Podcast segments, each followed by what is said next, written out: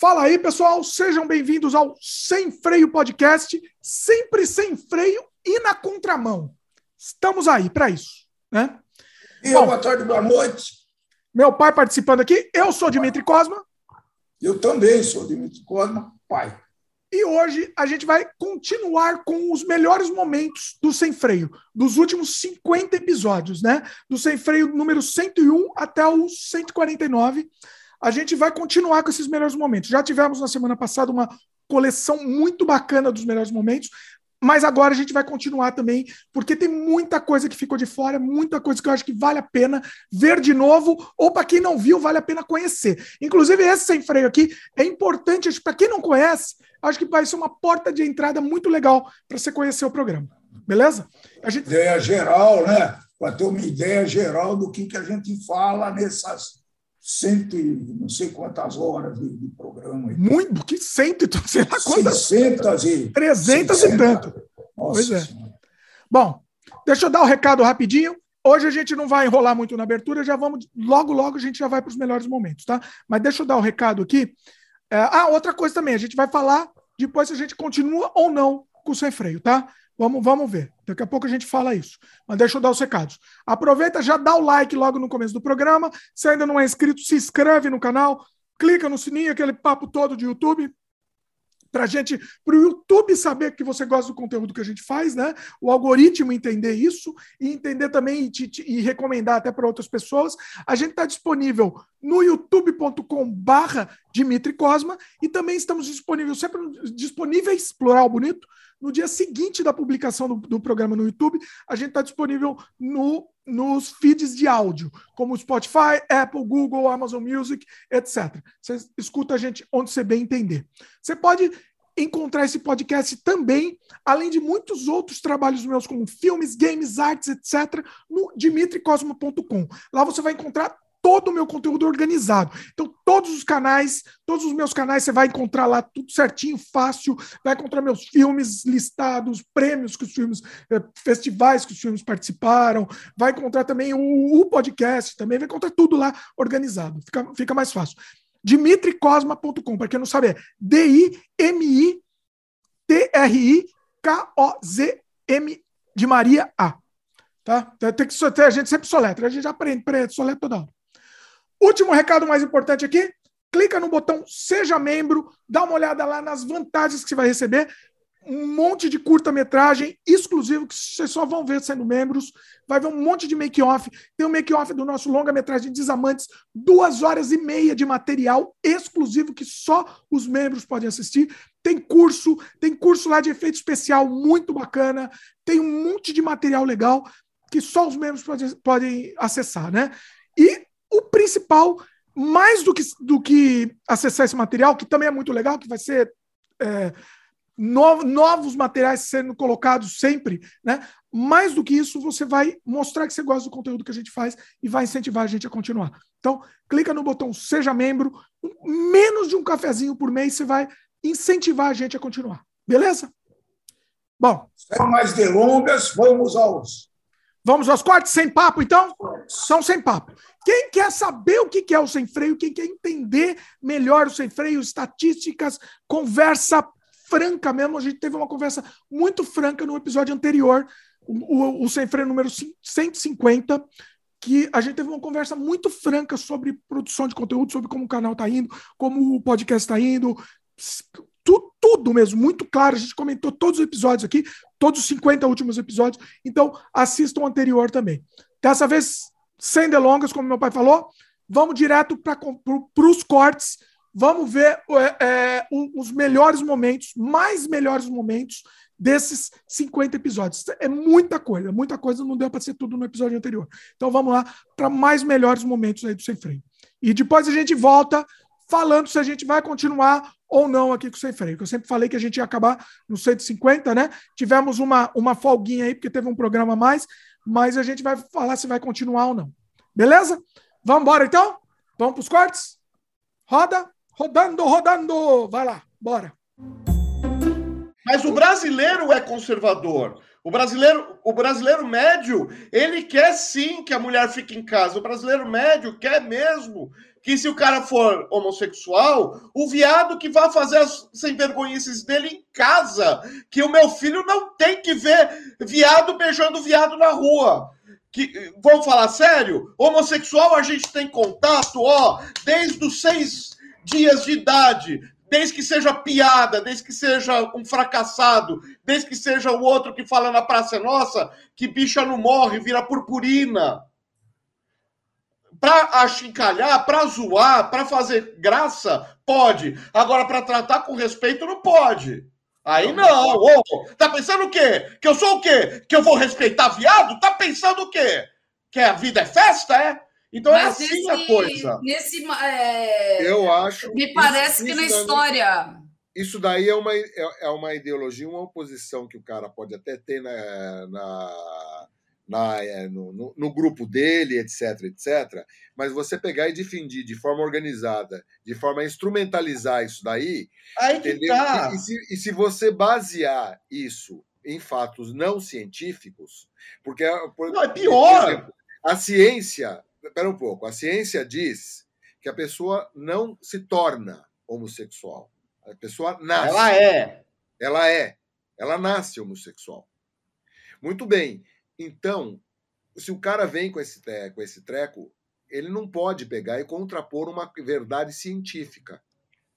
Com ele quer pegar transformar uma crença, que é a mesma coisa que no final das contas Talibã faz, etc, etc. Então, função... Mas aí que tá, o grande problema não é a crença dele ou o grupo dele, é quando você instrumentaliza isso institucionalmente e você coloca é representatividade é política. Não, representatividade religiosa é ele que fica com os malucos dele. Eles Muito que bem. usam chapéu de lata o resto da vida. Então, bom, daí eu acho que aí, aí você tem que ir lá no Aí é que entra trecharia. É, o problema, é, se ele não quer andar com gay, o problema é dele. O problema é ele me fazer não andar com gay. Impedir a ação desses não. Eu, a maioria acho... deles é um bando de caras que monetiza essa situação. Não, e eu ainda acho que, assim, é, eu acho que tem muita culpa dos próprios heterossexuais que não concordam com isso.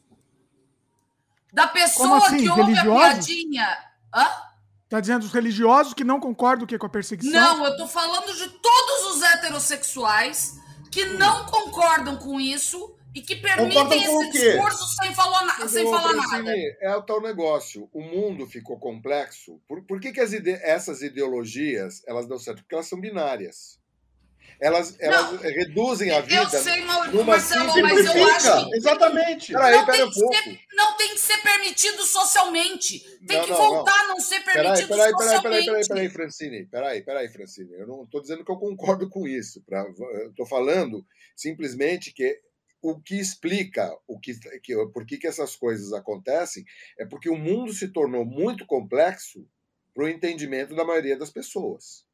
Eu sei, então, Marcelo, eu, mas agora, eu estou falando. Agora, agora, é, é, o, por que, que eu estou falando de complexidade? Porque é muito difícil você dosar até que ponto a coisa está indo. Porque, por outro lado, a questão do politicamente correto, se, é, é, é manter o equilíbrio das coisas é muito. Eu estou falando no nível básico, Marcelo, nível básico. Eu, numa reunião entre uma, uma família pequena que eu tava, que eu fui há, há um tempo uhum. atrás ah, um, um, um, um, parente bem perto meu vira aquele viadão. Eu falei, cala sua boca. Isso não é tolerado, pelo menos ao meu lado você não vai falar é, isso. Eu acho, que, eu acho que você tem que convencer a pessoa, mas não é esse método que você está usando. Não, não dá para convencer. Essa pessoa não dá para convencer. Dá. A pessoa estiver ao meu lado, você cala a tua boca.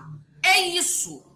Não, é aquela Bom. coisa de. Ah, é porque aquele Bom, neguinho. É pô, cara, neguinho, meu, sério. Dimitri. Pô, velho, não, pô. Ele, ele tem que Evolui 100 anos, vai. Isso é ridículo, que ele é ridículo em estar tá falando isso. Mas isso é educação. É a partir educação. do momento que você institucionaliza, a gente estava falando da Exatamente. questão religiosa. A partir do momento que você institucionaliza isso, algumas pautas conservadoras eu acho até aceitáveis, sim. Eu acho que tem que ser discutida sim, mas institucionalizar o, o, o, o tocador de gado e o gado atrás é muito perigoso. Eu acho que se colocar, por exemplo, eu sou favorável a, a, uma discussão muito séria. E outra coisa, opinião não é conhecimento, tá? Exatamente. Ah, qualquer um pode ser, qualquer um pode ser representante de qualquer um. Não, não pode. Não, não pode. Não dá para ter mais. Desculpa, o Tiririca foi um, um, bom deputado, mas não pode votar no cara porque o cara é um banguela desdentado. Não pode. Tem que ter algum nível de conhecimento, de pauta. A Luísa está perguntando: quem vai delimitar isso? Vai lá. Delimitar isso. Foi quanto que eu falei de mandar calar a boca? Não, não, não, não, delimitar as regras de quem pode ou não ascender ao poder. Primeiro, as próprias pessoas temos. sendo educadas. Primeiro, assim, eu acho assim, essa é uma questão do Luciano. mas, em primeiro mesmo. lugar, a gente tem uma coisa não. que já limita, né? Não, não, não, não, foi calma, essa. Gente, calma. calma, não foi essa. Eu é perigoso. É que eu tava esperando uma pausa aí, eu não consegui pôr a pergunta dela. O ah. Marcelo comentou que ele queria um controle dessas coisas para não espalharem as mentiras, enfim, teorias, enfim. Aí ela perguntou: quem vai delimitar isso? O, o, o, o Congresso é, é, é o jeito. Não, é, primeiro pera, lugar pera, é pera, lei. Pera, peraí, eu, eu não falei nada. É, é crime. Peraí, peraí, gente. Pronto, já nada. limitou. Já eu nem limitou. comecei a falar. Eu nem comecei a falar. Calma. eu tô gostando, eu tô gostando que tá, tá, tá bom. Não, não, eu sei. Ótimo. Gente, gente, eu não tô brigando, tá, gente? É meu jeitinho não, delicado. Ele tá empolgado. Eu amo isso. Espera lá. Espera lá. Eu acho que quem tem condições de pegar e, e trabalhar para delimitar isso, não é uma coisa assim que chega assim o Bororô ou o Zezé ou o Fufufu e fala agora vai ser assim. Não é isso. É existem fóruns adequados para ser discutido. O que não pode haver é a discussão livre, aquele fórum livre, completamente livre qualquer na internet, opinião, né? qualquer mané, porque daí você ouve frases do tipo: "Ah, só porque o Einstein era o Einstein, significa que eu tenho que pegar e acreditar no que ele diz?" Não, a Terra é plana. é. E qual é o norte para isso? Ciência. Ciência jurídica, ciência social, ciência, gente que estuda. Porque daí você vê na internet, você vê um cara que nunca vê uma bosta de um livro na vida, querendo se contrapor, com, se contrapor a gente que leu e estudou muito o assunto. Legalmente falando, nós temos uma Constituição. A Francine Sim. falou: ah, mas homofobia é crime. Sim, por quê? Porque agride a pessoa humana. É, é, é delito contra o corpo. Não pode. Fim até acabar com a homofobia, vamos dizer, dentro do coração. É, é delito, a, a... na verdade, não. Ele é o delito todo, tanto contra o corpo, quanto a mente, quanto proferir bobagem, quanto contra ah, sim, pessoa, é contra né? o corpo e contra a honra. É. A, contra a honra é. também. A homofobia é, contra a honra uma, também. E, e, e, contra uma natureza. O cara é assim. É sabe? Quer dizer, aí, mas até chegar a essa realidade, não você não pode disso. legislar pelo coração dele. Eu sei, é. antigamente a gente não sabia disso, mas mais antigamente a gente não sabia o que existia do outro lado da esquina. Conforme a gente vai avançando no conhecimento, repito, científico, Da Vinci foi um produtor de ciência, né? Uhum todos os filósofos foram produtores de ciência, reflexões profundas, que foram embasadas. Foi uma defesa de tese. E algumas teses virar, viraram fatos. Sim. Fora disso daí, não dá para continuar prosseguindo, porque a, o que acontece é a extinção da humanidade, como a gente conhece. O negócio eu, é o seguinte, eu, eu acho, complementando o que, o que o, até o Luciano falou, então, assim, é, eu, eu vou encadear e depois a gente discorre, porque eu acho que fica mais uhum. fácil a resposta da, da, da Luíse. Primeiro, legislação com base na ciência. Mas, ah, o que, que a gente pode fazer, Francine? Eu não vou legislar. Primeiro que eu nem sou cientista, eu não sou legisladora, eu não pretendo. Aí vem a questão da educação. Tem que voltar a ser feio falar mentira, não é fake news, é mentira! Tem que voltar a ser feio, ser homofóbico, tem que voltar a ser feio, ser machista, tem que ser Não feio. tem que a pessoa tem É. que sentir vergonha É de fazer. feio. Deixou de ser, É vai, vamos falar feio, sério. tem que Aí a minha opinião É que viado feio. não serve pra andar com meu filho. Ô, cara, acorda, coisa Foda-se. feia, Do velho. meu É lado que assim, você não vai é ficar, feio para uma falar parte, isso. né? Não é feio para todo mundo. É, virou questão de opinião, não pode. Mas tudo bem, porque agora eles saem falando. Essa pessoa, esse meu parente, ele é antes do meu lado ele não falava. Agora, porque ele tem voz, ele voltou a falar. Eu falei, cala a boca, do meu lado você não vai falar essa merda. Ridículo.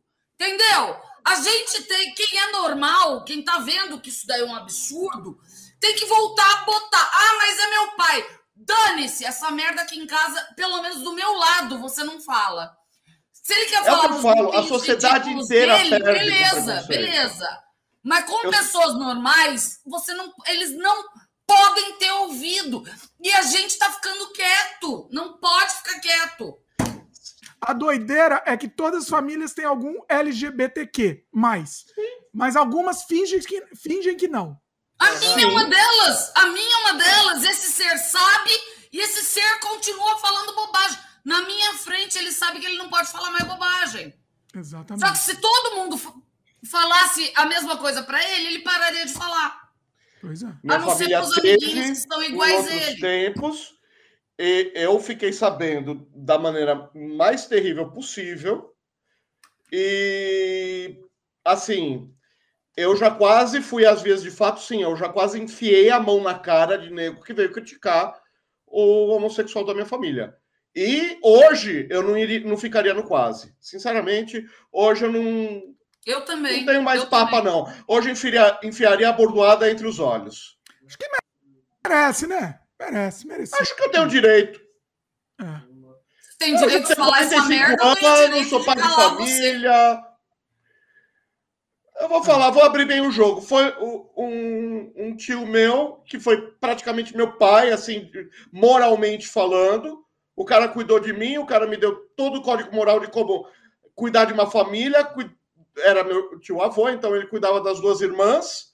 E todo mundo, ah, é solteirão, solteirão. Depois descobrimos que os amigos da família eram todos homossexuais, ele era homossexual. Quando ele morreu, o amigo da família, na verdade, era o marido dele há 12 anos e eu tinha 15 quando ele morreu. E aí foi aquele choque. Eu, sabe, você não sabe como se comportar, né? E você vai reassimilando as coisas, reassimilando, reassimilando, reassimilando. A- a- o tempo passa, a gente amadurece, né? E um dia eu ouvi uma pessoa falar, ah, aquele teu tiozinho viado. Eu falei, "Re- tenta repetir isso de outra maneira. Aí o cara percebeu que tinha pisado na bola. Ah, é, eu, sabia que você amava muito seu tio, que você idolatra seu tio. Eu não idolatro morto. Pode se, não precisa se preocupar. Eu não idolatro morto, morto. Mas respeito. Só isso. Eu, eu e o Dimitri também temos um parente e, Nosso e tio, ele pode falar, Fran, nosso tio. É nosso tio, é o Fran Carvalho, ele é até uma pessoa conhecida, ele é um estilista é, gente- conhecido nacionalmente. É, a gente adora ele. É, Estilista? a gente adora. Estilista. Hã?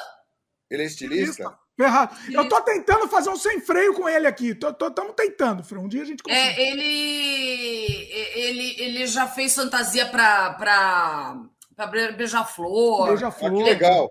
Mas era uma coisa que, assim, meus amiguinhos, eu lembro no colégio. Porque o que, que acontecia? Minha família, por parte materna, é muito conservadora é, e discriminadora, né? É, mas minha família, pelo lado paterno, não. Então, assim, minha mãe e minha tia não admitia que a gente falasse que ele era gay. Que o irmão dele. A tá? minha mãe Agora, e a mãe irmão do Dimitri. O irmão O dela. Irmão delas não era gay. Vamos, vamos raciocinar. Bom, desculpa. Termina de Não, contar e- e daí eu meu pai e meu tio-. Meu pai e meu tio, que também é o irmão, é o pai do Dimitri, Meu que pai. são dois irmãos com duas irmãs, casados, é, eles, a gente sabia, eles sabiam, só que a gente não podia falar. E eu defendia meu tio com unhas e dentes no colégio. Ah, aquele seu tio viadão. Cala sua boca, você não é um terço do que aquele cara é. Eu, eu, eu já briguei no colégio por conta de, de- de porcaria dessa, entendeu? Também. Pois é. Agora, e ele era um, sempre acho, um orgulho pra gente, né? Sempre foi um orgulho pra nossa família. A senhora, a senhora tiozinha, tiazinha Bororô, entendeu? Devia né? que quando elas dão uma com uma figura como Clodovil, né? Quando dão de, quase com a Rogéria. Sensacional. Né? Agora, tenta imaginar o carnaval sem o Clóvis Boné. Pelo amor de Deus, Joãozinho Sabe? 30. Ou Evandro, Evandro sem o Joãozinho 30. Né? Assim, o Nem pessoal... Mato Grosso. Pera, se a gente for começar a enumerar aqui. Pessoal, gay, Sabe que o Ney uma tem uma história interessante? Dá uma contribuição para a sociedade que é fundamental. E a escolha dele, essa coisa da, do, do, aspecto feminino, que tem uma outra visão, em algumas tribos é, de vários continentes, a pessoa que por acaso nasceu gay, ela é, ela é tratada com respeito, porque ela tem uma visão diferente e acrescenta e enriquece o grupo. Mas, é cara, é eu acho que só na sociedade aí. ocidental que gay é destratado. É o mundo, é, o, é a maldita religião monoteísta do Oriente Médio que é. se julga dona de verdades e ela foi trazendo esse tipo de... É. de. detonou o mundo muçulmano e detonou o mundo cristão. Também acho. O que, que você ia é, falar, Luciano? Também. Ney Mato Grosso? Não, o Ney é, Mato Grosso tem uma história engraçada, sim, porque é judaico-cristão. Judaico-cristão, né?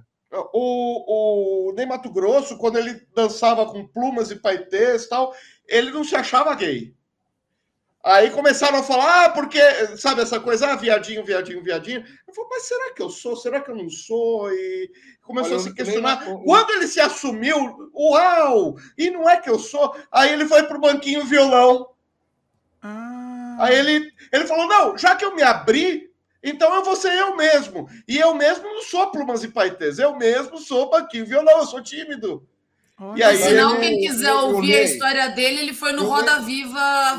ele fala direto essa história. E o Ney é um cara, assim, é, não é porque. É, é o tal negócio, eu não gosto do Pablo Vittar. Não é porque o Pablo Vittar é gay ou qualquer coisa, é porque eu acho que ele canta mal. Eu não gosto não, da música dele, mal. ele eu não conheço. Eu acho que ele canta mal. E muita ele gente coloca ele no pedestal até por a questão de ser moderninho, alguma coisa assim. Eu não gosto. É. Agora, não é por, por causa da opção ou por causa da orientação dele. Ele é. Não, assim. é só você não ouvir, não ouvi-lo. É. Vamos lá. Né? John Anderson. O Ney é sensacional. É, o Ney, ele é um grande artista e um grande ser humano. Você Sim. conhece ele, Marcelo? Eu conheci, mas assim, ano passando não, não tenho. Eu conheci mais gente que conheceu o Ney antes do Ney ser o Ney, antes do, antes dos secos e molhados. Então eu conheço mais que o Marcelo, que eu já vi o peru dele. O? Que isso?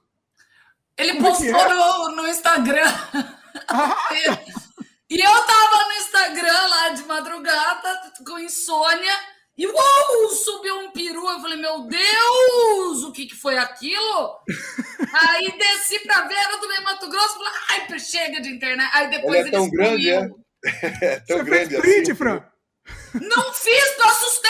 Ninguém espera ver um peru no Instagram, né, gente? Pelo amor. Oh, Imagina, volta e meia você vê peru no, no, no Instagram. Não, Sério? eu não vejo sabe, peru tem que no Instagram, pelo amor de Deus. Eu não, não quero ver peru no ele, ele, postou sem querer o, o peru dele. É, é, é, é, depois cogitaram se foi sem querer ou se foi hackeado ou roubaram. Mas ou tiraram. Podia ser um golpe de marketing, né, também. Podia também, é uma boa ideia também, né? Sei lá. Eu queria, eu, queria, eu queria que, o, que alguém conseguisse hackear e colocasse, plugasse o peru do Bororô. Ai, não, pelo amor de Deus! Eu aposto que o peru do Bororô é, ó. Não, só pela aquela foto dele de roupa de aquática, né? Parece, inclusive, que ele tem uma rachadinha. As pessoas querem a mesma coisa. É isso que eu sempre uhum. digo aqui. Eu sempre digo. Uhum. As pessoas só querem é, é, ler, ver quadrinhos da, da, mesma coisa. Elas não querem uma experiência diferente do que elas já veem. O que, que você acha disso? E essa coisa de, por exemplo, eu sempre digo aqui, tá? Eu digo claramente, eu, por exemplo, odeio, odeio super-heróis, odeio quadrinhos de super-heróis. Não sei você qual é a sua opinião, odeio. E para mim, isso, quero saber a sua opinião também, foi responsável pela destruição dos quadrinhos brasileiros. Assim, destruição em massa, vamos dizer, a, a da, da uhum. distribuição em massa. A gente tinha uma distribuição legal de quadrinho brasileiro, alternativo, tinha terror, tinha underground, tudo, uma boa distribuição em banca, né? E, e os quadrinhos chegaram massificando aquele enlatado e destruiu tudo, né? O que, que você acha? Faz sentido isso que eu falei? O que, uhum. que você acha? Só não faz sentido quem? Uh, não foi o super-herói que destruiu, foi quem publicava que destruiu. Né? Como assim? Foi quem, quem, quem, quem destruiu a, a, distribuição alternativa nos anos 60, dos anos 50, dos anos 60, quem distribuiu a verdadeira, a, quem destruiu a distribuição verdadeira de quadrinhos no Brasil foi a editora Abril. Eles foram os filhos da puta. Ah, sim, com Disney, com Maurício e com o super-herói. Foram eles. Então, assim, aí sim, é, então, assim, não, pode, não posso culpar o Maurício de Souza por isso. Eu não posso culpar a Marvel e DC por isso. Não, foram os filhos da puta que fizeram isso, que, que criaram uma, um mecanismo de sufoco e de destruição do quadrinho como linguagem. O quadrinho é. se transformou num produto de consumo de uma lata de sardinha. Ponto final. Isso é o, tanto que o quadrinho nos Estados Unidos, o quadrinho super-herói, ele é, ele é, eu detesto, eu detesto o quadrinho, mas é como leitor. Mas ele lá fora tem esse peso todo, mais ou menos, porque lá ele é, é, respeitado por um nicho de leitores, ele é seguido por um nicho de leitores, e onde dá dinheiro é no cinema. O cinema, sim, faz o trabalho feio, mas a, a, a produção de quadrinhos, a maior parte do, do, da, da, produção é para um público bem mais restrito. Num país de 300 milhões de habitantes, o cara não faz um milhão de venda.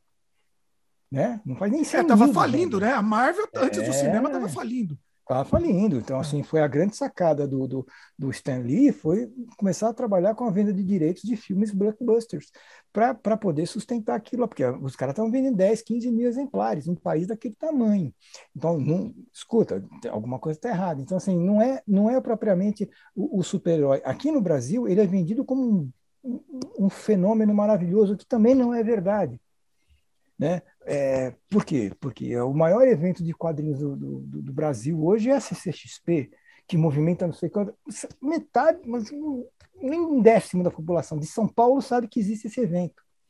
É, é, é tudo uma. É, então, então a distorção de São Paulo, só que não sabe que existe, né? O motorista de táxi não fazia tudo a fila lá para ficar pegando passageiro, nem sabe que existe aquilo ali. Entendeu? Tem salão automóvel é mais importante do que isso daí essa leitura é ruim. Que é quem destruiu coisas no, no, no, mercado brasileiro, ou quem, quem perseguiu o quadrinho brasileiro, quem acabou com. Sabe, os grandes vilões são, na verdade, os editores brasileiros. Mas é então... É muito fácil pôr a culpa, é muito fácil pôr a culpa assim, ah, na, na venda de direitos americanos, então é só não comprar, caralho. Mas será que não foi. Eles não. Eles não. Eu concordo com você, mas será que eles não fizeram isso porque era muito mais barato? Porque assim, não era ideológico. Ah, não, vamos botar o super-herói, mas é porque é mais barato. É um enlatado lá, manda aqui mais barato do que mandar do que produzir coisa brasileira. Você não acha que é isso? Hum, não, é, foi, foi, foi falta de ousadia e falta de postura, de novo, do brasileiro. Por quê? Uhum. Porque o editor americano não é santo, é filho da puta. Né? A Disney, durante anos, obrigou a Abril a não vender mais Maurício do que eles. Eles eram proibidos de vender Turma da Mônica com uma tiragem, uma vendagem maior que Disney. Eles eram proibidos. Então, isso é filha da puta, puta então, é. americana. Ok, né? Então, eles não são santos, não estou defendendo os caras lá, não. Mas, no mesmo período em que esse quadrinho enlatado, como a gente chamava, vinha para o Brasil, esse quadrinho e sufocou o quadrinho brasileiro, destruiu o quadrinho brasileiro, esse mesmo quadrinho enlatado também era vendido na, na, na Argentina. E a Argentina é um dos maiores celeiros de quadrinhos do mundo. Verdade. Tem extraordinários autores. E lá, o estrago que os super-heróis fez é mínimo. E que, que você atribui isso? Culturalmente. Então? Culturalmente. Você, culturalmente. Você atribui o quê? A um sujeito que é um Roberto Marinho, certo? Que roubou, que pagou mais para os distribuidores só vender para ele aquilo que vendia bem, aí passou tudo para ele, então o suplemento juvenil, todos os jornais de 1920 e 30 que publicavam tiras, perderam suas tiras, porque o, o Roberto Marinho passou a rapa certo? Já no, né, os velhos veículos, né, Suplemento Juvenil, Gazeta Juvenil, tudo isso foi tudo para pica. Porque aí ele passou tudo para a editora dele, que era que lançava o Globo e virou o tal do Gibi, a série dele, que fudeu. Mais tarde veio o quê? O Vitor Tivita, o italiano, que fez a mesma coisa, que foi rapando o esquema de distribuição. E, e, e assim, através de financiamento de governo. Ou seja, não tem uma, uma, uma lógica é, cultural. Não, o quadrinho brasileiro é ruim, o quadrinho americano é bom, vamos foder com o quadrinho brasileiro, brasileiro não sei o quê, ou qualquer coisa, não tem nada disso, cara. É, é um oportunismo de uma cabeça canha, típico de terceiro mundo. Quer dizer, o empresário de terceiro mundo, capitalista de terceiro mundo, ele é, ele é mais, mais burro do que o capitalista de primeiro mundo. Porque Sim. além de ser explorador, destruidor, ele é servil. Exatamente. É. Exatamente. É assim é, ele destruiu o mercado e aí depois que eles não precisavam mais dele, tá bom, agora é com a gente, não preciso mais de vocês. É isso? Não, o objetivo não. era meio Ele esse, destruiu o mercado para se benefício próprio. Ele Sim, só dinheiro, não tinha ideologia, a, a, não tinha nada, dinheiro. É, a, o, o, o, capitalismo americano, ele, ele destrói tudo em função de, do seu próprio patriotismo farsante. Mas é do seu patriotismo. Então é quase que, é como se disser, faz o mal pelo bem da nação. Aqui faz, faz o, o capitalista do terceiro mundo faz o mal pelo endereço individual que é pior do que o deles, porque é servil, sucateia o país em benefício de ter uma casa na Suíça, sei lá, na praia. E é temporário ainda, né? Porque é... ele está tá destruindo, ele está se autodestruindo também, né? Ainda por cima. Também, claro. É. Porque, porque ele vai morrer antes do que o planeta. Então, foda-se. deixa, é, exatamente. Né? É, é, eu com 70 anos, eu vou morrer logo, deixa o país aí para a molecada se fuder. É, exatamente. É, eu vivendo bem, que se foda você, é isso. Então, assim, essa, essa lógica ela é muito, é, é muito, é, ela é menos danosa do que o capitalismo de primeiro mundo, é muito menos danosa, é claro, mas do nosso ponto de vista de povo, é muito mais danosa, porque para nós isso é uma destruição cultural, social, humana, tudo. Porque se fala assim, ah, o quadrinista brasileiro ganha muito mal. Tá, mas qual é o, o profissional, o trabalhador brasileiro ganha bem? Sim. Eu mudo. Se, se, se, um porteiro de pé, prédio ganhar melhor que um quadrinista, para de fazer quadrinho, você é porteiro de prédio. Quer dizer, quem, quem, um servente de pedreiro também ganha mal pra caralho. Então, então não é o quadrinista brasileiro que ganha mal. É, Todo mundo. É o brasileiro, o verdadeiro. Agora, você falou assim, né? Ah, tá, no, no, nos anos nos anos é, 80 tal, a gente tava falando desse negócio de super-herói e tal, mas você, para mim, eu não sei se era a minha bolha, né? Ou, assim, para mim, é, eu ia na banca, eu lia a revista que você publicou, por exemplo, tem uma lista aqui, vê se eu esqueço alguma, dos anos 80. Chiclete com banana, tralha, monga, cacete planeta, mega, mil perigos. Deve estar tá faltando, uhum. faltando, esquecendo mais um monte aqui, né? Mas, assim, é, isso daqui tava, no, tava do lado lá do super-herói. Você ia numa uhum. banca, você tinha opção de escolher né? Sim, sim. E hoje você não tem, você não tem mais essa opção. Tudo bem que não existe Agora, uma banca também, também tem isso. isso graças a Deus não tem mais banca. Nossa senhora, eu sou ateu, graças a Deus não tem mais banca. É, eu acho isso. O túmulo do quadrinho é a banca de jornal. Acho que o, o, grande responsável técnico pela destruição do quadrinho é a banca de jornal. Porque Olha. o quadrinho não é um produto de esgotável, de, le, de leitura esgotável, certo? Não é, não é notícia de, não é fofoca de novela que semana que vem não vale nada. É, o quadrinho, você pode ler quadrinho de 30, 40, 50 anos atrás. E, e, uma banca de jornal, ela não permite uma releitura das coisas, uma reposição de produto, entendeu? O quadrinho deveria muito mais vender em supermercado do que em banca.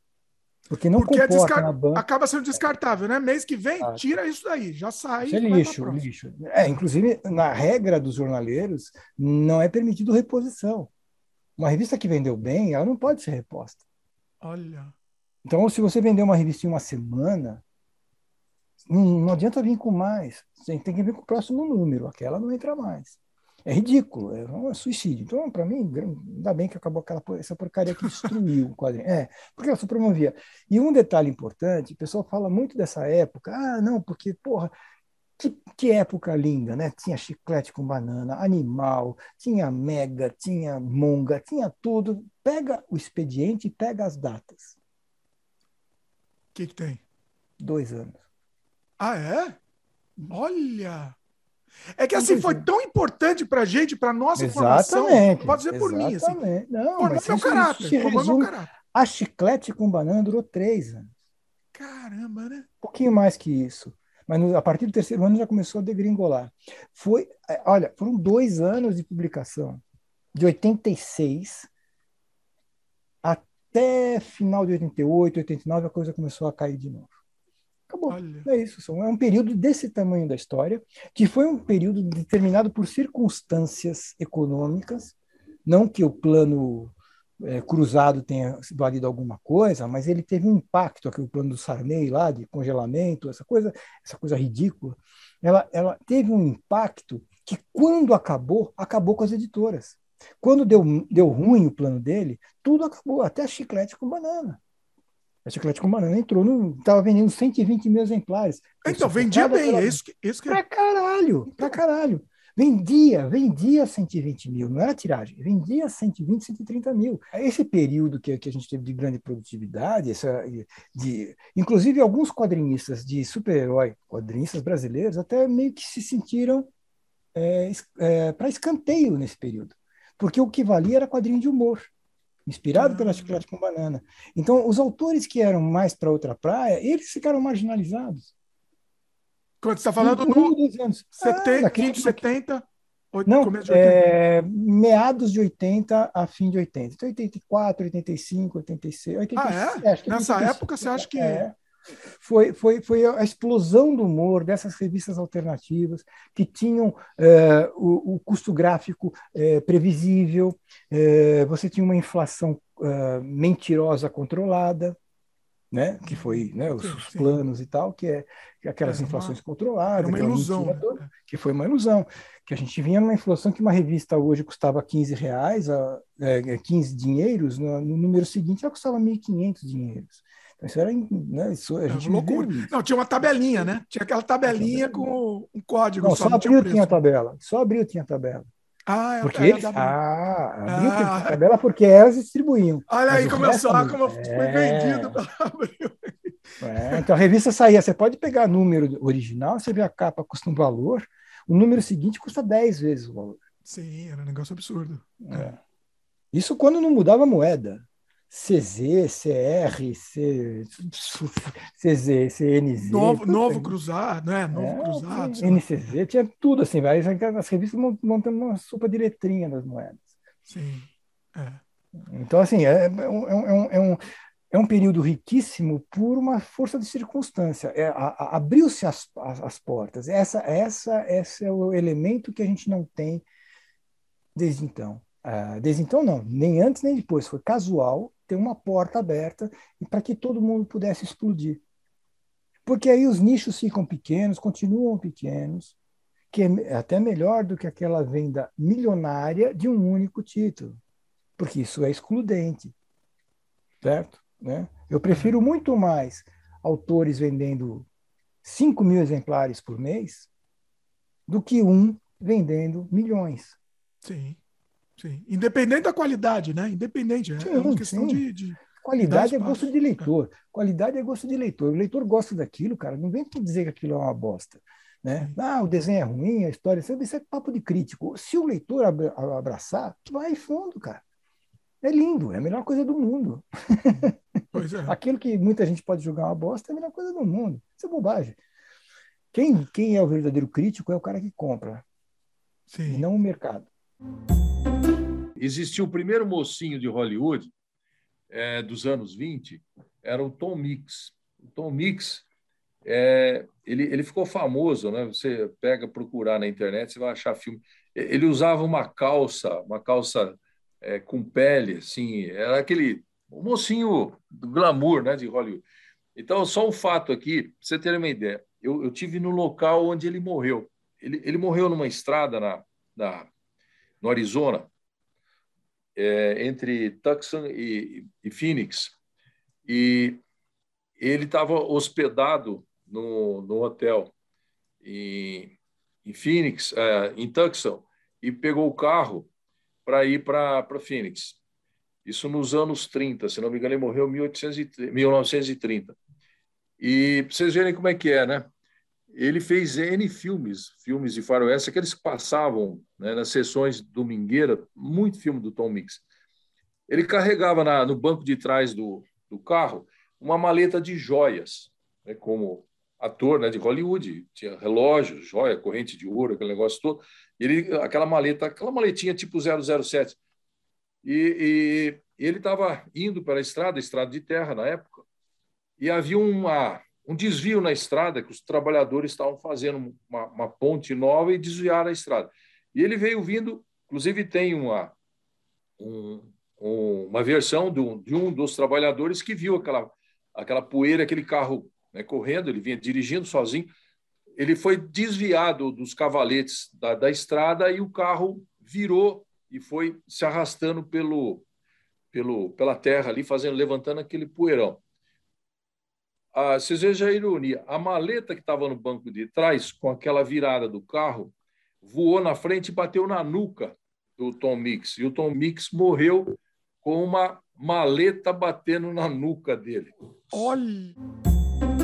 Tá insano, assim, tipo, estão tomando água com água sanitária, uma solução para curar tudo. E, e, a família não sabe mais o que fazer com a pessoa.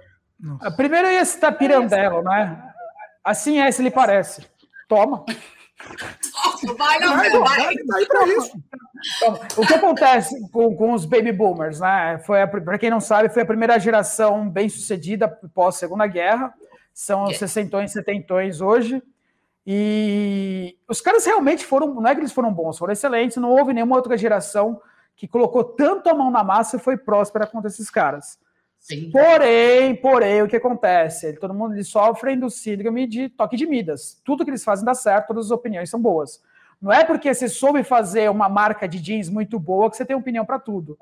Não é porque você soube fazer um computador legalzinho que você sabe, vai, sabe, vai, vai dar, saber dar opinião para absolutamente tudo. E os baby boomers, não em maioria, mas uma grande parte, sofrem desse mal, sabe? dessas falácias, entendeu? Então acontece um pouco isso. Então eles acham que eles sabem tudo. Vai tomar água sanitária, tomar água de privada, tomar água de cavalo, sabe? Toma o que você quiser, filho. O país é livre, é, sabe? É, é, muito engraçado que isso está muito limitado nos boomers, né? É Porque os boomers não querem ser controlados. Eles falam, eu, eu que fiz, eu que ergui o pai, o mundo depois da é, guerra, eu não quero ser sim. controlado. Sabe? Ninguém vai me controlar. Mais novo para falar ah. que, que eu. É, né? É. Vocês acham que só os boomers? Não, não é só os é boomers. não, não, tem geracional. Os boomers são assim, mas tem a, a minha geração, a, a, nossa, que é, vamos dizer assim, que é a geração X, a geração perdida, eu acho que era a mais consciente de tudo. Porque os millennials também, eles, eles falam umas coisas que eu não. Falo, você não falou isso, filho, sabe? Você não emitiu essa opinião, sabe? Sério, você não falou isso, sabe? Os pós-millennials estão piores ainda, sabe? Então, acho que assim, a única que teve um pouco de decência não foi tão bem sucedida em termos de, de de, de, economia mundial, mas acho que ainda que tentou pensar um pouquinho foi a nossa, geração X. X Generation, que ninguém botava fé na gente, né? Por isso que é o nome, Não. geração X perdida, sabe? Nós éramos os desacreditados. Os desacreditados, entendeu? Assim. Os boomers falaram. Porque aquela coisa, né? Acontece um pouco do fenômeno geracional, né? É, os pais é. enriquecem e falam: meus filhos não passaram por tudo isso, então vou dar tudo para eles. Ele vai ter a melhor vida. Aí quando o cara vira um playboy e tem a melhor vida, os pais reclamam. Falam, pô, mas você não programou isso para mim? Você não quis isso para mim, que eu tivesse a melhor vida? Eu estou tendo a melhor vida. Sabe? E reclamam, entendeu? Que o cara tá deprimido, que não trabalha vagabundo. Porra, mas você me deu toda a chance para ser o melhor vagabundo possível. Eu tô aplicado nisso. tô focado. tô focado nisso, exatamente como você quis. Sabe?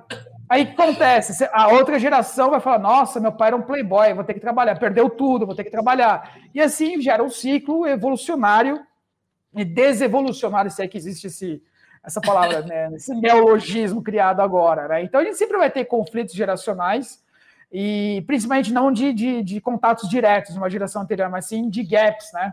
É um pouco mais à frente. Então eu acho que eu sinto muita coisa, muita coisa dos, dos baby boomers falam pra caramba. Quem é você, que nem a Fran falou? Quem é você para falar isso? Eu sei o que eu tô falando. Quando eu tava aqui, tudo isso aqui era mato, né? Sabe? Ah, ah, tá bom. Na minha, quando eu falo na minha época, quando eu falo na minha época, eu falo, não vai ter discussão, não tem como. Acabou.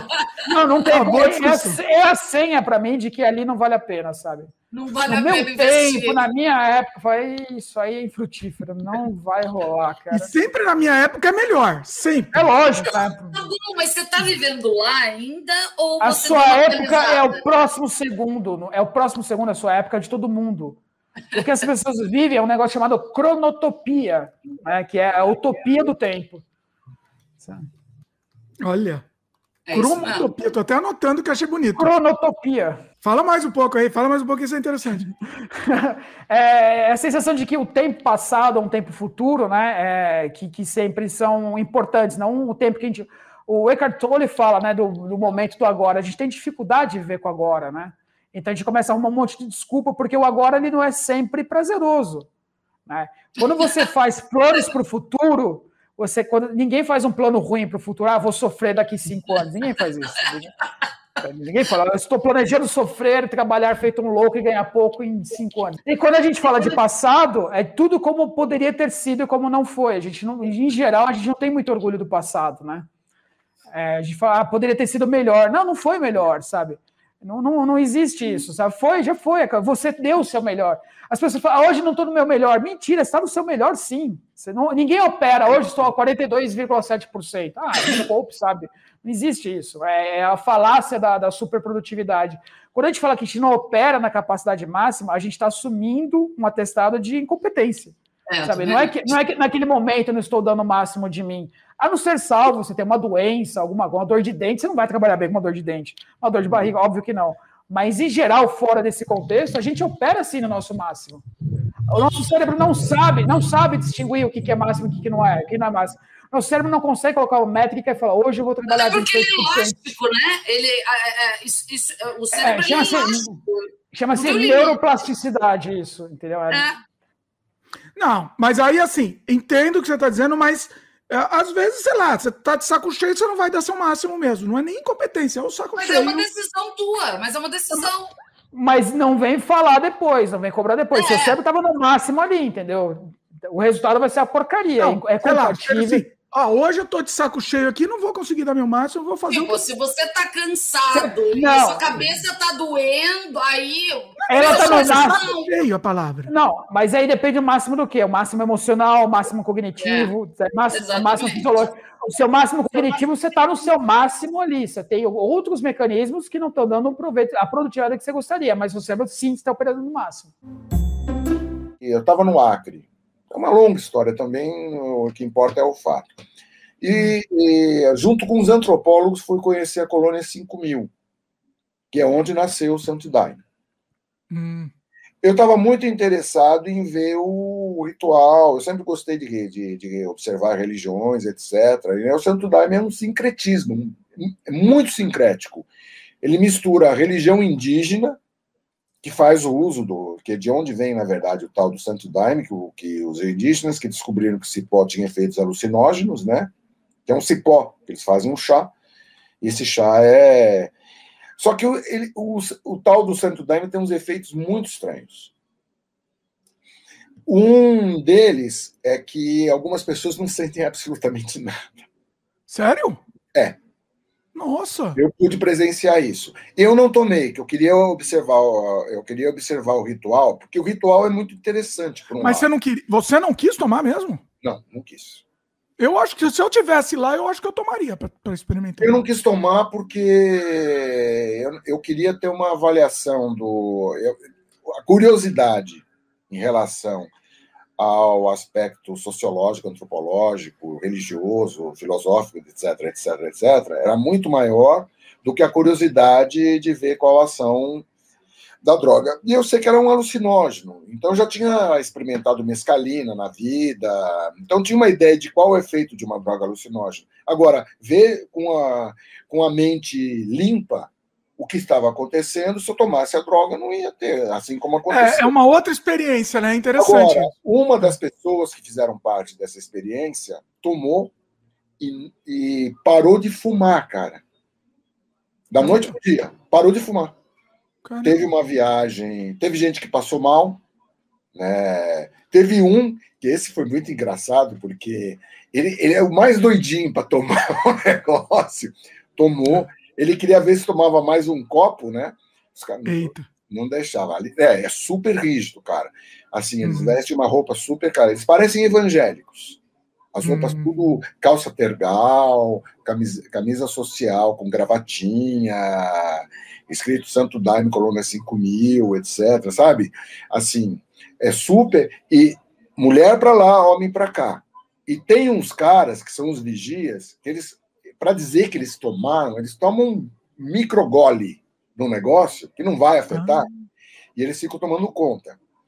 Eu até Olha. quis fazer experiência dentro do negócio, eu quis passar, porque é o seguinte, é, ficava, ficava dentro da igreja, ficava homem para a esquerda, mulher para a direita, acho que era isso. Saindo da, você podia sair, né, enquanto estava o negócio, só que tinha uma corda no pátio todo ali deles. É, se você passasse por outro lado da corda, já havia um cara, acho, eu tenho que voltar lá para o outro lado da corda, porque ali era lado de mulher, Ah, entendeu? Aí, é, sei lá, você já teve história de que eles são extremamente. O pessoal pensa que é gente muito louca, meio hippie. Não, não, não, não, não, não, não. São caras. mas durante, durante o- o- a alucinação, você tá meio que liberado. Como é que é? Liberado no sentido Não, de. não, liberado nada. Você pode ficar vendo, simplesmente. Você pode participar do ritual. O ritual era uma coisa assim: o chão era tinha um monte de retângulos. E eles ficavam com umas espécies de chocalho, faziam gang, gang, gang, gang, gang. Eles ficavam fazendo uma coisa assim, pá, tá, tá, tá. Eles ficavam fazendo, né? Dentro do retângulo dele. Tipo uma- um movimento repetitivo, assim, uma dancinha. Um movimento repetitivo. E eles Ah. ficavam cantando ladainhas. É Ladainhas. meio para entrar em transe mesmo, né? Um mantra, vamos dizer. Meio trans, é, É. Né? E ficam os velhos da, da seita, da comunidade, que eles são uma comunidade, é, numa mesa em forma de estrela de Davi, uma estrela de seis pontas. Cada parte, cada en- entrada de estrela ficava um velho assim. E os caras ficavam olhando ali, eles estavam lá meio, tomavam né, o negócio e ficavam lá sei lá eu que rolava. Ah, né? E tinha um líder, tinha, tinha umas coisas assim. né? E é meio estranho, porque você chega na colônia 5000, na época, estou falando, gente, dos anos 80, no sertão acriano, imagina o sertão acriano, nos anos 80, foi um dos céus mais impressionantes, porque não tinha uma luz. Nada, nada, nada, nada, nada. Você sai de Rio Branco, Rio Branco era um nada, era uma, um- uma cidade zica. Né? Pra você ter uma ideia, Rio Branco não, não tinha hotel decente. olha. E a gente. que, que você, ficou- só, que, você foi lá com o Premier? Você foi tocar lá? O que você- ah, não, não, falo, não, não dou mais, não dou, não dou mais detalhes. Eita, eita! tá, pula, pula essa parte. Não, não, tem que prender. O que, que vai me enfiar no Acre, né? Mas tudo bem. Pois é, não, mas foi muito interessante, porque teve várias histórias. O Brasil é surreal. Aí foi um, um casal de antropólogos que eu fui.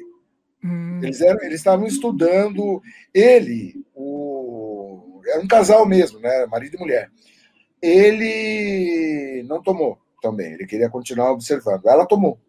ah, Daí ela ficou, ela ficou na cadeira, mas ela ficou meio participando do ritual ali, sei lá que viagem, porque a viagem é particular de cada um. Encontrei um cara que foi repórter da Globo, que foi lá, tomou o Santo Daime e ficou por lá mesmo, olha! ficou na comunidade, é. Eita. O cara era, pelo menos ele disse que era ex-repórter da Globo. Hum, né? É, ele tinha uma cara mesmo de repórter da Globo, né? Eu não duvidei. que- Não, tinha mesmo. Tinha mesmo. Chegando na colônia 5000 é um negócio maluco, porque ela não tem, não tem, não tinha, pelo menos na época, eh, fio passado até a colônia. Então, o que eles tinham? Eles tinham um gerador. Então, é um negócio assim, você meio no, no, no sertão, na escuridão, no breu, que é o. Porque o sertão acriano não é floresta é a floresta amazônica sólida, não é floresta aquática, como muita gente pensa que é. Então, é, e ela tem um relevo já um pouco mais acidentado, né? Já tem colinas, tal. Aí você vê no alto, você vê um treco branco lá onde você vê a igreja, etc, etc, etc. E ela é- era com vapor de mercúrio, né? Então era uma coisa meio mágica, assim. Você chegava, era uma coisa. Porque era a única coisa iluminada naquele breu todo. Foi uma experiência interessante, assim, de observar. E, e você podia ficar lá no meio de todo mundo, mesmo sem ter tomado. Sim. Tranquilo. É óbvio que você tinha regras de respeito e você tinha uma regra que era o seguinte: você não podia sair até o momento. Tipo, é, O ritual demorava cerca de seis horas, assim, uma coisa assim, quando não durava mais. Seis horas para passar o efeito também. Três horas, mais ou menos, para passar o efeito, Ah, pela quantidade que você tomava. Eles consideravam que o efeito já era bem diminuto. Aí você podia tomar de novo. Se você tomasse de novo, você não podia sair. hum, Aí, inclusive, um dos caras aí que estavam na, na- na- que foi um grupo de pessoas, né? Um dos caras resolveu tomar saideira, que nem ele mesmo falou. Foi eita. engraçado. Ele não, já não tinha sentido nada, tava com uma puta cara de tacho, puto que não tava viajando Ah, nada. Aí ele tomou a segunda e não sentiu nada, nenhum alucinógeno. Só que quando chegou no hotel, cara, no hotel não, no alojamento, ai. nossa, que esse cara vomitou, que esse cara passou mal. Mas ele, ele só vomitou, ele vomitou e, e alucinou também. Não? não alucinou. Pelo menos falou que não, né? Nossa. Bom, já era alucinado, então acho que não dava. Nossa. Agora, vomitar é uma coisa normal, né? Todos vomitam, acho. Não? Não, não. Não? Tem gente não. Ela, ela, por exemplo, não tinha vomitado. É, um outro fulano que. Esse fulano que parou de fumar não tinha vomitado. Teve um cara que passou, passou meio mal, teve um pouco de enjoo, mas nada. E cada um contava uma história particular. Nossa, que E é bom lembrar que você está num você está num evento religioso, né?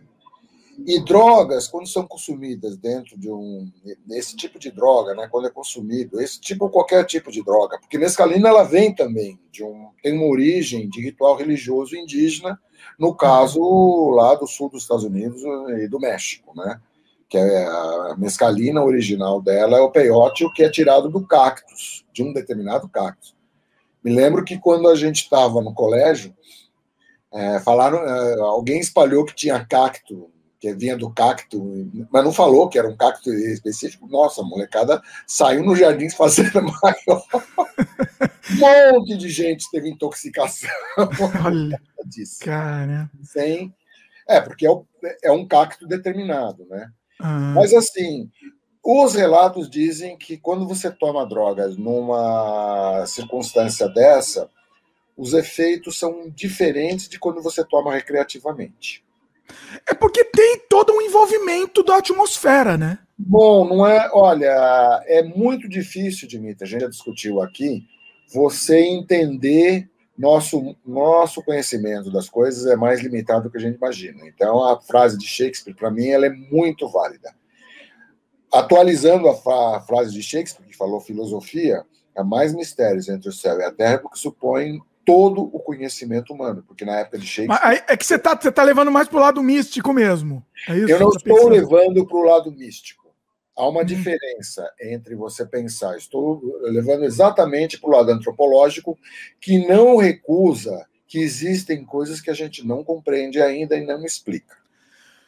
Assim, do lado Não antropológico. tem que explicar cartesianamente o mundo que você não vai conseguir. Não, veja bem. Do lado antropológico, eu entendo que você está no, no- lá naquele envolvimento, naquela situação. É uma você vai ter uma experiência, entre Eu- aspas, mística. Passando pelas experiências que eu já passei, eu não afirmaria nada disso com certeza. Eu, eu não estou negando o que você está me dizendo, eu não estou fazendo uso de negacionismo. Eu apenas não cheguei a conclusão nenhuma. Ó, mas assim, você, por exemplo, você estava lá naquele ambiente. Você não ficou com vontade, nem de testar outro dia, nada. Você não. Não, não... vontade eu fiquei de testar. Né? Eu fui experimentar o Ascar, a Ascar, na União do Vegetal, aqui em São Paulo. É outra história. Ah, você acabou experimentando então. Mas não, mas anos depois, numa outra história. E tive Ah. uma leve, uma leve alteração de cor, parecido com mescalina, mas muito mais fraco. Você filmou muita cena forte, assim. O que que, que, que você, seria digno de nota aqui? Fala o que, que você acha mais transgressor. Algumas das coisas mais transgressoras que você fez, assim. Cara, eu tenho um. tem, tem um episódio, não é exatamente. Sim, a cena que eu filmei é, é, é, é mais explícita, mas como eu filmei é que, que importa. Um, em 98, eu pedi emprestado um camping, um, uma área de descanso da Polícia Federal e ali eu filmei um militar, um cara vestido com um fardamento de militar. Eu, pela minha, eu, eu não sei que patente que era a roupa que a gente conseguiu, mas a gente colocou esse militar fazendo sexo com uma vela. Isso, isso é explícito.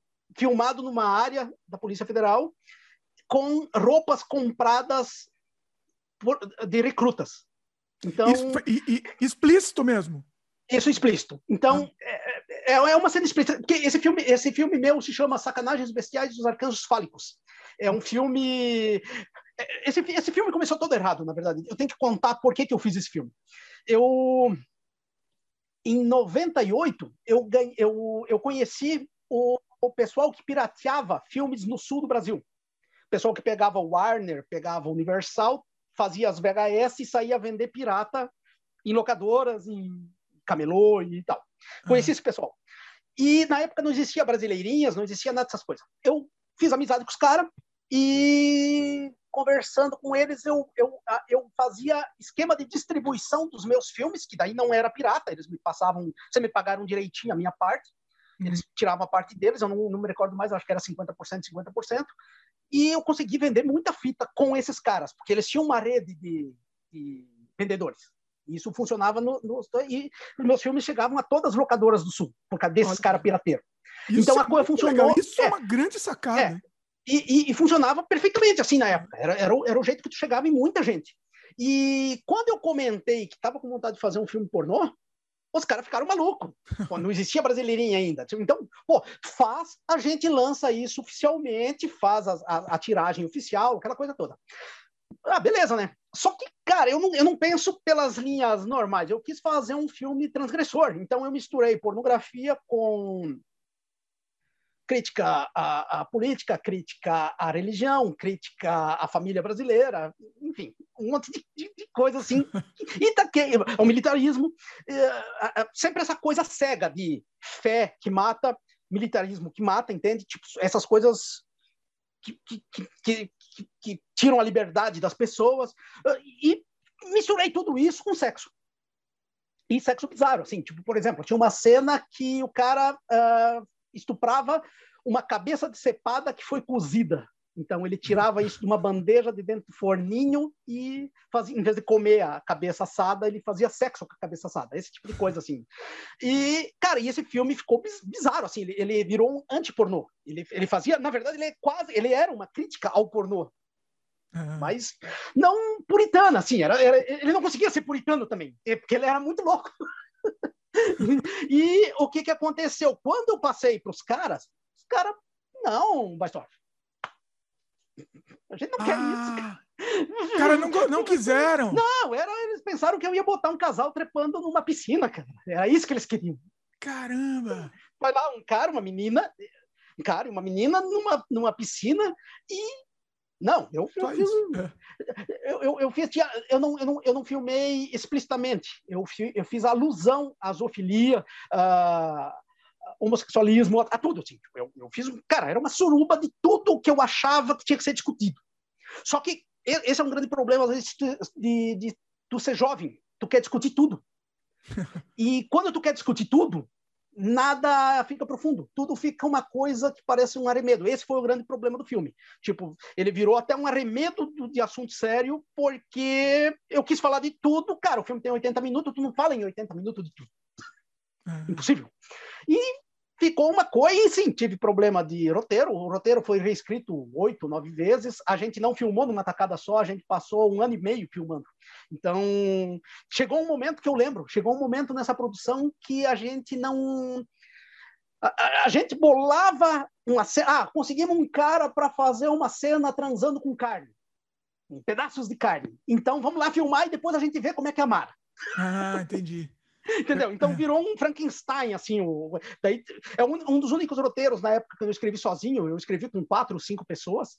Eu lembro que Jorge Tim estava de roteirista, o Carli Bortolanza estava de roteirista, o Coffin Souza estava de roteirista, acho que meu pai entrou de roteirista, meu pai era o iluminador do filme. Então, Muito bom. é, uma, umas coisas absurdas, assim. Não, eu tinha um grupo bem, bem bacana. E esse filme acabou, a gente acabou de filmar ele com três pessoas. Eu lembro que a última cena era o, o Coffin Souza, porque a gente teve que amarar tudo depois, não deu para filmar do jeito que, tinha, que, a gente tinha escrito. Então a gente reinventou o filme todo a partir de delírios de dois caras que estavam numa sessão de psiquiatria, que estavam sendo lobotomizados num hospício por um, por um psiquiatra. Ah. E daí sobrou os dois pacientes que isso virava tudo delírio dos dois pacientes, com, comigo de psicólogo, complicando mais ainda as explicações, porque daí fica uma explicação meio mojica, assim, tipo, ó... É, a falar, ideia é bem do delírio do anormal, né, do mojica. Isso, acabou, acabou sendo meio delírio do, do anormal, assim. Pegou é. um monte de troço que...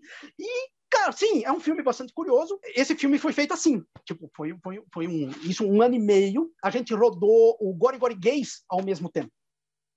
Hum. Do, do, do, Sacanagens Bestiais, então, que também foi outro filme que só deu problema uh, nas filmagens. A, a, gente já tinha gravado quatro ou cinco dias de filmagem, a atriz principal desistiu do filme.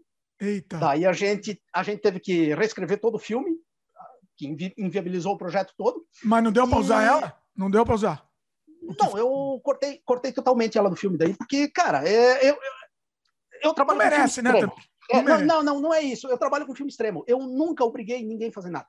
Eu, todos os meus filmes extremos têm roteiro. Todos os meus roteiros eu passo para o ator antes e eu não mudo depois. Por exemplo, se eu pegar um arumbada, vou mijar na porra do seu túmulo, ou se eu pegar o Vadias do Sexo Sangrento, o pessoal que trabalhou nesses filmes recebeu o roteiro, leu o roteiro em casa, leu mais de uma vez. Uh, já não, olha, eu, eu quero saber, inclusive, geralmente conversando, às vezes tem cenas que ficou um pouco mais explícita, até porque o ator sugeriu ficar mais explícito. Hum. Entende? Então, é isso mesmo, cara. Foi, é, é, frutos de conversas e é, às vezes, três, quatro, cinco meses contigo se relacionando com essas pessoas para filmar e ter certeza absoluta eu, eu não filmo uh, com ninguém forçando. Então eu gosto muito que, eu gosto muito de pessoas que me dizem sim ou que me dizem não. Eu não gosto de meio termo, porque não, eu sei que cara, eu não vou deixar de ser amigo da pessoa. Não, a é. pessoa não quer. Eu tenho dois ou três amigos que eu convido desde os anos 90 para ficar pelado nos meus filmes. Os caras nunca toparam. Os caras são amigos meus pessoais há 30 anos. É. Então, eu, eu gosto muito dessa clareza, de dizer, não, eu vou fazer porque eu acreditei no potencial do projeto e quero estar nesse tipo de filme. Beleza. Agora, quando pinta essas dúvidas, eu sou o primeiro cara que eu prefiro perder o. Cara, vou encontrar a pessoa certa para fazer o projeto do que tipo fazer forçado não, cara, não, não funciona. Eu gostei da briga que você teve com o Rafinha. Foi muito bom. o Rafinha falou do, do que é para jogar, para jogar, como é que era? Para jogar só no na, só no, televisão. televisão. Mas isso daí foi, foi arrumado. A gente foi arranjou. Eu imaginei, ó. Olha que eu imaginei, viu? Eu tava assistindo. Foi arranjado. eu fiquei tinha, na dizer, dúvida. Será que isso é uma ação? Eu fiquei na ação, dúvida. Era uma ação. Uhum. Porque a entrevista inteira é verídica até, até o ponto que eu falo do Rogfone. Que aí ah, era ação. Entendi. Porque aí a gente, a gente bolou uma ação que era o seguinte: cara, vamos, vamos criar aí uma retórica, um dilema. Do tipo, meu, você é o cara que não, não é um jogador de, de smartphone, de mobile, como a gente fala. Hum. Então você vai pegar e me zoar no meu programa para dar vericidade, entendeu? E eu vou pegar e vou falar, mano, você tá louco, vou te xingar, você vai, você vai me tirar, você vai fazer piada, você vai zoar. Porque o Rafinha Bastos, ele é um cara que ele tá estigmatizado no Brasil. E é difícil as marcas investirem nele. Sim. Por causa de todo o histórico de tudo que aconteceu com ele. Sim. Se é certo, se é errado, não, não cabe a mim julgar. Mas tudo que aconteceu com ele é foda. E ele tem um lance que é o seguinte: para você fazer uma ação com ele, não adianta você pegar, dar um produto para ele e falar, Rafinha, tá aqui, ó, tá uma grana, fala bem do produto. O público que segue ele não vai engolir isso. O público Precisa gerar ele, uma polêmica, alguma coisa. O público que segue ele vai achar isso um lixo. Porque não é o perfil que ele imprimiu também na internet. O Sim. público que segue ele gosta de ver ele se fudendo. Ele mesmo fala isso pra mim. Meu, Marcel, a galera que me segue gosta de, de me, ver, me ver eu me fudendo. Ver eu me fudendo. Ele falou, ele falou, acho que na, na, na entrevista. Falou, falou. É. E assim, se você vai criar alguma coisa com ele, tem que ser uma coisa particular no universo dele, que conversa com o público dele. Então a gente criou essa história do tipo, você vai meio que tretar comigo dessa história, você tem uma visão, eu tenho outra, e a gente vai levar isso para mais stories ao longo da semana, que é o lançamento do produto. E depois, no dia seguinte do lançamento, vem últimos stories que você é pego jogando pela sua esposa no Rodfone e você admitindo, puta que pariu, tava certo, é legal pra caralho jogar no smartphone. Olha aí. Entendeu? Que aí ele se é. fode. Então ele sustenta a posição e se fode. É, então, é, porque ele, ele. É, exatamente. É, é. Pra você fazer uma ação com um cara que nem ele, você tem que entrar na vibe do público dele, porque senão o público dele rejeita. E aí, por que você vai fazer ação com o cara? Sim. sim. Então você tem que entrar na vibe do público dele, é muito específico. Então ele não tem nada a ver com a campanha do telefone. É uma ação com ele. Hum. Pro público dele. Entendeu? E aí é óbvio que isso acaba extrapolando. É óbvio que isso acaba indo longe por causa da natureza da internet. A galera quer ver treta. Quer ver um cara é. falando é assim e outro falando não é assim nem fudendo. É. Né? Então a gente tirou proveito disso, entendendo muito bem certo? como tudo funciona. Deu, deu porra. Se você, se você tá falando aqui é porque deu. Então, olha aí, tá vendo? É, olha é. aí, é, pois é. Se te e... marcou é porque deu. Sim, sim, sim é, o negócio marca. Se, não se tivesse feito de outra forma, não teria marcado. Pois é. Então, essa, essa sacada é importante. Essa Mas você pode falar. Você, você pode falar isso? Do quê? Publicamente? Pode contar essa história? Já contei? Não, mas, já pô, mas poderia assim? Não, pode, pode, porque a gente já tinha feito uma outra ação dessa com ele no Rockfone 2, quando hum. a gente hum. lançou no Brasil. Que, é que a história é longa. Lembra que eu falei do Zenfone 3 que tinha caixa? Ah. No Zenfone 3, a gente tinha cotado fazer ação com o Rafinha e com o Whindersson Nunes. Hum. E os dois estavam muito caros na época. Imagina. tava no CQC. É. Tava muito caro. Principalmente o Whindersson. É, Bom, se bem é, que na época, na época até que ele, ele Não, o Whindersson já, tá, já tava despontando, ah, já tá. gigante. Ah. É. E aí, não deu, não tivemos budget para ir além e fazer com ele e com o Whindersson. Aí, como tinha muito, muito famoso fazendo, aí apareceu o Whindersson com um pedaço de papel. Eu quero meu Zenfone. Fazendo assim, o bumerangue. Ah. E aí o Rafinha, acho que viu do Whindersson e essa monte de gente fazendo, e ele pegou e escreveu o Zenfone 3 num pedaço de papel e colocou a mão assim por trás. Então ele fez o bumerangue assim. Então o papel, o Zenfone 3 revolava ele assim.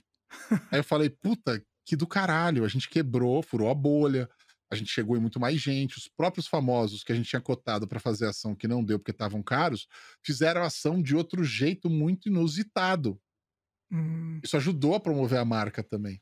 Sim. Então eu falei, porra, no futuro, por que, que a gente não faz alguma coisa com esses caras? Mas, meu, se for caro assim, não rola.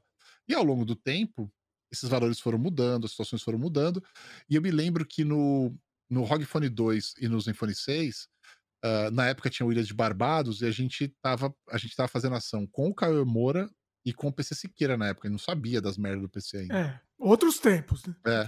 E aí ele tava lá e os caras falaram assim: ó, a gente vai ter que gravar aqui uma ação pra Asus, a gente já grava o Ilho de Barbados. Ele ficou puto. Hum. E aí os caras ficaram dentro da sala, ele saiu e ele fez um stories falando: Olha, vou falar um negócio pra você, essa Asus vai tomar no cu, hein? Isso foi real. Isso foi real. E sem ganhar, ele, ele fez a sem propaganda ganhar. sem ganhar. Aí ele falou: essa Asus vai tomar no cu, tá fazendo ali ação com os meus parça eu queria gravar o negócio, não posso porque eles estão fazendo ação e não faz ação comigo. Vai tomar no cu, Asus. Ele fez assim. Mano, um amigo meu, o Chips, pegou e falou: Você viu isso? Eu falei, puta, que oportunidade do caralho. Entrei na hora no Instagram e mandei mensagem para ele: Ô, oh, topa fazer uma ação? Olha aí. E ele respondeu. Ele, acho, Porra, ele acho que tinha essa visão, né? vamos falar a verdade. Esse vai tomar no cu dele já foi com essa visão que. é mais ou menos, sabe? cara. Geralmente as empresas levam isso do tipo, ó, o cara xingando, falando mal, difamando, é, né? sabe? É. Não entende. É. Como não, é, não entende o valor disso, né? É. é. E aí, tipo, eu falei, vamos fazer uma ação. E aí a ação qual era? Eu chamei, a gente, a gente bolou isso. Foi quando a gente começou a ter essas conversas, eu e ele. E a gente uhum. bolou essa, esse lance do tipo, mano, a galera adora ver eu me fudendo. Manda um e-mail para mim como se já tivesse convidado e não tivesse visto o e-mail. E aí eu vou fazer, contar toda essa história. Eu falei, beleza, aí depois você vai no evento e no evento eu vou te dar um ROG Phone 2, Rafinha, vai ser assim. E aí eu vou mandar você enfiar o telefone no cu, que vai ser legal pra caralho. Aí ele, puta, puta ideia, vamos fazer isso, porque o Cauê ia, ia no evento e tudo mais. Hum. Aí foi ele o Cauê no evento, e aí na hora que na hora que terminou o evento, ele vai no bastidor, lá no camarim, e aí ele, ele, ele filma, né, ele entrando tal no camarim, eu tô lá dentro, e aí ele chega, você que é o Marcel Campos? Você que mandou e-mail para mim e tal, que ele já tinha feito já histórias, histórias e tudo mais. E aí eu falo, sou eu mesmo, cara. Pô, pô, que legal, cara. Pô, queria te dizer que você é uma pessoa legal, você fez ação comigo, eu não queria que elas tomassem no cu, não é isso. Aí ele faz o meia-culpa, combinado essa parada. É. E aí eu pego e falo, então tá bom, cara, mas você merece, tá aqui, ó, ROG Phone 2, ó, aproveita agora, eu quero ver você enfiar ele no cu. no stories dele, tá ligado? Olha no stories dele. E quando ele foi pro evento, ele ficou zoando também, ele ficou zoando tudo. Olha a Asus, vem aqui de penetra. Olha lá o, o cara que tava apresentando, que era eu. Ele falou, ó o pancinha, que tava com a barriguinha. Ó o pancinha, hoje eu tô gordaço. Eu tava só com a barriguinha, ele falou, ó o pancinha. E isso era combinado dele ficar me zoando, de ficar zoando a parada toda, tá ligado? Olha aqui o teleprompter, o cara tá lendo, não sei o quê. Ele fez isso. Isso foi legal pra caralho. E no final eu pego, mostro o telefone que tem uma caixa grande pra caralho e falo, agora você enfia no cu. Isso, isso pra. E ele com aquela cara desconcertado, né? E aí eu me lembro ele saindo do evento e falando: vocês vê, né? Eu falei mal da empresa, falei mal do cara. E no final, olha aqui, tô saindo do evento com um telefone animal. Só tem uma coisa para falar para vocês, galera: o crime compensa. ele fechou assim, pô, fantástico, tá ligado? O, o Thiago comentou aqui que ele foi tapeado. É, muita gente. Muita gente. Muita gente. Agora, uma coisa e interessante, é né? Olha que, que interessante, porque vocês zoaram, um zoou com o outro tal, mas. Ops, bati aqui. Vocês não zoaram com o produto, né? Entendeu? Isso que é interessante. Isso é falta de visão que algumas empresas têm. Vocês fizeram uma campanha, um zoando com o outro, ou, né? Faz, fazendo o que foi, mas vocês não estão zoando com o produto em si, né? Era, era uma era uma troca entre é, troca de farpas entre vocês, vamos dizer, entre é. aspas, é, né? É, e, e, quando chegou no, no ROG Phone 5, que o ROG Phone 3 a gente não. A gente trouxe o Brasil, mas a gente não fabricou no Brasil. O ROG Phone 5 já era um plano maior de fabricar no Brasil. Então a uhum. gente voltou a fazer ação. Aí eu, eu entrei em contato com ele e falei: vamos fazer outra? Como que a gente bola isso, né? Como que a gente faz isso? Né? Porque, assim, uma galera já se ligou que essa parada foi arrumada. Tem que, tem, que, tem que, elevar a criatividade. É, a, gente tem que, a gente tem que fazer isso acontecer, bolar isso, mas o pessoal vai ter que ficar pelo menos na dúvida. Essa era, essa era o objetivo. E aí a gente fez isso. Eu chamei ele pra missionar e falei: eu tenho o meu canal, cara. Eu entrevisto criador de conteúdo. Vem você no meu canal como convidado. A gente bate um papo Logo no começo do papo, a gente fala que aquela outra parada, aquela ação foi combinada, para já desmistificar da cabeça da galera. Aí isso vai dar veracidade para tudo que acontecer depois no programa. Ah, Entendeu? Essa foi a estratégia. E foi isso que a gente fez. Aí ele falou as coisas como que foi da boca dele, explicando tudo que eu tô te falando aqui. Ele falou, tá lá no, no programa lá do Missiona One com o Rafinha Bassos. E aí, tipo, a gente tocou o Missiona One normal, ele conta a vida dele, conta a criação de conteúdo, não sei o quê. E quando a gente chega na hora do produto que tava combinado, aquela parada toda acontece. Mas de uma maneira muito mais natural. Porque é uma coisa que, meu, as pessoas têm essa dicotomia. Ah, game é no videogame, videogame é na TV Game é no PC, PC é monitor grande, jogar numa telinha pequena. Para a maioria das pessoas mais leigas, essa é a diferença brutal. Por que eu vou jogar numa telinha tão pequena? E ele pegou isso na veia e falou: mano, o jogo é na TV, Marcelo, deixa eu te mostrar. Tipo, quando as pessoas descobrirem o que é TV, isso a gente não tinha combinado. Esse, essa linha de pensamento foi, meu, foi totalmente da cabeça dele e foi totalmente um negócio ali espontâneo, tá ligado? Que ele soltou. Vocês só combinaram a ideia do o é, conceito é, da, da briga. Tretar, o resto. Da é. gente tretar de que, meu, game mobile não existe, e eu falando game mobile existe, por isso que tá o produto aqui, você que não conhece. Por isso que a gente ah. combinou. Mas dele pra esse caminho de TV, eu achei fantástico. achei fantástico. Olha. E foi legal pra caralho. Ele, e ele foi foda. Ele falou: sabe aquele ROG Phone 2 que você me deu? Então, é peso de papel aqui em casa. Nunca joguei. Olha que filho da puta. Eu falei, pô, fantástico, velho. Olha aí, aí, aí também você Rafinha, você abriu a porteira também. É, não... não, mas é legal. É legal, não, então você não sabe coisa. o que esperar, né? Mas é. mas é o tipo de ação que funciona só com ele. Sim. E se você der o telefone na mão dele para ele falar bem, não funciona. É, vai, não, vai, não vai soar natural, né? É, vai é. ficar um negócio plastificado, tá ligado? Sim. Meu pai também me, me, quis me mostrar muito música boa, né? E assim, quando criança, você nem conscientemente analisa que ah, eu gosto disso, ah, eu gosto de Elis Regina tal, mas ele pôs tanto para ouvir que hoje em dia para mim é um, um, comfort music, não sei como que seria em português isso, mas é uma música que eu, que eu vou procurar para me ouvir e me sinto bem, né? Sim. Não necessariamente eu ativamente fui atrás. Depois quando você fica adolescente, você escolhe o caminho que você quer seguir, né? Mas você, eu acho que você fica com essas duas influências, né? A sua influência da, da sua infância e depois a influência da sua adolescência quando você teve uma liberdade para escolher, uma liberdade entre aspas, né? Pelo menos a gente acha que a gente teve, não sei se a gente teve. É, muitas vezes o grupo, o grupo de amigos. Eu estava é. vendo uma entrevista um dia desses, é de um canal que eu gosto muito, de um produtor chamado Clemente Magalhães, e ele também trabalha com marketing da música, né, com, com a estrutura né, de, de divulgação de artistas. Ele tem um canal muito bacana. Aí ele estava entrevistando alguém que estava contando a seguinte experiência. Ele foi com os amigos para o Rock in Rio 1, e aí é, eles foram ver determinadas bandas de rock e para quem ia fechar a noite ia ser o Queen. Só que entre o, os amigos, a fama do Queen era rock meio farofa, né? E aí ele tinha que ver só, acho que acho, acho que é o Iron Maiden que tocou no mesmo dia, enfim, a, alguma outra banda de rock bem pesado, né, tocou no mesmo dia. E aí, quando acabou a, o show da banda pesadona, digamos que é, o, o Iron Maiden, os amigos falaram assim: "Vamos embora". Eita. Aí o cara falou assim: não, mas tem um show do Queen. Pô, meu irmão, que show do Queen? O que é? Vambora! E aí ele ficou, ele, fala assim que o grande arrependimento dele na vida é ter ido embora do Rock in Rio 1 sem ter visto o show do Queen. Mas ele fala, cara, aquela época era assim, a gente ia, né, aquela coisa meio manada. A gente é, e, é, cara, e é, não, adianta, queria, você acha que mal meio. tem 100% de escolha? Não, você é influenciado mesmo. Você, o pessoal zoa, ah, você gosta de tal coisa, ah, tá trouxa. Tinha, sempre teve isso, né? Hoje deve ter a mesma cara, coisa, né? não sei. Cara, eu, eu, eu, era zoado porque eu gostava de arrar, né?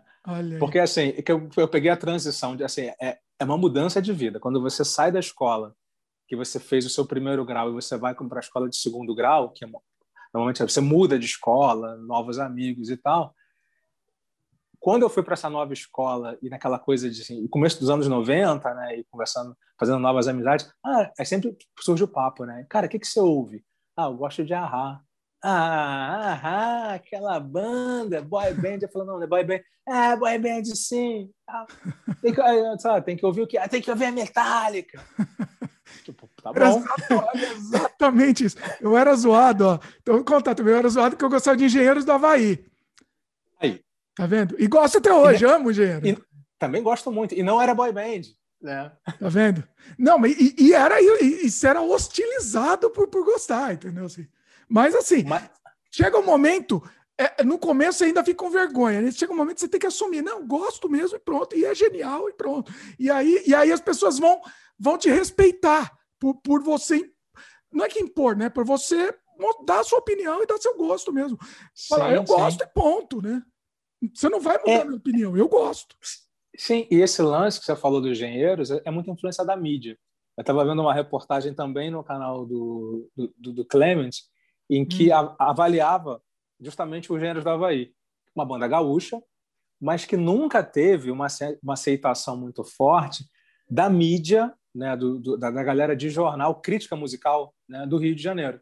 É. Era uma galera que sempre fazia questão de meio que fazia pouco caso dos engenheiros. E era uma, assim, é, à medida que eu fui aprendendo música, assim, eu já gostava quando era, quando era moleque, mas à medida que eu fui entendendo mais de música, fui valorizando mais os caras, primeiro, porque eles tocam muito. Né? O Bertin, aquela formação clássica, né? o Bertin Gessinger, Augusto Lix e o Carlos Maltz, assim, power trio tocando a Vera. Né? Hum. E, o, e, o, e o Humberto Gessinger é muito fã de Roger Waters. Né? Então, Sim. as letras dos engenheiros tem muito do que. Assim, o Humberto é um cara de uma cultura vastíssima. E ele é muito influenciado pelo Pink Floyd, sobretudo né, pelas letras do, do, do, Roger Waters. Então, assim, uma banda né, ao vivo impecável, mas, tinha, mas, mas a mídia, né, o, a crítica musical pegava muito no pé deles. Eu, eu lembro que eu li isso uma vez, uma, uma crítica num, num jornal, que falava assim: engenheiros do Havaí, dá a impressão de que se puxar alguma coisa da tomada, o show acaba. Era meio, que uma, era meio que uma insinuação de que eles não tocavam aquilo tudo e que tinha coisa ali que era pré-gravada, como se eles ah. não estivessem tocando para valer. Existia isso. Nossa. Né? E, e, e, assim, alguns falavam, comparavam, né, o, eu acho até com um pouco de exagero, comparavam engenheiros com o Rush, né, que também era um power trio. É, mas assim, isso, mas o, os caras faziam piada. Ah, o engenheiro quer ser o, o Rush é brasileiro, mas não chega nem. Cara, uma bobagem. Né? Era e, motivo assim, de é... piada, é isso que você tá falando. Era piada. A mídia é, mas... criava, e aí as pessoas se influenciavam com essa piada. Se influenciavam, se influenciavam. Quem era moleque, aí o, o, líder do grupo tinha acesso à revista. Aí ele lia, é, sabia. Aí chegava na rodinha, pô, ouvi engenheiros, não. Ah, os caras nem tocam, os caras nem tocam direito, né? Os caras fazem playback. Cara, eu ouvi durante anos de que o primeiro show do Ahá no, no Brasil, que foi em 89, na, na Praça da Apoteose, cara, isso foi uma das lendas urbanas, né? Que todo mundo dizia que o Ahá tinha feito playback. Né? Olha. Né? E eu sempre era o cara chato que dizia, não, nunca foi playback. Né? É, é tudo ao vivo, os caras usavam, botavam no arranjo ao vivo outros elementos, não era igualzinho do disco, tinha percussão, tinha vários teclados, enfim, o arranjo era diferente justamente para mostrar para a galera, olha, isso aqui é ao vivo, né? é orgânico, né? mas a galera ficou com isso, e isso foi uma lenda urbana que se bobear até hoje. Ele fala, ah, aquela banda que fez playback. Não, cara, não fez playback, os caras tocam para valer. Né? Fizeram um show depois no Rock in Rio 2, porque foi recorde de público. Né? Foi um dos grandes shows do Rock in Rio no Maracanã. Então, assim, a galera se influencia muito por uma bobagem que um cara escreve, mas isso aí é outros tempos, né? É, fake news, mas que assim, é tipo, hoje é diferente, mas nem tanto. Fake né? news dos anos 80, pois é. é. Veio o Bolsonaro também, Luiz. Porque a gente sempre faz, faz live aqui, não tem Bolsonaro na live. Agora tem o Bolsonaro. Vou ter que ler aqui todos os comentários dele, inclusive tá xingando Bota, muito o Marcelo aqui. Tá xingando. O comentário na tela. Bota o comentário. Vamos lá? Tela. Joga aí, joga aí. O Brasil só tem jeito se esses comunistas deixarem Bolsonaro governar. Aí comentário do Marcelo, né? Trazer um comunista aí é brincadeira. Você é comunista, Marcelo? Querem tirar o Bolsonaro para entregar o Brasil aos comunistas e se tornar uma nova Venezuela, como está sendo a Argentina. É, veja bem, Fio, você precisa ler. Você sai da bolha, cara. Sai da bolha de extrema-direita que você se encontra, entendeu? E se livra dessa ilusão. Se achar que eu sou comunista, mané, você é um mané.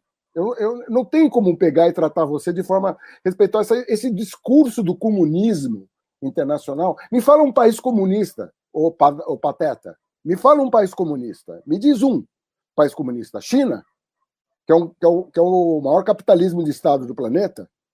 Né?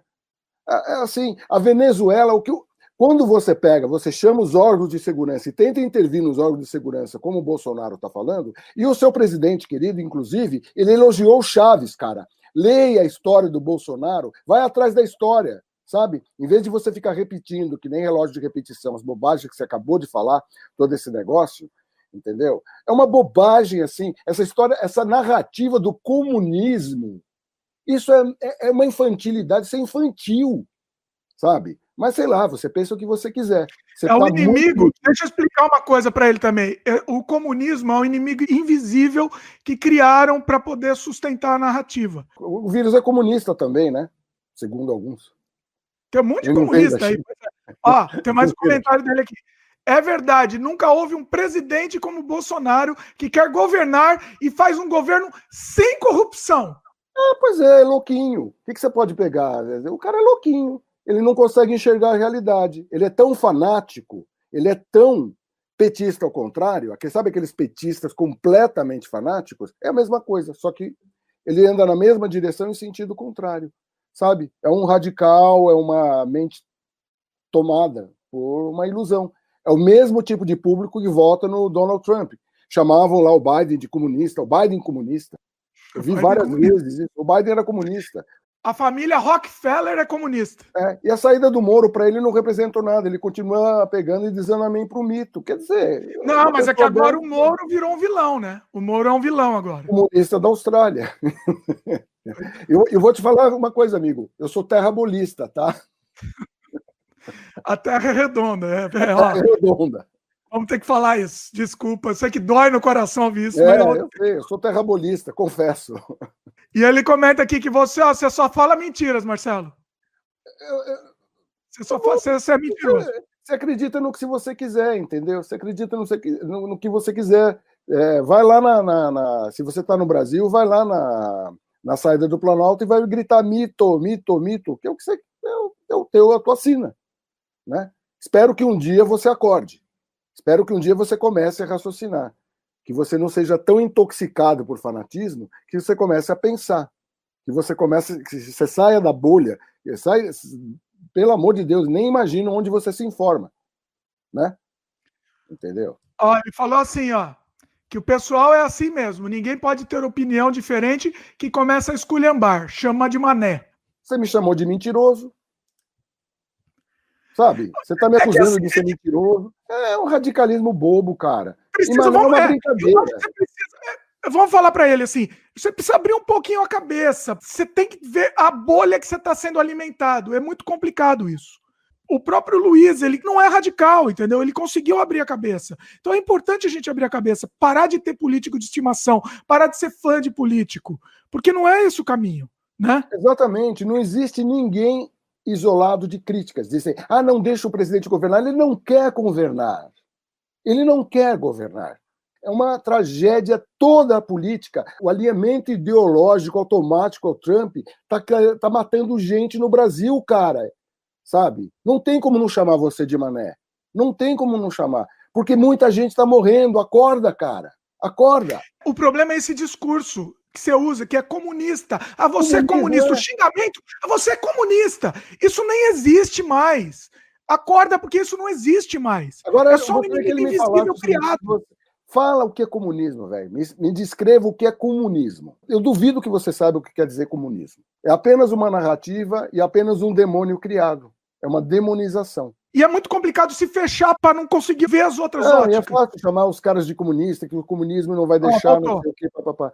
Tá? E o Chaves? Tá voltando. Aí, pessoal, rapaz, eu tô vendo aí que o Marcos Dicas entrou aí. O Marcos Dicas é. é radical, né? Radical. É amigo Marcão. Marcos, ó, numa boa, a gente tá tentando falar numa boa, assim. É, fala aí, Luiz.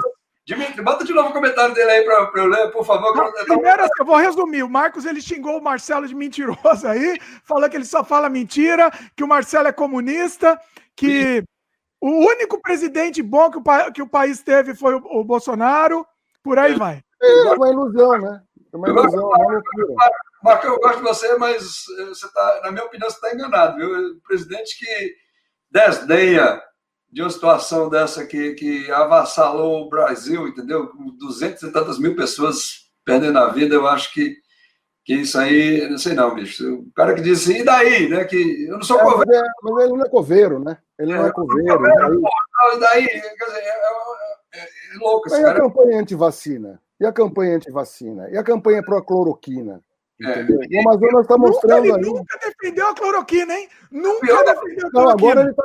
Não, e outra coisa, as narrativas, você quer um mentiroso, mentiroso é o Bolsonaro. Por quê?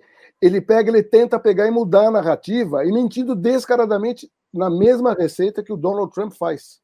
Mesma receita.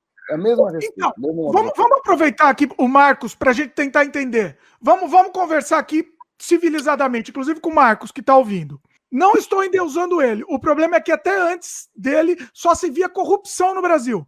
Com o Bolsonaro não tem corrupção, Marcos, na sua opinião? Os filhos deles não estão envolvidos em nenhuma corrupção. Ele não está envolvido diretamente com nenhuma corrupção. O cheque do, do, do Queiroz também não, não existe. A intervenção na Polícia Federal não existe. Quer dizer, não existe nada.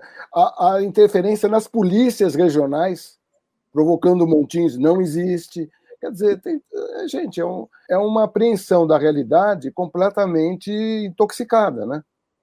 Dentro da bolha dele. Ele deve ler só aqueles jornais, aquelas coisas que são pró-Bolsonaro. Ele não vê nenhuma outra opinião, não tenta buscar. É complicado, Albert, se ver que tem muita gente que segue uh, o bolsonarismo de forma cega, né? E, porque é mais fácil, né? Isso é, é mais simples. Porque você está negando, cara, coisas que estão ali a olhos nus, que você não consegue. Como é que você vai negar, bicho? O cara teve 7 milhões e tantos movimentados na conta dele, o Queiroz, e precisou pedir dinheiro emprestado para o Bolsonaro. Deu um cheque de volta, não sei o quê. Tá, tá esquisita essa história, cara. Esse negócio tá. No mínimo, precisa ser melhor explicado, no mínimo. Não existe imparcialidade na comunicação, não existe. Tudo tem tem um propósito, tudo. Você tem que escolher qual o propósito que você quer, e se caso aconteça uma manifestação emocional, como é que você vai lidar com aquilo? Isso é pensamento crítico. Se vier à tona uma coisa que não estava prevista na sua mente, como é que você vai reagir? Olha, estou brigando com minha esposa porque eu estou contaminado com um drama que eu vi ontem, porque não aconteceu isso, isso, isso. Tá certo? Não, vou desligar o piloto automático calma, calma, sabe? O por outro caminho. Eu estou estressado no trânsito pra caramba, porque eu vi uma maratona de série é, sobre guerra, conflito, eu tô com uma adrenalina no talo. Então, mas e você aí... acha que é na, no, na ficção, na, na, na, ficção que isso você vai ser contaminado? Eu, pessoalmente, acho que você ficar vendo notícia, ficar vendo, sei lá, da Atena, você vai ser muito mais contaminado. Não, porque é, também, lógico que você vai ficar contaminado. Mas a questão é assim, que a notícia ela é um fato desorganizado, ela não tem um propósito. A notícia é um fato que você vai versionar sobre o fato. A ficção ela é orquestrada para ter um objetivo, que eu acho que é mais nefasto. Ela tem um objetivo, ela tem uma precisão. Ele é orquestrado também para mexer com você. Então, citando não, da... Ele tem que mexer, não, ele tem que mexer, sim, mas é em cima de um fato, que eu acho que é mais nefasto você criar isso do zero. O fato já existe lá. O, jornal, o jornalismo ele só, ele só existe porque aconteceu alguma coisa, o fato ele vai maquiar, vai fazer uma série de outras coisas em função do fato, mas tem que acontecer o fato. Se não tiver notícia, não tem jornalismo. Se não tiver o fato, não tem jornalismo. Eu acho que é muito pior você manipular isso através do nada, através de ideias com objetivos claros e definidos de criar uma, uma, um arcabouço emocional para promover um comportamento nas pessoas. Então, eu entendi, mas eu não sei se foi criado para promover. Ele foi criado, obviamente, ele foi criado se, quando a pessoa cria uma ficção, ele, ele criou aquilo para mexer com você, para te emocionar, enfim. Mas não foi criado para mudar o seu mindset para isso. Você acha que foi hoje criado? Sim, hoje sim. Não, não, o mindset não, não vai mudar o seu mindset, não é lavagem, não é lobotomia. Mas ele vai te induzir a, uma, a um comportamento de consumo. Isso é, isso é assim, há 50 anos que acontece já. Isso vai. A Disney faz isso, as, os grandes, a MGM faz isso. Todos os grandes blockbusters fazem isso, tudo te induz a um comportamento de consumo. Para você ter uma ideia, o Top Gun, sabe o filme Top Gun, a primeira versão? Sim. Sabe por que ele foi feito? Que tinha uma baixa de alistamento na aeronáutica americana. Ah. Aquele filme, depois daquele filme, o que aconteceu? Aumentou em 400, 500% o alistamento na aeronáutica.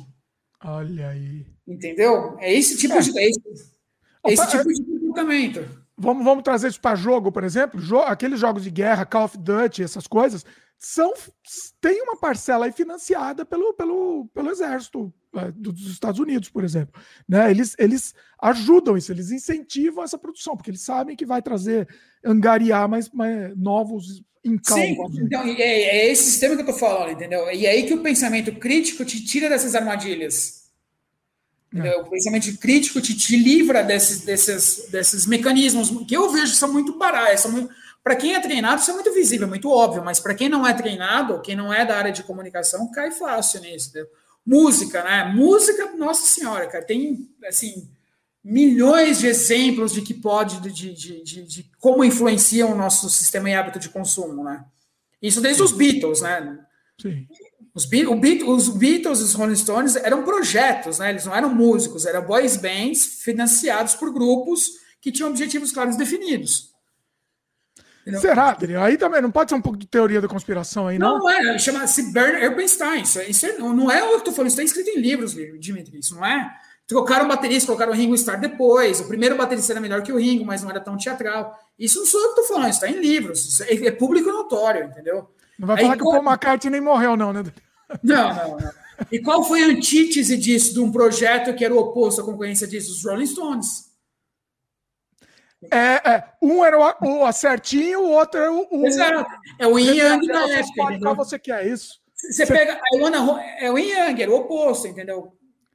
Para deixar as opções para você, qual que você vai consumir aí, né? É isso. É mesmo, é, não tem diferença de Beatles no começo de carreira e Anitta. Não tem. Não Olha, tem. essa, Daniel, essa aqui, eu Não tem vou diferença. corte essa daqui, porque essa vai, vai, vai gerar, vai- essa vai ser boa. V- Vamos lá, vamos analisar então. É muito simples, Dimitri. Vamos lá. É, I wanna hold your hand. Eu quero segurar sua mão, eu quero segurar sua mão. É um padrão hipnótico, que na minha, na minha concepção não tem nenhuma diferença de patati e patatá. Sabe patati patatá? As letras dos Beatles, da época, às vezes eu acho que patati patatá é um pouco mais inteligente que Beatles, mas tudo bem. Sabe, eu quero segurar sua mão, eu quero segurar sua mão, eu quero. Você diz oi, eu digo tchau. You say hello, and I say. You say goodbye, say hello. Você diz oi, eu digo tchau. Você diz oi, eu digo tchau. Põe maquiagem e põe no picadeiro. É patati e patatá, não tem diferença. É, Era um produto, né? Era um produto. É um produto. Mas depois eles evoluíram, né? Quando, quando, quando o Bob Dylan falou, vocês vão ficar nessa quanto tempo? Vocês vão ficar nesse mundinho há quanto tempo? Quem, o, grande, o grande impulsionador da virada dos Beatles, que depois veio o Robert Soul, veio o Sgt. principalmente o Sgt. Peppers, né? Foi o Bob Dylan que deu aquela puta alfinetada nele. Ele falou: "Ué, vocês vão ficar brincando essa merda até quando? Entendeu? Vocês vão ficar fazendo isso até quando? Entendeu? Tem uma frase célebre do Paul McCartney, do, do, do John Lennon, junto com o Paul McCartney, falou: agora nós vamos compor uma jacuzzi. Muito bom, muito bom. Sabe? Então, o que, que os Beatles faziam? Eles desenvolviam padrões hipnóticos de dança de rebeldia na época, uma rebeldia muito é, dentro de contexto, para poder vender. O que, que a Anitta faz? É um projeto de padrões hipnóticos, usando o corpo, obviamente que é um outro contexto, para poder vender. Tudo que, que, essas bandas de sucesso fazem é, são muito bem planejados. São, são ações muito bem orquestradas. Mas você acha que isso foi deliberado por quem? Pelos próprios Beatles ou por, por alguém por trás? Foi É um pouco, é um pouco de de cada. É um pouco de cada, né? Isso devido, assim, tem, obviamente você tem as vontades, as motivações musicais, que é principalmente Paul McCartney e o, e o John Lennon, que se conheciam na infância. E depois entrou o George Harrison, né, um pouco depois. E o Ringo Starr, tipo, não era nem o melhor baterista da banda, né? O melhor baterista da banda era o Paul McCartney, né? Só que ele tinha uma função ali figurativa importante. O primeiro baterista foi demitido da banda, o próprio Bernard Bernstein mudou isso, né? Quis colocar um outro baterista. E a Apple, né, a gra- a gravadora da época, financiou esse projeto, né, para que fosse tivesse um briefing a ser cumprido daquilo. Entendeu? Que não fosse um rock dentro de uma, de uma rebeldia muito bem calculada, muito infantilizada. E as músicas, por que, que as músicas dos Beatles eram simples? Porque elas eram exportadas para países que não falavam a língua inglesa e que estavam no princípio do entendimento. Se você colocar um inglês muito complicado, lírico, cheio de poesia, esses países não vão entender. E não tem diferença entre, sei lá, Beatles, Menudo, eh, Dominó, Backstreet Boys, no final é tudo coisa. O Beatles teve tanto, o Beatles tanto não deu certo que acabou, né? Tipo, eles tentaram mudar, não deu certo e acabar, acabou. Aí o John Lennon quis seguir a carreira solo dele, que foi infrutífera, não foi tão bem. Ele rivalizou com o Paul McCartney, que teve uma carreira muito boa, muito melhor. Ele saiu dos Beatles, montou o Wings, depois o Wings foi para a carreira solo, começou a fazer algumas parcerias, teve Everett Ibony com Michael Jackson. Mas isso para você já não é mais. Aí, aí é a liberdade criativa dele, tanto é que não foram tantos sucessos comerciais. O Wings não foi um sucesso comercial. O John Lennon não teve sucesso comercial nenhum. A carreira dele foi, sabe, muito em fácil que os Beatles conseguiram foi muito muito ruim. É, o Muito John Lennon, depois que ele saiu, claramente ele estava seguindo o que ele queria É o fazer. que ele queria fazer, ele se libertou desse sistema, porém não teve sucesso comercial. É, é nós aqui, ó. Tô eu aqui, ó. Tô aqui, ó. Eu O só que, que você daria de meu- dica para quem quer começar a esculpir? Isso eu gostaria muito de falar. Tem muita gente que, que gosta, tem interesse em esculpir, e eu acho que precisa, que é fundamental. Se tu tem esse impulso, tu precisa fazer. Ah, não digo que tu precisa trabalhar com isso, mas que tu precisa fazer isso porque tu vai se sentir melhor na vida. Então, assim, a primeira coisa que eu diria, se- falando especificamente de escultura, compra argila, argila comum. Que que, ah, o que, que tu está procurando nessa argila? Uma argila que não seja farinhenta, que quando tu abre o pacotinho, tu esfregue a mão, ela não seja terrosa, tu não sinta grão. Que tu sinta uma, tipo, uma massinha de modelar. Por que argila? Argila é barato, ela é muito fácil de modelar e muito fácil de tu atingir um ponto ideal. Todo mundo que está vendo isso pode me procurar para pedir dicas sobre como começar com argila. Eu não vou cobrar porra nenhuma, pode me perguntar lá que eu explico. Porque aqui vai ficar muito longo, mas, mas é o material melhor para começar. É um material muito acessível e que pode ser pintado. Pode ser a, a, própria argila pode, é claro que ela vai ser frágil, né? Mas ela não precisa ser queimada. Uh, instrumental é interessante ter. Até espátula de manicure é legal, funciona. Mas espátula de dentista, que é o que eu uso, é a melhor coisa. É o que eu mais recomendo. Existem estecos e, e, e mil tipos de espátulas profissionais que eu tenho também Uh, mas espátula de dentista é uma coisa muito acessível e que tu precisa de umas três ou quatro só para tu sair trabalhando. E tu vai se divertir pra caramba. E outra coisa que é muito fundamental. O processo tem que ser legal. Não o resultado. O resultado, ele vai ser natural. Ele tu não vai tu pode inclusive se, uh, se surpreender com tuas habilidades que tu não imaginava que tinha. Mas assim, muito, muito provavelmente a tua primeira peça não vai ser tão foda, mas a segunda vai ser melhorzinha, a terceira. E a prática vai te lapidar e te trazer habilidade. Mas o principal é tu estar tá se divertindo, tem que ser divertido, não pode ser por obrigação, não pode ser, tu não pode fazer as coisas querendo que a tua primeira seja já como já atingir todos os teus resultados na primeira. Ninguém vai não conheço nenhum caso que é assim. Tem muita gente muito foda. Tem um amigo meu, o Lucas. Eu não sei há quanto tempo o Lucas está esculpindo. O cara tá um monstro, velho. Todos os dias ele posta coisa e é maravilhoso o trabalho dele. E é lindo ver como ele evolui muito rápido, cara. Tu vai se, as pessoas vão se surpreender como elas vão evoluir rapidamente. Então, eu de coração é a coisa principal. Se tu tem esse esse impulso, faz isso. Faz isso, vai ser bom para ti, vai ser bom. Tu vai se tornar uma pessoa melhor, tu vai se sentir melhor, mais leve perante a vida. Faz isso. Às vezes, negociar com os herdeiros é mais difícil até do que com o artista, né? Porque o, o artista ainda quer ver o material dele ser publicado. O herdeiro, normalmente, só querem assim, aproveitar né, o, o espólio aí, né? Então, é, eu acho complicado. Não vou nem entrar nesse mérito aqui, porque eu acho complicado. É, é, é coisa mais difícil, sim. Eu, eu tive experiências muito boas com herdeiros, tá? Bem legais, que é amigo dos herdeiros. Tem outras que nem o herdeiro, às vezes nem o artista mesmo foi fácil, né? Então, tem todo tipo de relação aí. Você, você teve, sem citar nome, obviamente, mas assim, você teve problema assim que, que não abriu conversa, não Teve algum artista? Não, assim, de não abrir conversa, não. De não abrir conversa, não. Eu já, é, eu já tive, assim, artista que quis fazer uma, um remake de uma história antiga, assim, não, não fazer o, a história em si, mas ampliar aquilo ali, pegar uma história que tinha ali 12 páginas e transformar numa obra de 60 páginas, tal. e aí o, o escritor original não aceitou, disse que a história era boa como estava, e que não cabia isso aí, ele nem entendeu que era uma homenagem, né? É, fazer a fazer a assim toda vez que eu negocio alguma coisa com um artista eu faço de maneira bem transparente né então assim com o herdeiro eu já falo ó, o que eu posso fazer é isso se não interessar né? Se o pagamento é muito pouco, tal, simplesmente não vai publicar. Né? O, o, herdeiro, vou ser sincero, o herdeiro tem que pensar assim: se você é herdeiro e está assistindo, ele pensa assim: ó, não tenho nada, melhor que nada vai ser. E pelo menos o trabalho vai estar tá circulando, né? E, e... Não, o importante é isso também. Eu vejo aquela. Eu tenho uma amiga, sabe? Não é nem questão de quadrinhos, é música. O pai dela fez várias partituras, fez várias músicas tal. E ela e as irmãs é, relutam em entregar isso para algum artista desenvolver, compor, fazer. É, tá bom. E quem que vai conhecer a obra do pai delas, né?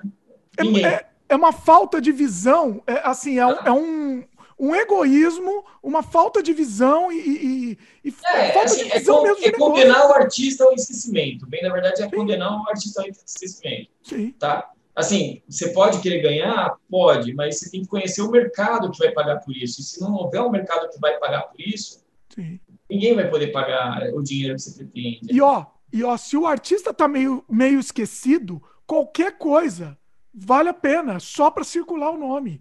É, só para entrar, entendeu? É, é, bem isso. Eu acho que sim, tem personagens, artistas, obras que merecem estar sempre no conhecimento. De repente, hoje não surgiu a oportunidade de receber um bom pagamento por isso. Quem sabe desenvolvendo 200 pessoas, 2 mil pessoas como leitores, é, daqui cinco anos, 20 mil se interessem pela obra, entendeu? Sim. Mas não, não condenem o nome da, dos artistas ou das obras ao esquecimento, que isso é muito triste. É, é um crime. Eu, eu considero isso um crime, sinceramente. É uma tristeza, assim, é uma tristeza. Eu não sei é, é uma ambição que não vai gerar frutos aí para ninguém, né? É. Isso eu não estou falando dos artistas, estou falando dos artistas também, né? Então... Eu vou citar um exemplo que não tem nada a ver com quadrinhos, então eu posso, posso falar mal aqui. No, no caso do, do Legião Urbana, por exemplo, o filho lá do Renato Russo, ele está destruindo, destruindo é, o nome.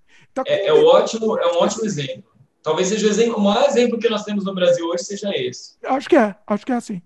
É, e, e aquilo lá, ainda tinha expectativa que quando o herdeiro assumisse os direitos, seria mais fácil com a família, passou a ser mais difícil.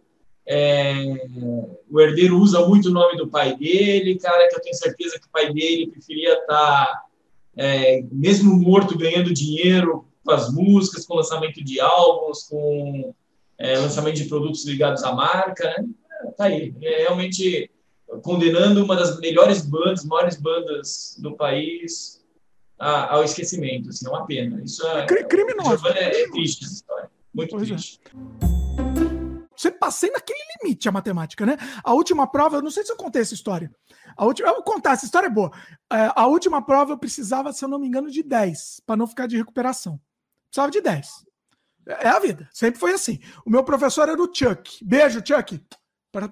O Chuck, porque ele parecia com o bonequinho do Chuck mesmo, do, do filme.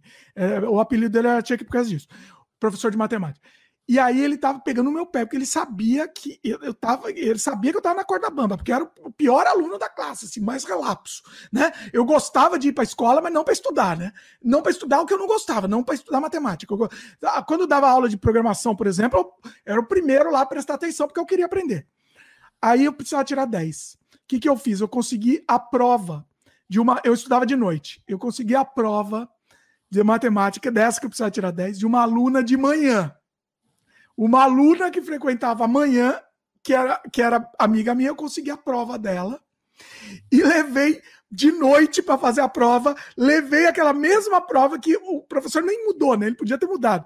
Levei a mesma prova, coloquei embaixo da carteira, assim, eu precisava de 10, hein? Se eu, se eu não tivesse 10, eu ficaria em recuperação. Não nem repetiria. Não... E aí, copiei a prova inteirinha da aluna. copiei é, sem saber.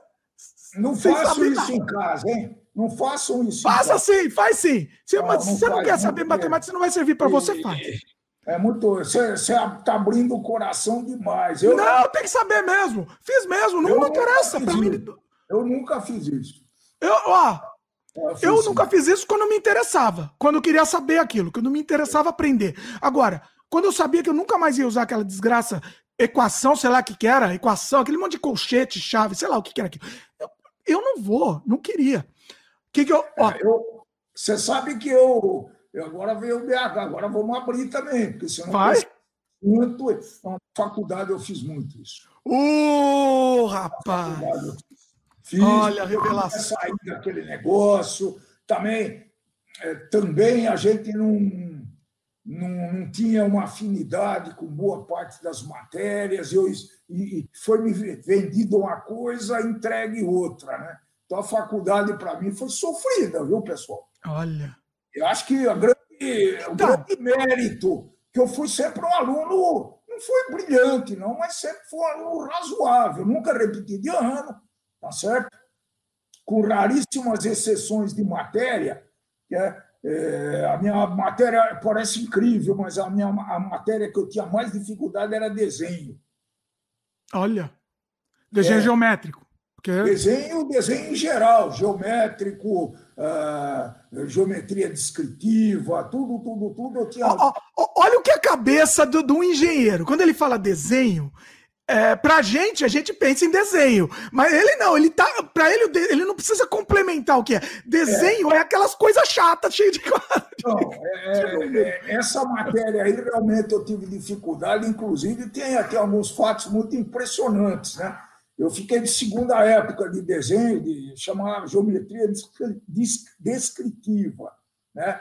Eu não sei se algum de vocês ainda existe essa matéria. Mas eu não casava com a professora, não, não, não dava, não tinha, sabe, empatia.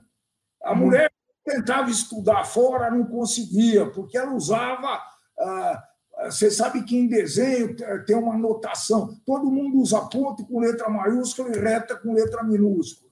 Ela usava uma notação, se não me engano, era notação francesa. O ponto era minúsculo, a reta era maiúscula. E eu tentei estudar com meu pai, mas não, não deu. Não deu. E aí eu cheguei a passar, passei, nunca repeti, e fui para a faculdade. E ela comentou com um dos meus irmãos mais novos. Ah, você é bom, mas o Dimitri era ruim nessa matéria. Ele veio comentar comigo. E aí eu falei para ele: ó, você avisa ela que eu passei no primeiro semestre na faculdade na matéria que ela deu. Por quê? Porque tinha um professor que eu conseguia entender. Tá? É Essa foi boa. Isso. É verdade. É verdade. Você devia ter respondido ruim a professora. Fechei, fechei no, no primeiro bimestre. Você quer ter uma ideia? Caramba. Tá maluca, né? Olha. E uma coisa que eu aprendi, eu fiz muito no paralelo, é, eu bati a boca com o professor. Se eu não concordava com aquilo, eu bati a boca. E eu falava, ó, o que você está ensinando aqui não sai para nada. E, e, até de programação, que eu gostava de programação. Eu cheguei para o meu professor de programação e falei: o que você está ensinando aqui está obsoleto, não serve para nada e você precisa mudar. Eu bati a boca com o cara e mostrava, ó, eu fiz isso. Aí eu cheguei outro dia, ele não ensinava, eles não ensinavam Visual Basic. Eu queria fazer jogo, né? Desde essa época eu já queria fazer jogo. Aí eu fazia meus jogos em Visual Basic, que lá na escola ensina, era DOS, COBOL, que era um negócio obsoleto da pré-história na época. E ele continuava ensinando. Eu falei, para de ensinar esse negócio, isso daqui não serve para nada. E aí eu mostrei para ele, olha o que eu fiz aqui, ó. Eu fiz aqui porque eu quis aprender, olha aqui. Aí ele olhava, ficava com os caras sem graça, assim, né? Ele nunca falava diretamente, mas ficava sem graça, assim. Nilson era um bom professor, mas ele estava desatualizado, obsoleto. É, mas eu, eu acho que esse negócio era muito comum naquela época, né? Porque talvez você tivesse mais informação do que ele próprio. Ele aprendeu aquela linguagem, seguiu com aquele negócio sem querer saber o que estava acontecendo no mundo. É muito comum em professor acontecer isso, né? Ele acha que é o fim do mundo é aquilo que funciona. Não é isso, né? Ainda mais nessa matéria. Informática é, pô, quem, quem não tiver essa visão né, de inovação não vai conseguir. Pois é. Ah, deixa eu só concluir, eu não vou, senão vai ficar sem final a minha história, minha história que eu colei lá. Aí eu colei, colei o negócio inteiro, né? Sem saber, eu não sabia o que estava fazendo. Para mim aquilo estava escrito em grego, copiei, só copiei o negócio da menina lá e beleza. Aí o professor, no dia de entregar o exame, ele, que ele queria me pegar. Ele sabia que eu ia ficar de recuperação, ele estava todo feliz, o Chuck, né? Todo feliz, com a faquinha quase, só faltou a faquinha do Chuck. É, tem uma foto do Chuck, eu não sei se eu publico, é sacanagem. Ele, ele era a cara do bonequinho Chuck, meu. E aí ele olhou, me chamou lá na frente, ele estava entregando as provas, né? Chamava as pessoas, chegou meu nome, me chamou, olhou para mim, olhou para a prova de novo, olhou para mim, para a prova e me entregou sem falar nada. É e assim, ele sabia, eu ouvi o olhar dele, ele Não, deu um é, olharzinho. É óbvio que ele entendeu que você. Ele entendeu. Do ilícito, né? Porque ninguém aprende do dia para a noite. Ele entendeu, ele entendeu, não falou nada, e, e, e ele só é. deu um olhar. O olhar dele, eu, li no olhar dele e foi assim: você me pegou, hein? Você me pegou. Provavelmente ele não viu você colando. E, e... Não viu. Mas ele deu esse olhar, né? Você me pegou. Filha da. E aí, e aí, naquele dia, a gente fez até uma macumba, sabe? Eu tenho uma foto. Queimando a prova, assim, um ritual, fizemos um ritual. Nunca mais na minha vida eu vou fazer um, absolutamente nada desse negócio de matemática na vida. E, e eu tenho uma foto queimando a prova, ritualisticamente, assim. Foi isso, essa é a história. Que dica você daria assim, para quem está começando agora, quem quer começar com cinema? Que dica é, você saiba daria? que é roubado. saiba. Se prepara para se ferrar muito na vida. É. Cara, é... a dica que eu dou: seja honesto com você mesmo. Acho que é a melhor maneira que você tenha de, de ver. Utilize as coisas que você tá, que você tem à sua volta. Né? Canta sua aldeia, encantará o mundo. Isso é muito importante. Muita gente me manda roteiros e coisas. Você vê muitas ideias americanizadas, ideias de que se passam em laboratórios, centros de pesquisa, de, de, de coisas, né? Muito né, lá Resident Evil, isso é muito forte no jovem assim. Então, de repente, traz para cá, traz para sua realidade que você vai saber falar muito mais da sua realidade do que você falar de uma realidade que não te pertence, né? O que você falou faz todo sentido, porque assim, eu, por exemplo, eu moro no Canadá, eu nasci no Brasil, fui criado no Brasil. Quando eu escrevo alguma coisa, a minha realidade ainda é no Brasil. Eu consigo escrever com muito mais verdade alguma coisa que se passa no Brasil, né? Então, Exatamente. Eu acho que isso é isso passa muito pela autoestima, assim, de você entender que às vezes o que é normal para você, para o estrangeiro não é. Então, para mim, o mangue é muito normal, era o fundo da minha casa. Então, para alguém não é. Né? Eu lembro que eu tive no Acre, em Rio Branco, e eu conheci um grupo de jovens lá que queriam fazer um filme. Para mim foi marcante isso. Tinha um projeto de um filme e Rio Branco ele tinha uma coisa interessante. Tem um rio que passa no meio, não é o Rio Branco, eu esqueci o nome do raio do rio lá, mas era outro nome. E do lado direito do, do rio tem a Cidade Velha, essa cidade velha ela é incrível. Ela é de madeira, cara. São as casas são muito antigas de madeira, mas muito bem feitas. É... Tem marcas de enchente assim na, na, nas paredes, mas é uma coisa, um cenário muito único, assim, um cenário muito diferente. E batendo lá, já a cabeça já, porra, filme de fantasma aqui, olha que cenário incrível e os jovens eles iam fazer um filme do outro lado da cidade, do, do Rio, que é o, a cidade, que são prédios e tudo aquilo normal de que qualquer cidade tem. E eles iam fazer um filme num prédio é, também e tal. Então, assim, eles, por nascerem ali, por, eles achavam a cidade velha feia, normal, comum, e para eles encantavam muito mais um prédio moderno. Estou falando disso, cara. Um prédio moderno, qualquer filme de merda americano, qualquer. Tem. É o, é, é o básico do básico. Você não. Agora, isso aqui que vocês têm aqui, que vocês acham que é, é coisa de pobre, é, é único. Isso aqui vocês vendem, cara, para qualquer lugar. É maravilhoso, velho. É aqui que tem. Então, é ter essa visão. Tenha essa visão.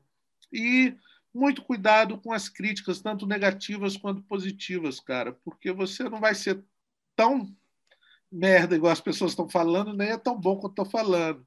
Mas basicamente é isso. Se ame aí o que está à sua volta e aproveita o que está à sua volta aí. A gente está vivendo uma era de, de, de primeiro, é, que a internet que o mundo 4.0 proporcionou é que todo mundo tem palco, mas nem todo mundo tem uma peça, né? Todo mundo tem palco, mas todo mundo tem o que dizer que a gente está aí, tá? E a gente está vivendo uma era comercial de polarização. Ninguém entendeu que a polarização, você odiar o próximo, é uma questão comercial, não é uma questão ideológica.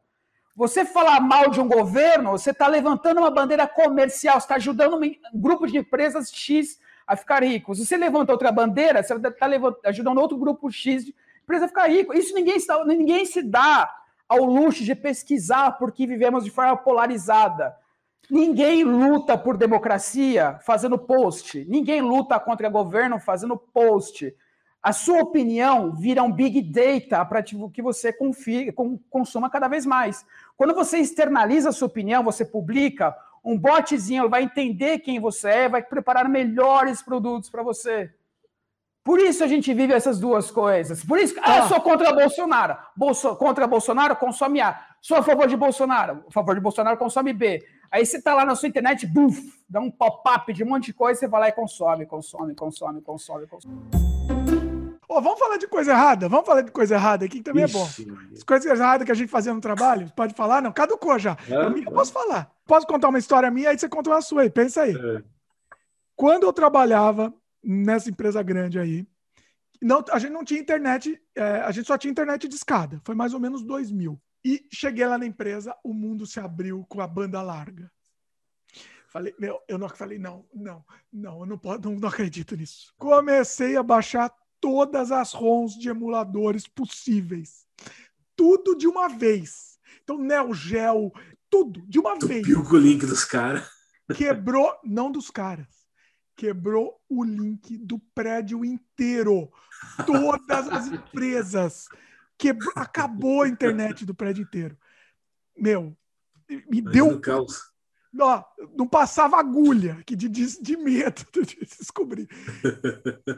Assim, como era um negócio tão precário, eu não sei como. Eles não conseguiram descobrir quem foi que fez isso. Uhum. Nunca mais fiz, tá, pessoal? Nunca mais fiz. Aprendi a lição. Mas assim, era um negócio muito tosco, né? Que você baixava tudo demais. E era muito rápido. E, pô, tá baixando tão rápido. Baixo... É, porque as, as, coisas eram pequenas, assim, né? Então era, era rápido para baixar com a.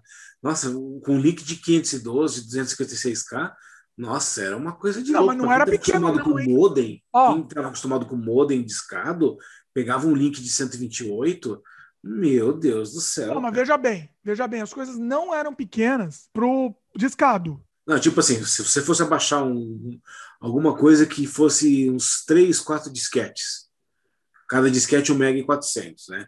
Então, assim, era um volume considerado para o modem. No modem 56K, você ia ali uma uma meia horinha ali fácil ali, você perdia ali abaixando. E olhe lá, né? É. Cara, você abaixava isso no, no link de 512, cara, 5, 10 minutos no máximo.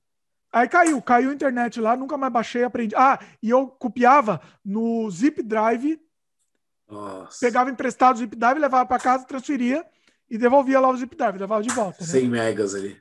100 megas, é eu, essa história é, é, é, constrangedora, mas assim, é por desinformação. Eu nunca imaginei que a internet ia cair, entendeu? Uhum. Isso ia pesar no gargalo lá e ia cair o prédio inteiro, né? E nunca pegaram.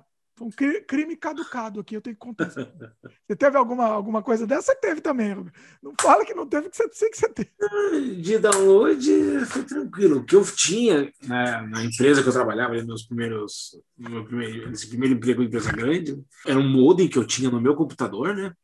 É. E daí, lógico, né? Se eu ficava ali, tinha o relatório no fim do mês, né?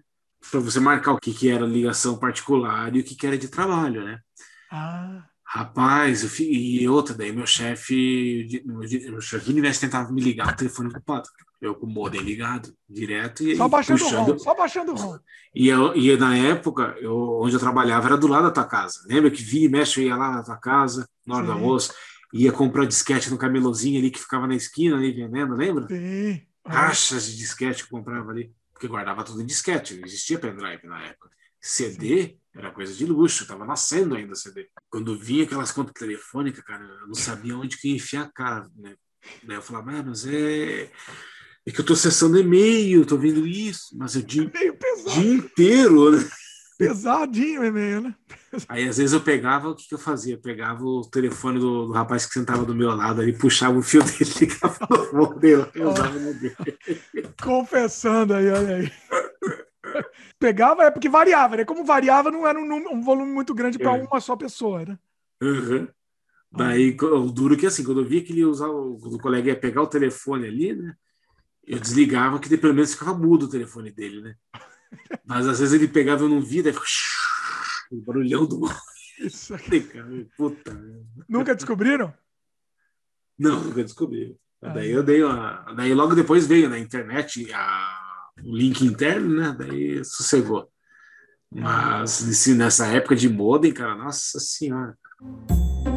Você falou de, de restaurar, né? Eu tava dando uma pesquisada, porque eu tô querendo, eu tô querendo também restaurar o meu material. O meu material, o que, que eu fiz? Quando eu vim pro Canadá, eu tinha, sei lá, 200, 300 VHS, sei lá quantos.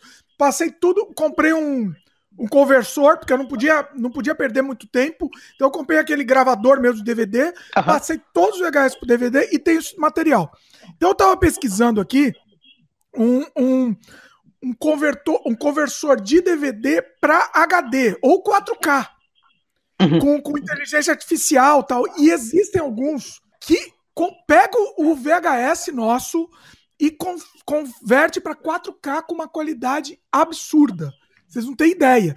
Usando inteligência artificial, mas você nunca vai ver seu filme desse jeito assim. Você nunca imagina que seu filme vai poder ser visto desse jeito. Então, com esse material que você já tem, que o pessoal já capturou, que o que importa é isso, é garantir a captura do VHS uhum. com melhor qualidade. Com, com, com, a melhor qualidade possível para depois poder ainda converter é, para 4K, né? Com, uhum. é, com, a melhor qualidade do VHS. Mas né? tu, continua tu, sendo tu, VHS. Mas uma, uma pergunta, é, não fica lavado demais essa imagem depois? Ou então, vai depender. Depende muito da, da captura, do original, porque ele usa inteligência artificial. Da, né? da então iluminação, vai... da iluminação, possivelmente da iluminação que tu usou na época. Também, também. É. Mas os testes que eu vi, eu fiquei muito impressionado. É coisa nova, é coisa assim, uhum. desse ano, e, e, e, o resultado é inacreditável. Manda um VHS para 4K, Assim, é, é ah, é lindo. Isso, é isso já abre. Relançamento do Monstro Legume em 4K em cinemas já, já abre possibilidade. Olha aí. É. Do picareta aqui começar a pensar. Obra de arte, obra de arte. obra de arte, exibido no MAN. Não, mas e, e, fica bacana, entendeu? Não é. Não, o, os testes que eu, que eu vi, que eu fiz, né? É, mas, o pessoal mas ainda tá falado... tá engatinhando. Tá engatinhando Sim. e eu acho que, que, que, isso vai evoluir muito mais do que já tá. Já tá impressionante, mas vai evoluir muito mais ainda. Sem chegar no VHS, mas o pessoal tava falando, fazendo os comentários sobre essas, essas melhoras, né? É, do, por exemplo, do Evil Dead. Então tinha uma galera falando que ficou realmente uma imagem meio. perdeu muito o contraste e talvez o filme perca um pouco com isso, porque tinha, né, dava uma coisa muito mais, uma sensação muito melhor de Isso. até de é, época, de marcar a época, assim, o, do que. É, o Evil Dead é um caso específico de filme limpa. que ganha com pouca qualidade. É, é, um filme que cresce, ele, ele, ele tem isso a favor dele. Quando tu vê ele em VHS, eu, eu ainda gosto do Evil Dead na qualidade do VHS. Uh, porque eu, eu acho, o primeiro, tô, tô, falando do primeiro, não, não, não dos outros. O, ele cresce muito como filme brutal. Ele, ele, ele tem uma crueza incrível, ele tem uma crueza técnica sensacional que funciona a favor do filme. Isso é, cara, isso é. Isso não existe fórmula, isso é um, é um filme em um milhão que fica assim. Não é, tem como planejar. mesmo, né? É, é, então. Ele, ele fica ele... muito limpo, né? Você, você vê eu, eu, eu vi, eu vi ele com extrema qualidade, cara, que, até para citar, eh, dois exemplos, que um outro, o outro exemplo que eu vou falar aconteceu ao contrário. Isso que o, o, o Fabiano estava falando aí, do, do o, o Evil Dead 1, quando eu vi ele com, com extrema qualidade, me perdeu o impacto. Inclusive, algumas deficiências técnicas que tu não notava no, no VHS, tu passa a notar quando ele está com uma super qualidade. qualidade ou, ou, algo que, por exemplo, tem, quase no final tem uma mangueira que os caras deixa aparecendo, assim, tipo, isso com pouca qualidade, inclusive ela, ela é perdoável, assim, tu não, tu não, tu não, ela, ela não fica gritante na imagem. Quando está limpo, com uma super imagem, tu só vê aquela mangueira. É, é, a única coisa que tu vê na cena. É uma mangueira errada no lugar errado, que sei lá por que os caras colocaram, porque foi uma coisa muito absurda ter deixado uma mangueira na frente. Tipo, a mangueira tu botaria por trás da pessoa, né? para espingar o sangue, não na frente. Eu, eu não sei o que se passou no set naquele momento entre os caras. Deviam estar sem dormir há 4, 5 dias. Vai, vai, Aquele momento vai, que não. Agora tem filmes, por exemplo, que, que eu quero falar do segundo filme o Massacre Serra Elétrica eu só conhecia com cópia ruim. Cópia ruim em VHS, cópia, cópia horrível, aquela reserva especial e Paris Filme, se eu não me engano, que, eh, que tinha lançado. E depois aquele DVD vagabundo, que, era, que também era uma, era uma qualidade muito horrível. O primeiro, o primeiro e o segundo DVD que foram lançados no Brasil do Massacre Elétrica. E um dia eu, eu achei ele para baixar em 4K. Cara, quando eu baixei em 4K, o filme cresceu de uma maneira incrível, assim, porque ele é um filme plasticamente, esteticamente lindo, cara. E, e, e o jeito que ele foi filmado é lindo para ver com qualidade. Então é isso mesmo. Vai, vai ter filme que com pouca qualidade cresce e, e filme que realmente precisa qualidade. Tinha o Massacre Elétrica tem movimento de câmera em quase todas as cenas, que na qualidade ruim tu perdia essa movimentação de câmera maravilhosa. E tudo harmônico, tu tem é, 80 e poucos minutos de, de, de câmera andando discretamente e harmônico, assim, tu, tu, a câmera não é parada em quase momento nenhum de uma Satisfyer elétrica. Então, hum. e com qualidade ruim tu não, tu não percebia isso. Então... Os efeitos, como são bons, né? Bons até para hoje, para o padrão de hoje, continua, né? Funciona. Não, ele, ele, é um, ele é um filme sujo, é, cru, mas é bonito. Ele, ele é, um, ele, pô, ele é uma obra de arte, assim, tipo, ele. Inclusive, eu gosto bastante da, da, segunda parte, mas inclusive a segunda parte não chega nem aos pés do, do, do primeiro, né? O primeiro é. é... Cara, a, a segunda é, parte é muito é, boa, mas não dá para comparar. É uma, o, o primeiro é uma obra de arte irretocável, Sim. assim. É um filme que eu gosto de ver uma ou duas vezes por ano. Às vezes eu tô sem fazer nada e penso, ah, vou ver o Massacre Elétrico. E existe uma teoria de que o pessoal do CERN, né, da, lá da, que fica entre a Suíça e a França, lá naquele laboratório, que hum. é o hum. do acelerador de partículas, a teoria de que eles voltaram no tempo para mudar até a Bíblia e outras partes da história. Peraí, a, a pessoa tá voltou. Peraí, aí essa teoria já, aí já tá complicando. A, é, é, não é que é um universo paralelo, então alguém voltou no tempo para mudar. Tem essa é, teoria. Exato. E como viagem no tempo tem mais de. Atualmente tem mais de 20, mas antigamente eram, eram 13 teorias de viagem no tempo né? Hum. Pelo menos quando teve os 25 anos do De Volta para o Futuro, eu até dei palestra sobre isso aí no Centro Cultural lá no Vergueiro, que era justamente assim, de quais eram as 13 teorias e como cada uma era usada nos filmes. Aí o que, que aconteceu? Agora a gente já tem mais de 20 teorias, e justamente tem aquela coisa de quando você volta no tempo e muda algo no passado, você abriu mais uma linha do tempo. Então, aquela que você estava ainda existe. Você só fez mais uma ramificação. Então, o tecido está se desdobrando. Né? Então, cada fiapo está indo uma parte diferente. Só que você pode estar tá destruindo o seu universo com isso. Né? Ou destruindo um novo universo e os dois vão se emaranhar de uma forma bizarra. Tem aquele, aquele lembrar... conto clássico do Ray Bradbury, né? Que, eles, que, né? que é no futuro que aí eles têm um, um turismo para a pré-história. É, não, é mais ou menos isso. Tipo, às vezes você Ó, vou dar um exemplo bem tosco, mas baseado nessa ideia, inclusive. Imagina se existe a, sopa, a tal da sopa primordial que o pessoal sempre falava. Né? Aí cai alguma coisa ali que não é para cair, muda totalmente não só a humanidade, como o destino do planeta e de outros planetas. Muda, então, é, inclusive, é, exatamente. É bizarro demais. É, esse conto, esse conto, né? Eles voltam pro passado, aí ele falou, ó, é para matar um dinossauro, não era isso? Não era um lance assim? Você lembra dessa isso. história, não? Não, isso aí era é... para matar. Eles eram caçadores no futuro. Isso. Eles voltaram no passado para matar um dinossauro que já ia morrer. É um dinossauro. Isso. Segundos antes do dinossauro morrer, então eles podiam chegar lá e matar ele, porque não, não ia mudar. Só que acabou. eu acho errado. Ele ia mudar, né? Teoricamente, tá mal feito. Porque teoricamente, se segundos antes, ele mudaria a linha do tempo. Mas tudo bem. Sim. Tudo bem, relevamos é. essa parte. Você tinha Sim. que seguir o caminho já delimitado, chegar lá no dinossauro e matar ele. Aí um dos viajantes do tempo tropeçou, caiu assim fora do caminho e pisou numa borboleta.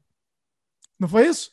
Isso. E, e aí, só essa mudança mudou tudo no caminho. Volta para o futuro, é um futuro distópico, tudo destruído, é, mudou o, o, o mundo. É interessante essa teoria. Não sei se chega a esse ponto né, de mudança, mas é, é interessante. É, não, se a gente for parar para pensar, pequenas coisas podem mudar muita coisa. Um segundo de diferença para um acontecimento pode mudar a coisa. Vou dar um exemplo bem tosco aqui, usando como base a história do Hitler, por exemplo. Vamos pegar a versão que colocaram na série do, do Preacher, né? Que foi baseado em quadrinhos tal, e foi para a Amazon. No Preacher, o Hitler, assim, qual que é o, o inferno dele, que ele tem que reviver aquele mesmo momento todos os dias? Que foi o momento que fez ele assim, surtar e de repente decidir entrar para a política. Que foi o quê? Ah. Né, o porquê que ele odeia judeus, por que ele odeia gays, o porquê que ele odeia, odiava lá a galera que estava socialista, tal, essas coisas todas. Então, foi aquele momento dentro de um restaurante que um judeu pagou mais caro para pegar a última sobremesa, que é a que ele tinha pedido antes do cara entrar no restaurante, né? E ele já não gostava muito deles tal.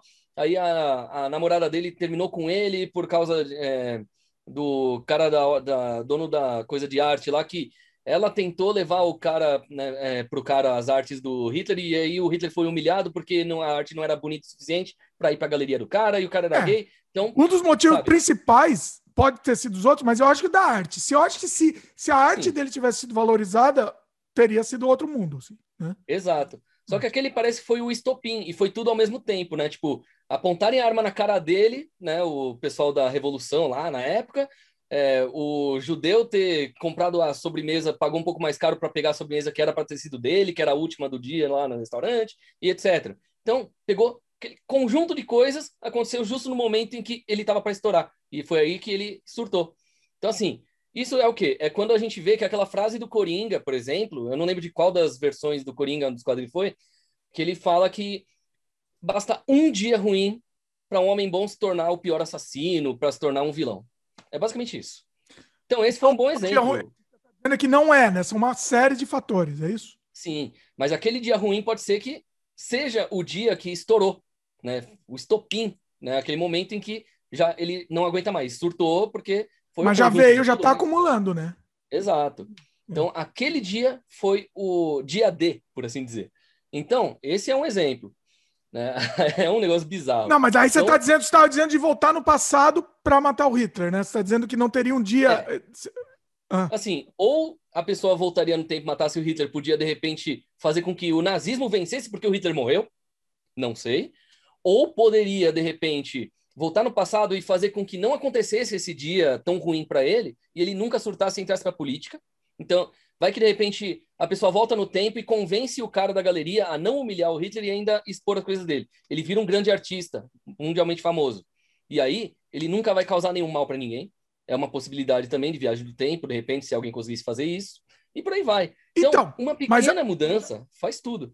Sim, mas vamos dizer que se não tivesse existido o nazismo, vamos dizer, é, o, a, a, questão do efeito borboleta, né? Hum teria uma, outra, uma série de outros eventos no mundo. Por exemplo, não existia o nazismo. Vamos dizer Sim. que aí estava tendo paralelamente o comunismo, o comunismo, de repente, ah, tem que chutar uma linha paralela aí do comunismo ter, ter dominado o mundo inteiro. É o mundo Sim. inteiro virou comunismo. Mudou, mudou a, a, linha do tempo aí do, do mundo, né? Sim. E, e, e outras séries de, de coisas que podem, podem ser boas ou não, né? Vai depender até do, do, ponto de vista, da ótica, enfim. Se você mudar a linha do tempo, não vai só deixar de existir o nazismo. Você vai ter mudado o mundo inteiro. Exatamente. Você matou o Hitler, você voltou para o passado para matar o Hitler, entendeu? Mudou o mundo inteiro com isso, né? Não foi pois só é. isso. Às vezes pode ter ido para pior ou para melhor. A gente não sabe porque não aconteceu. Pois é. Mas vai que no mundo isso. paralelo aconteceu. Aí entra uma coisa legal. Olha. É próprio Stephen King, como ele produz muito, é, em escala industrial mesmo, ele faz hum. muita porcaria. Eu acho que a maioria do que faz, é, eu não sei, posso estar, estar falando besteira aqui, mas pessoalmente eu acho que a maioria que ele faz não é tão boa qualidade. O que, que você acha? Olha, eu sou apaixonado pela, pelo Stephen King dos anos 70 e 80. É, pois é. Né? Ali eu acho que tem maravilhas, né? Dos anos 90 para frente, eu acho que eu, eu assim, Tá certo que eu não li todos, óbvio, mas eu gostei de pouca coisa. Né? Assim, desses livros mais recentes, aí, dos anos 2010 para frente, olha, eu acho que dos que eu li, não é que sejam ruins, mas é aquele livro que você lê e quando você acabou de ler, você diz assim, ah, tá, beleza. Esqueceu. Você já li o livro e pronto. É. Né? Não, é, não tem mais acontece aquelas, aquelas obras-primas, né? tipo Zona Morta, tipo Cemitério, né? o, o Christine, né? o Iluminado, parece que isso aí já, já meio que ficou no passado. Assim. É, então, Porque não tem também, né? Não tem como, como produzir tanta, tanto com o volume que ele faz com, e manter a qualidade em tudo, né? Acho que é no mínimo um livro por ano que ele escreve. Acho que ele escreve mais de um por ano. Ele é. pelo menos dois por ano. Ele falou que, é, que, ele falou que é patológico, ele não consegue parar de escrever, ele precisa escrever. Eu não lembro quantas páginas por dia ele tem que escrever. Ele tem que escrever, né? Uma coisa assim. É, é, é a necessidade aí, mesmo. Os livros dele já vêm né, com, o, com o nome Stephen King, já se vende por conta própria, né? Sim. Então é diferente, porque eu fico pensando às vezes num autor independente que começar a publicar um monte de coisa e no meio desse monte de coisa tem um monte de porcaria também, você queima o seu nome. É, pois é. Né? Então, existem os dois lados da moeda. Stephen King pode fazer isso. Sim. Né? Um autor independente, não. Né? Então, acho que tem que ser um pouquinho mais criterioso. Né? Que nem eu falei, assim, essa história do, do Odisseia nas Sombras, ali, que é o meu primeiro livro. Eu pretendo reescrever. Eu acho que tem algumas coisas legais ali, mas tem coisa que não é mais legal. Eu tenho receio que as pessoas peguem e leiam aquilo e digam, o quê? Mas é isso aqui que o tal do André escreve? Eu não quero ser lembrado por aquele material. É. Eu acho que eu posso fazer melhor do que aquilo. Né? É, então, faz sentido. Dois lados. Faz sentido. É. O, se eu não me engano, o, aí tem o outro lado, né? Se eu não me engano, acho que foi assim, foi acho que o Paulo Coelho, ele tem os primeiros livros dele estavam cheios de erros, até erro de, de, de escrita mesmo, erro de português e tal. E aí ele falou assim que ele não queria tirar mexer uma vírgula, porque foi assim que ele tinha feito, né? Eu, pessoalmente, eu concordo com você. Eu, eu acho que você pode melhorar sempre. Se você tiver a possibilidade de melhorar aquilo, a, aquele material que você fez anteriormente, eu acho que tem que, tem que seguir esse caminho. É, eu acho que existe, né, alguns limites, talvez. Né? Por exemplo, o, o Jarbas e, o, e na próxima lua cheia, eu tinha comentado com o Marcelo Amado que eu gostaria de mexer neles. Ah. Né, de modificar algumas coisas que eu achava que dava para melhorar. E ele não me falou abertamente, ele só me falou depois. Mas ele ficou muito relutante, assim, que eu ia mexer, e talvez ia suavizar, ou ia fazer, sabe-se lá o quê, ia descaracterizar o trabalho. Aí, quando eu falei para ele que eu tinha desistido de mexer no, no Jarbas e numa próxima lua cheia, aí ele se empolgou e disse: Não, beleza, vamos fazer uma nova edição ainda em 2021. Ele disse, estava com medo que eu ia mexer. Ele falou, ah, sim, porque o pessoal que gosta do Jardim gosta do Jardim daquele jeito, violento, cruel, politicamente incorreto, e você vai suavizar isso aí, vai perder parte daquilo que atraía o público, enfim. Então, acho que tem todas essas situações aí. Mas a questão do, do Odisseia na Sombra não tem a ver nem tanto com o conteúdo. É a estrutura do texto, é a linguagem, tem coisa ali que eu acho assim que está soando meio brega, sabe? Isso aí dá para a gente melhorar. Sim. Não é nem tanto o conteúdo em si, mas é a estrutura do texto que dá para ser melhorado. É. E, e, a gente nunca está, no fim das contas, a gente nunca está satisfeito, né?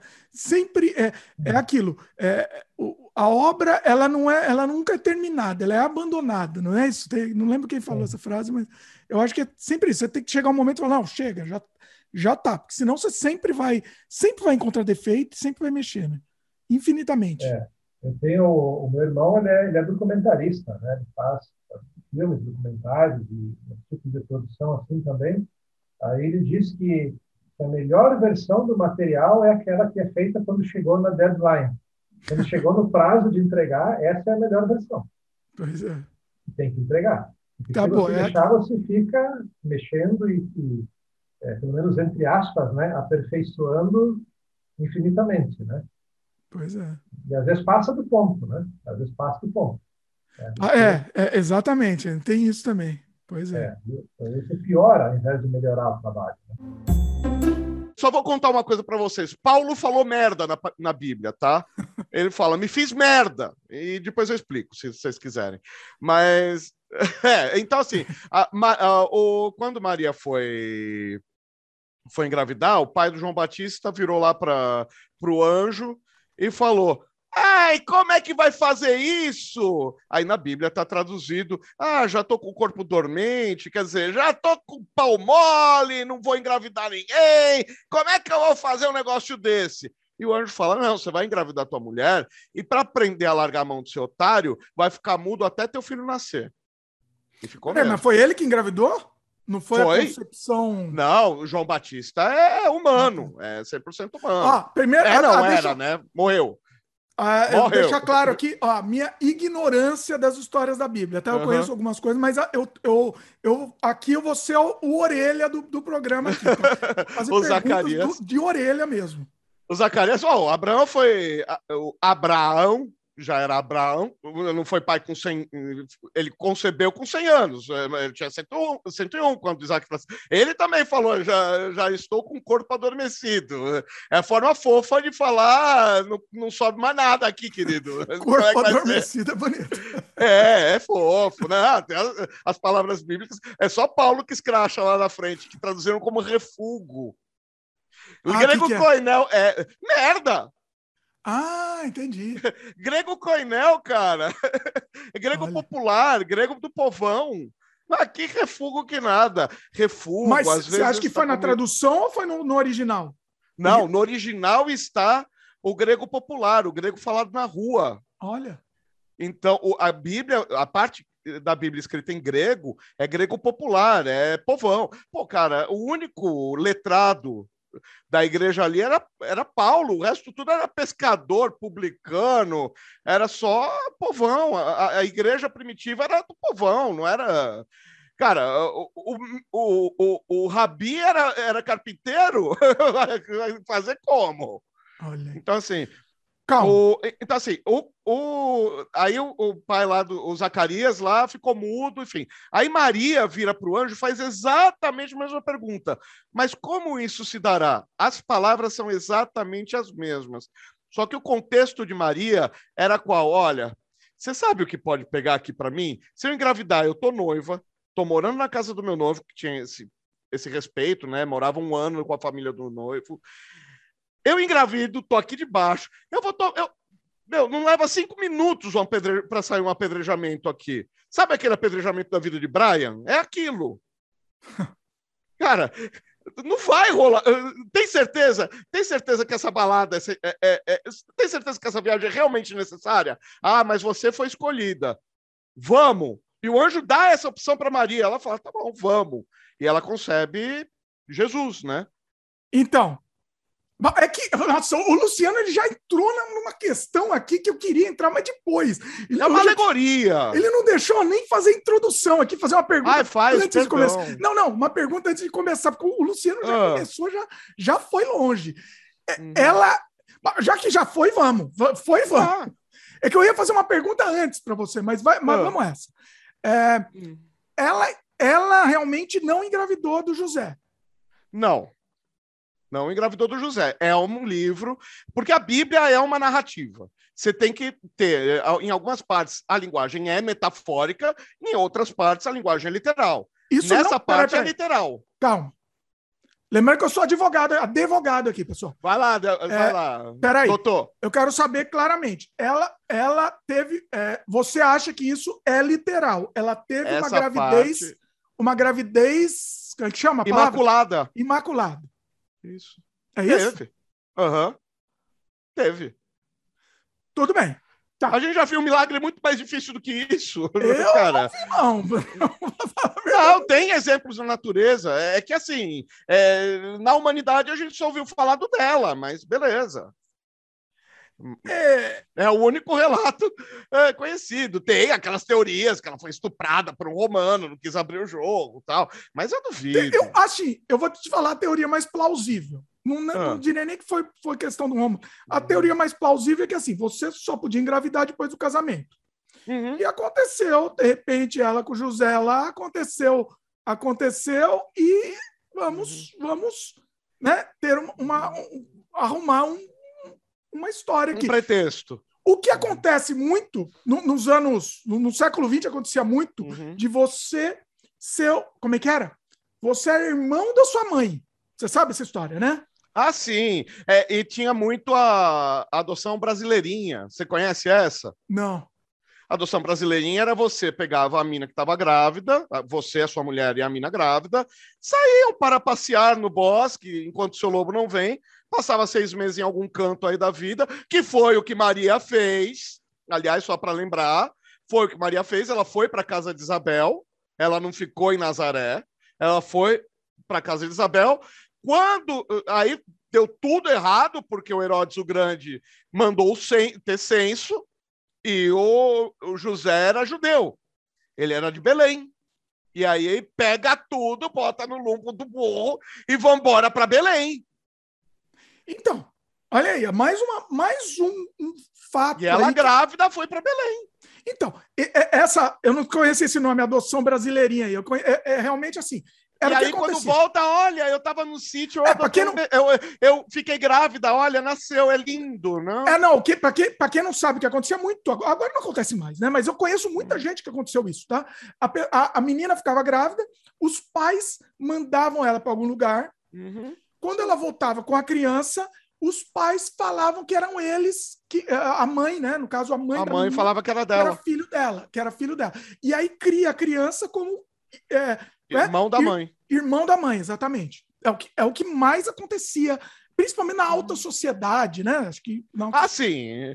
É, família com, com, com, condições de criar mais uma criança sem sem esfolar a casa, né? Sim. Ou quando queria dar para adoção, era algum problema, viajava mesmo. Ia, é, ou dava para mudava adoção, de cidade. É. Também é. Quando era para dar para adoção e não queria passar pelo, pelo sistema, e, bom, é que Brasil tem umas coisas, né? É. Pelo amor de Deus, é que, tem é aquela assim, roda da adoção que.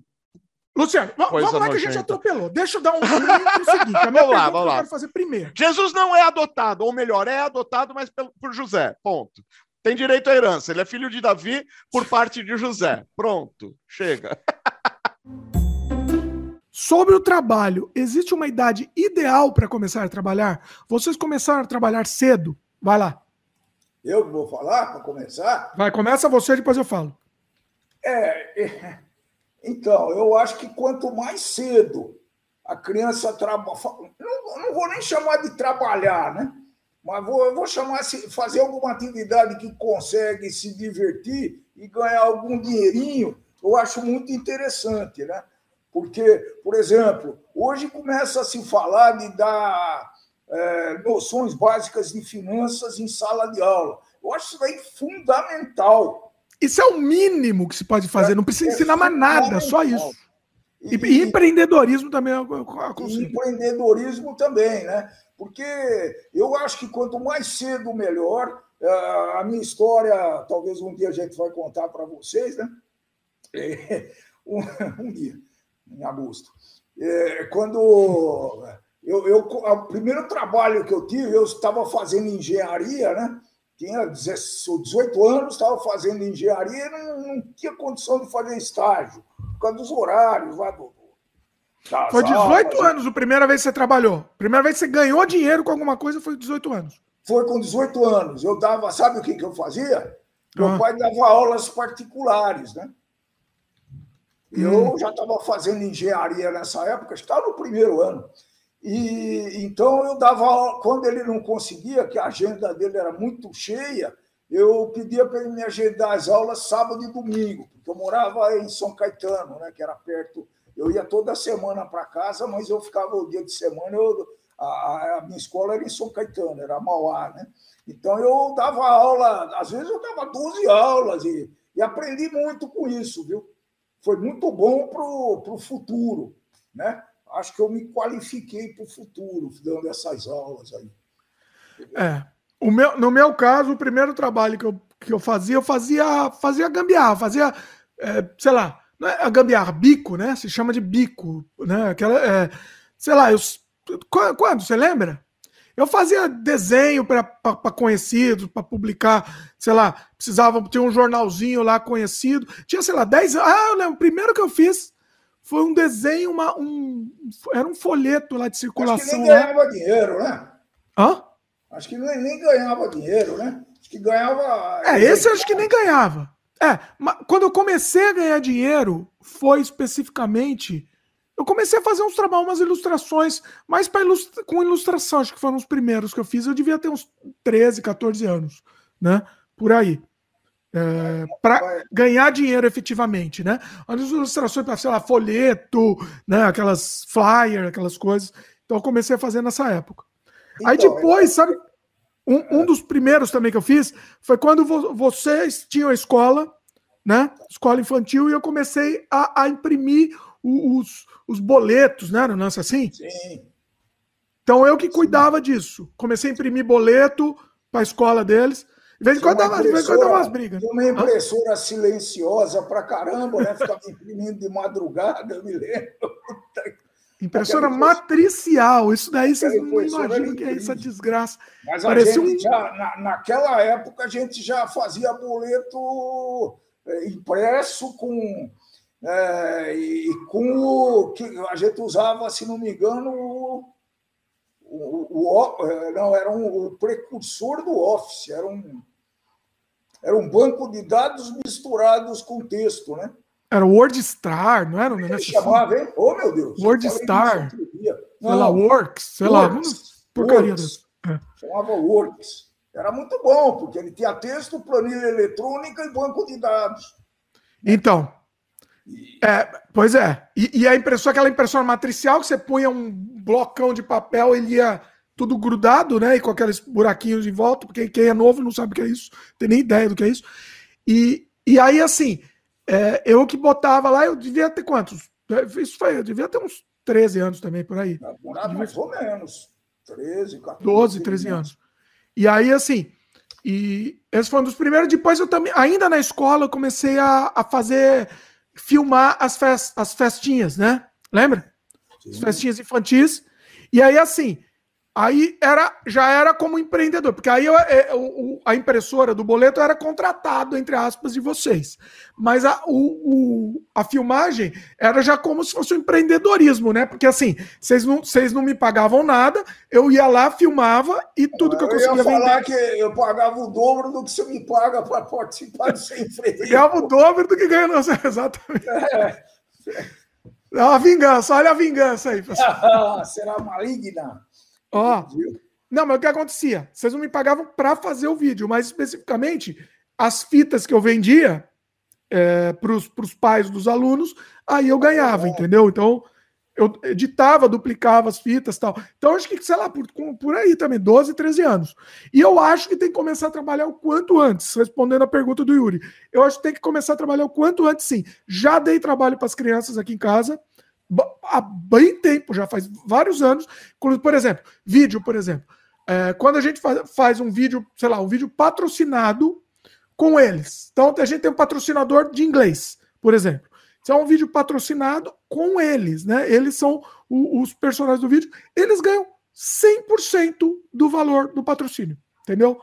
100% vai para vai o cofrinho lá deles. Entendeu? Então, então, assim, eles precisam ter valor, dar valor para o dinheiro e dar valor para guardar. Isso é muito importante. Inclusive, Lorena é o meu orgulho, os dois, na verdade. Né? Que os dois não são consumistas, mas a Lorena, o mais impressionante é que ela sofre para gastar dinheiro. Então, ela assim, é, é um orgulho do, do ah, pai. Também, não sei de quem puxou, viu? Isso é hereditário, isso é herança maligna.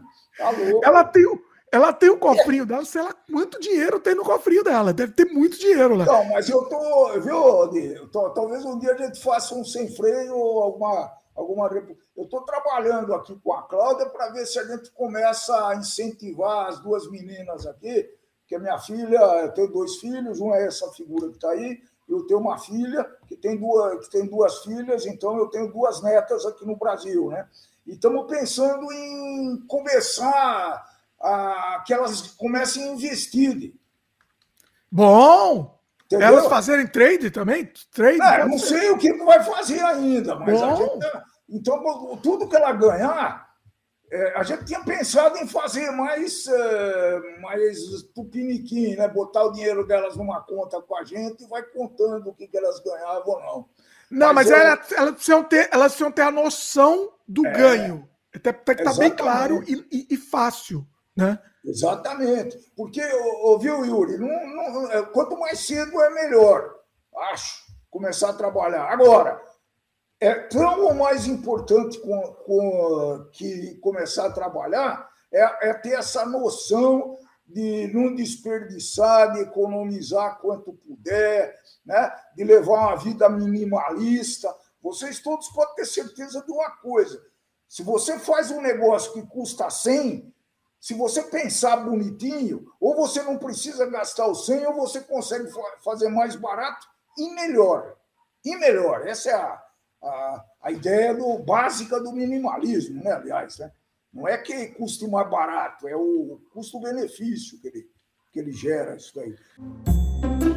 Eu, eu, eu já filmei sem autorização nos lugares, mas geralmente é uma equipe muito mínima. Geralmente vai dar problema assim que tem para mim mesmo. Eu, eu já fui preso filmando. Eu, eu filmei sem autorização em cemitérios e os caras me denunciaram para a polícia e eu fui preso. Uh, coisa. Só que quando a polícia chegou, mandaram eu mostrar o que eu estava filmando. E eu falei, não, não vou mostrar, não, eu não estava fazendo nada errado. Tipo, eu só não tinha autorização. Sim, isso era a única coisa que eu não tinha. Mas eu não tinha dado close em nome, eu não estava esculhambando com ninguém. Era uma cena até poeticamente mórbida, assim, era meio Álvares de Azevedo, assim, um negócio meio, meio é, romantismo, assim, tipo.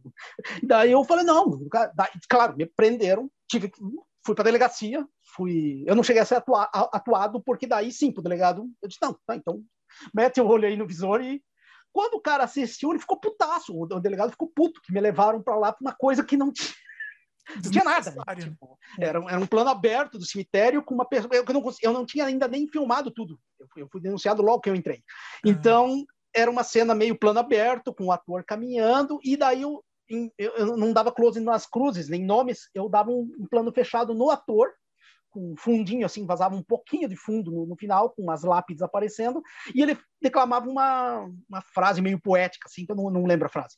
E mas bonito, bonito até, assim. Tipo, eu, eu, lembro que esse filme não era escrito por mim, por isso que era assim. Que, provavelmente se fosse meu, talvez era mais bizarro.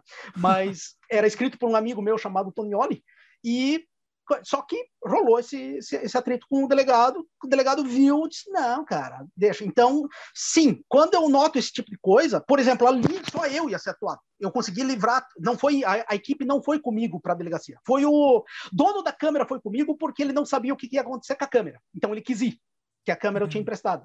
Daí ele, o, o cara que emprestou a câmera que estava junto, foi junto. Mas uhum. nada qualidade de eu quero saber o que vai acontecer com a minha câmera, não com o Peter.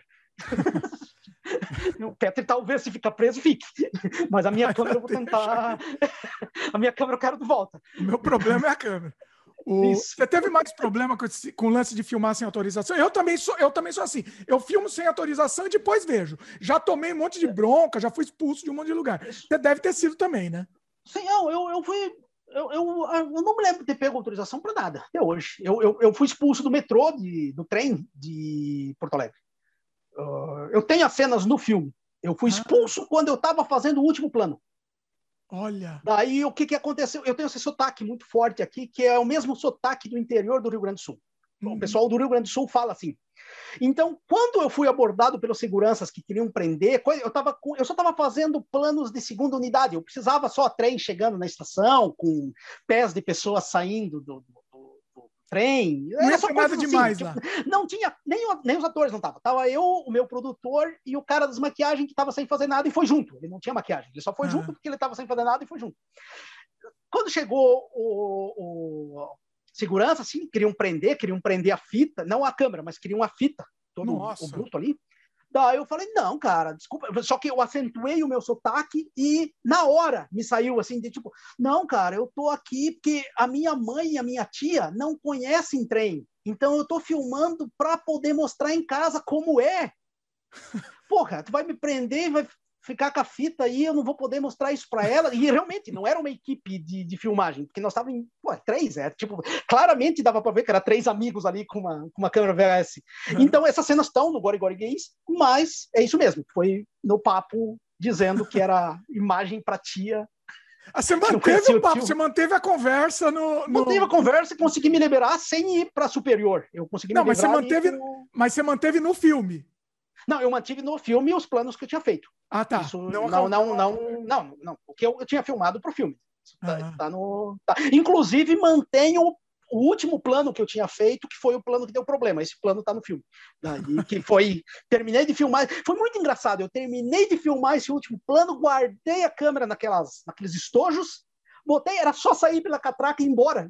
Era isso que faltava, sair pela catraca. Nós fomos abordados na hora de botar a câmera dentro da. Ah para sair.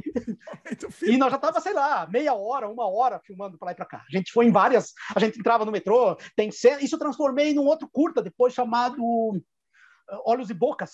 Esse curta tem um plano que é de dentro do metrô assim. Esse plano foi elogiado pelo Carlos Leschenbecker.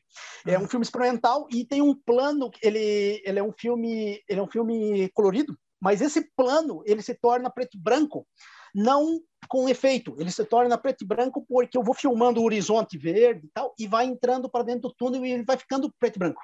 Ah, e é. até entrar numa escuridão. E o filme fala sobre isso, tu, as incertezas da vida, da passagem da, da, da do, do pós-adolescente para a fase adulta, saindo de uma cidade pequena indo para uma cidade maior. Ah.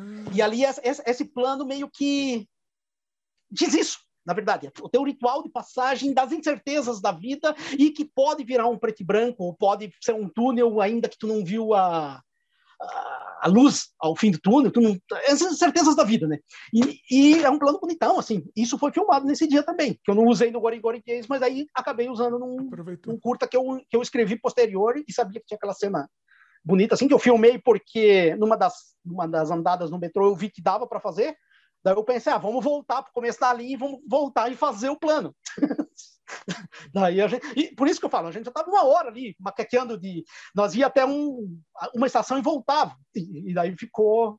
E, e vão filmando. Claro que eles devem ter visto em câmera, sei lá. É, ficou. 90... E o problema é que a câmera é muito grande, né? Aquela, aquela e não tem como. Isso. É aquela de. A minha, aquela que eu estava usando era aquela de 7 quilos, é, aquelas Panasonic grandona que tu usava aqui. Então, quando tu ficava filmando uma semana sem parar, assim, teu braço aqui assim doía. Tu tinha, um, tu, tu tinha uma dor toda. Aliás, até hoje eu tenho problemas né, em alguns braços que me dói por dentro, é desse tipo de coisa aqui. Aqui, assim, tipo, essa, essa, essa é a posição que me dói coisas aqui.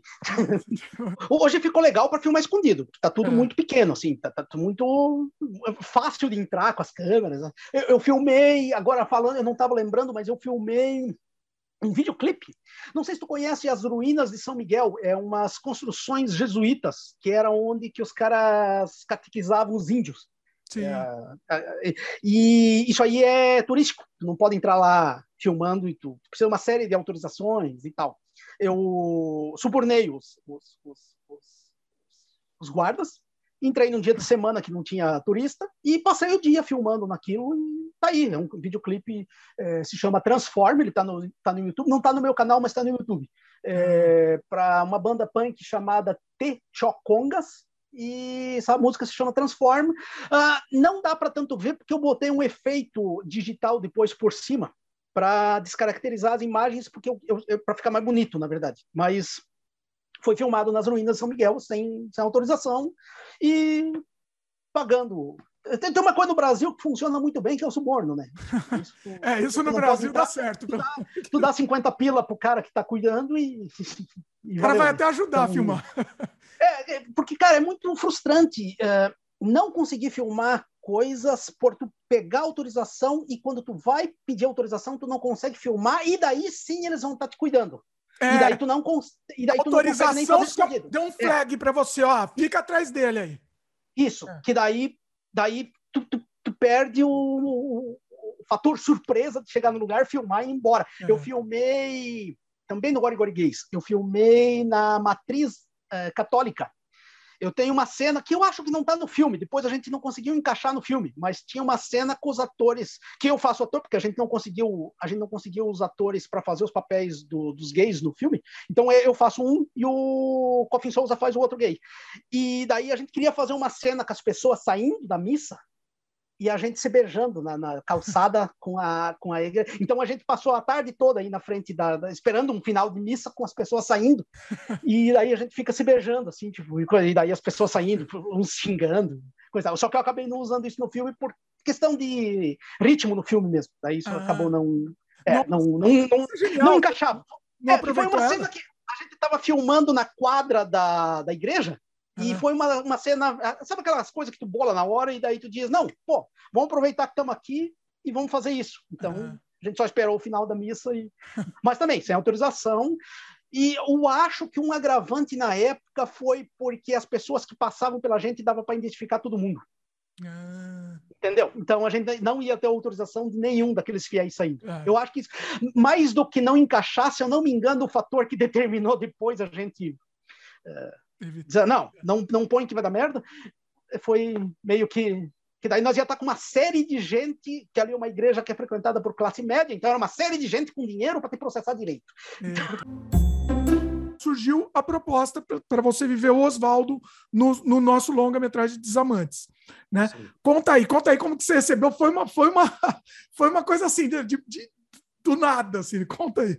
Do nada e em cima da hora, né? Era para começar a rodar rápido, né? É. E, e, aí eu lembro que a gente teve aquela reunião naquele restaurante e, e, e, eu, eu já cheguei lá com uma proposta clara, né? Eu falei, poxa, Dimitri, dá para dá para fazer com as minhas palavras, né? Porque eu não tinha tempo de estudar e, e né? E, e, decorar um filme, né? um longa inteiro, né? não ia dar tempo. Né? Daí eu falei, poxa, posso fazer com essa coisa de, de, de, de, de entender a cena e falar com as minhas palavras, né? não, não seguir exatamente o roteiro como está escrito, né? entender a cena e fazer a cena acontecer, né? Sim, né? Você topou e, enfim, e isso foi muito importante. Eu, eu, eu fui relaxado, né, para fazer, né? Claro que tinha propostas, tinha um monte de coisa, né? A gente teve uma coisa interessantíssima também, né? De conhecer a, a, a atriz na hora, né? Porque era uma coisa de abrir a porta e já estava filmando, né? Conta, conta, essa ideia, essa, essa, ideia a partir de você, assim, de conhecer a, a de Lisboa, né, a atriz Ali de Lisboa, e, e assim, é. você que propôs, ó, o que, que, vocês acham da ideia de conhecê-la na hora da cena, na filmagem, né? Conta aí. É, porque a gente não tinha tempo de ensaiar, né? Não, era, era muito em cima, muito corrido, né? E aí eu vim com essa sugestão, eu falei, não, vamos, vou, vou conhecer a Lid, o que, que você acha, né? Claro, perguntando para você, né? O que, que você acha? A gente pode fazer na hora né, de abrir a porta, já está rodando e eu bater de cara nela. E, e, e, quando abriu a porta eu vi aquela mulher, me deu um troço, né? Porque eu falei, puxa, e, e eu não conhecia o cabelo dela, ela estava de peruca, então, né? Eu não, não, eu, não, eu não conhecia a Lídia, assim, eu não pesquisei nada dela, não queria saber quem era mesmo. Ah, você não conhecia a atriz também, você não conhecia, você nunca tinha visto foto dela na época, nada assim. Não, eu não, eu não fui atrás, porque senão ia estragar, né? Sim. Olha é. só, então assim, você, você nunca tinha visto o rosto dela nem em foto. Olha que Nada, nada, nada, nada. E, então... E, e assim, para quem não sabe, o objetivo é, era causar essa estranheza mesmo, porque vocês eram é. totalmente desconhecidos de universos diferentes, né? Vocês, os personagens é, e... eram de universos diferentes e jeito de trabalhar diferente também, né? A gente não, não, não, não a gente não sabia o que, ia acontecer realmente, né? E, e, foi e foi incrível porque deu tudo muito certo. A, a, a, as cenas foram acontecendo, a gente foi foi tocando, né? Eram só noturnas, né? Então a gente passava a noite inteira, né? Tinha uma cena de briga forte, de discussão, né? Que aconteceu quase três da manhã e a preocupação com os vizinhos, né? Nossa, os vizinhos ameaçaram chamar a polícia. Né? Pois é, porque aí começa um casal a discutir às três da manhã, as pois pessoas é. ficam preocupadas, né? De, o que está acontecendo, que né, a mulher está sendo maltratada, alguma coisa, né? E, e, e o Oswaldo, é, eu tinha uma coisa quando era moleque que eu me, me, me, me identifiquei muito com o Oswaldo né? Que era eu tinha, eu tinha medo de micróbios e as crianças, né? Então e o Oswaldo completamente neurótico com limpeza e, e então cara foi foi foi eu, foi, foi incrível poder poder botar essas coisas que eu tinha junto com, com, com o Oswaldo, né? E foi confortável fazer o filme, foi foi incrível mesmo, me dei muito bem com a, com a Lid, né? Foi uma loteria, né? Poderia não ter. Assim, não é nem se dar bem, mas é, é, a questão da química mesmo, né? Mesmo se vocês se dessem bem, poderia não ter rolado química. Foi uma loteria grande, né? Podia, podia, podia, podia, com certeza. E podia com equipe, né? A, a Geisla, né, que estava dirigindo com você também, né? Foi incrível, tudo, tudo deu muito certo. A equipe era reduzidíssima, porque era dentro de um apartamento, né? O filme todo é, é, é, é, feito dentro de um apartamento, né? Encontro dessas duas pessoas de universos completamente diferentes, né? Que, que vivem uma noite inteira, uma longa noite, né? Falando do, do, da, da, das suas vidas e incrível, incrível. E a gente conseguiu. Eu fiquei muito feliz com o resultado, né? a fotografia, né? Todo a equipe sensacional, juntou uma galera legal que eu acompanho até hoje. Né? Fico vendo as coisas das pessoas e, e, e, dou um oi aqui, um oi ali. Né? A gente está aqui agora, né? Muito feliz de estar aqui contigo de novo, né? E foi uma experiência única e muito corajosa, né? Parabéns para você, para a equipe, para a Lid, para todo mundo, né? De conseguir é, é, parabéns parabéns para todo mundo que to, topou essa loucura, né? De fazer um longa em três madrugadas. Basicamente é isso, né? É... Sim, é, é, é, é completamente insano, né? para quem é de cinema sabe que é uma, uma loucura, né? E conseguir um ótimo resultado, né? E um filme forte, potente, né, que fala de, de questões muito fortes né, no, no, no, do ser humano. Porra, foi, foi, foi lindo, muito bacana. Um orgulho. e para você, assim, como é que foi essa preparação? Durante, eu, eu, eu, percebi uma coisa, você ficava muito concentrado lá, né? Você, é, porque assim, para quem não entendeu, assim, era um roteiro gigante, muito texto, tinha muito texto, e, e, e foi isso. Você falou assim: ah, tá, é, é, tinha, tinha possibilidade de improviso, mas você tinha que pelo menos saber a estrutura para poder ter o bate-bola, né? De vocês dois. E, e, conta um pouco da preparação aí. Que foi curta, né? Ah. A gente sabe que foi curta, mas como é que foi que, que rolou isso? Sim, bom, a primeira coisa é, que, que, que, que eu busquei na minha experiência própria, né? Da, da, da da a mania de limpeza que eu, quando eu era um moleque tinha essa coisa da mania de limpeza, né? Então uh, eu busquei até gestos que cheirava a mão e sabe umas coisas assim, né? Uh, tinha a toda toda a, a, a, é claro que eu li o máximo que eu pude o roteiro, né? Então eu dividi todas as cenas, eu escrevi o que eu achava da cena e, e, a gente, antes de rodar, a gente lia a cena.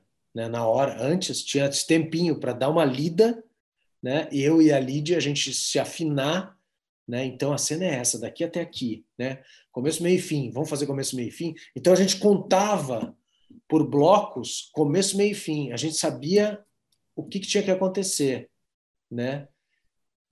E, então era isso, era, era, era a gente ia montando esse quebra-cabeça, né? E a relação deles, né? Como como que ia mudando a relação deles, né? Porque eles se aproximavam, eles se afastavam, eles ficavam muito próximos, eles ficavam muito distantes, né? Uh, ele tinha também uma loucura com a mãe dele, né? O Oswaldo, né? E com a mulher dele também, e isso aparecia várias vezes, né? E então a preparação foi essa, né? Eu, eu, eu, eu, eu pensei que eu tinha que dividir esse texto, né? E eu tinha que ter começo, meio e fim na, nas cenas, né? né? Claro e, e o bate-bola, né? Vocês ficavam muito tempo vocês os dois ensaiando, né? Enquanto a gente preparava a cena, vocês meio que se isolavam preparando, assim, né? Cada mudança de, de, de, de, de, de cenário, de, de, de cômodo, de sala, de, de luz, né? A gente grudava na, na cena. A Lid, ela, ela, ela, ela, ela tinha o texto mais... Então, ela, ela me guiava também, entendeu? É. E, e, e, uma coisa muito importante, era uma, é uma atriz de escuta sabe? Ela escuta o que você está falando. E nós dois tínhamos que estar muito atentos, porque a bola vinha, é, eu mandava um negócio para ela, ela me devolvia, né? Então a gente estava muito ligado um no outro para conseguir dar jogo. Né? Então não adianta eu falar uma coisa e ela responder que, de outro jeito, o que estava escrito no texto, se eu mudei um, as palavras e mudei, né? Então foi, puxa. Na hora de mudar, vocês meio que tinham que combinar antes, né? É, é, é. Na verdade, o diálogo era, era, era, era mantido, né? Mas às vezes mudava as palavras, né? E tinha muita, tinha muita cena de pausa, né? De, de troca de, de olhares e de, de e, e que aí vocês tinham que estar totalmente na, na, na sintonia aí, né? Exatamente. A, a sintonia. É, a sintonia querendo ver. É, mas então, e, e E, então, e, e ele, ele, ele se encantava com ela, depois ele detestava, ele caía na, na, na, na, na, real dele, na, na, rotina dele, lembrava da mulher dele, das coisas dele, né? e ficava enlouquecido. Ela tentando decifrar esse cara também, né? O que estava fazendo ali? Que era a coisa mais improvável do mundo, é esse, esse Oswaldo chamar uma garota de programa. É. Né? É uma, é uma situação, exatamente, situação, situação difícil, né? O que que você, é, assim, de, é, você lembra de mais alguma curiosidade, algum momento difícil, momento mais os momentos mais difíceis, assim, da gravação, o que que você lembra? Ah, o, o, eu acho que não, não, não, não chega a ser difícil, mas o momento mais delicado, né? Porque o cara chama uma garota de programa. A única coisa que ele não, a única coisa que ele não faz é transar com ela. Né? Então, vai, vai, vai, vai, vai, e chega a hora. Né? Sim. Que eles, a hora H. A hora H. E aí, aí acontece um inesperado, acontece. Ah, não vou falar, né, entregar tudo, mas. Não, acontece sem spoiler. muito inesperada, muito inesperada, né? E que é uma. É, aí foi fortíssimo, né? E, e a gente fez na hora, né? Você ah, está dizendo a, a, o, o, como aconteceu a cena, né? Da, da hora H, vamos dizer. Deixa eu, deixa eu, fazer o jabá aqui rapidinho. Para quem está ouvindo, quem quiser assistir o filme, está disponível na Amazon Prime, está disponível no Zoom. No Zoom, não, desculpa, estou maluco. No, no Look e no é, Vivo Play e NetNow também. Está disponível nessas plataformas. Bastante Agora, o, assim, na hora H, né? É, o que, que foi, sem entregar, sem entregar especificamente detalhes, mas foi combinado antes entre vocês, porque muita coisa eu estava vendo lá na hora e me pegou de surpresa e assim, arrepiou. Foi um negócio assim, arrepiou. Acontece uma coisa, mas no final lá da cena que acontece um negócio que. É, é que, que quanto daquilo foi improvisado na hora? Como é que foi isso? É, essa era a grande sacada né, do, do, do, da cena, né? Conseguir aquele final era a grande sacada, mas a gente não combinou, a gente foi foi fazendo, né? Então uh, e, e, e, foi meio de primeira, né? O segundo segundo take, não sei, não me, não me lembro agora exatamente, mas foi não foi um take só, é, teve um, um take. take só, né? É, é. então é, não tinha como não continuar dali, sabe? É, foi, foi, aconteceu mesmo. Eu tinha uma coisa na cabeça, eu já, já tinha, um, eu tinha pensado, né? Naquilo mas... que acontece no final da cena. É, eu tinha pensado. É difícil a gente falar aqui sem dar spoiler, mas. É, mas aí foi, foi, é, ela também foi, foi incrível, né? Ali de, putz. Ah, e aí as coisas aconteceram na hora mesmo, sabe? Na hora. E, e, era uma cena que não, não tinha não tinha fala, né? Era só os dois uh, sentindo coisas muito fortes um para o outro, né? E deixando acontecer na hora ali. E a gente vendo de, de, de várias explosões antes, né? Várias coisas que vai no, no o, o filme faz isso, né? Ele vai no pico, aí ele dá uma, uma, uma acalmada e vai no pico de novo, dá uma acalmada, vai no pico de novo, né? Ele, ele tem um, um desenho de primeiro, segundo, terceiro ato que, que é diferentão, assim, é... e a gente estava envolvido ali para tudo, pronto para tudo, né? Então essa cena foi uma cena que me marcou muito, né? Uh e é isso, a entrada também, a primeira vez que eu vejo a, a, a personagem chegando, a Lid chegando, assim, né? A, atriz que eu não conhecia, né? E, enfim. E essa coisa de ficar nas noturnas, só noturna também, era uma coisa que eu não, não tinha feito, né? Você faz uh, uh, de dia e depois você passa para as noturnas. Ali não, foi direto, né? E era três dias e era um desafio a cada dia. Na sequência, né? né? Três dias na sequência, madrugada. Na sequência, é. exatamente. Então, Uh, o equipamento também, o equipamento, eu não conhecia aquelas câmeras. Ah. Né? Era, Era a Black Magic, né? É, então... E você lembra que no primeiro dia a gente só tava com uma câmera.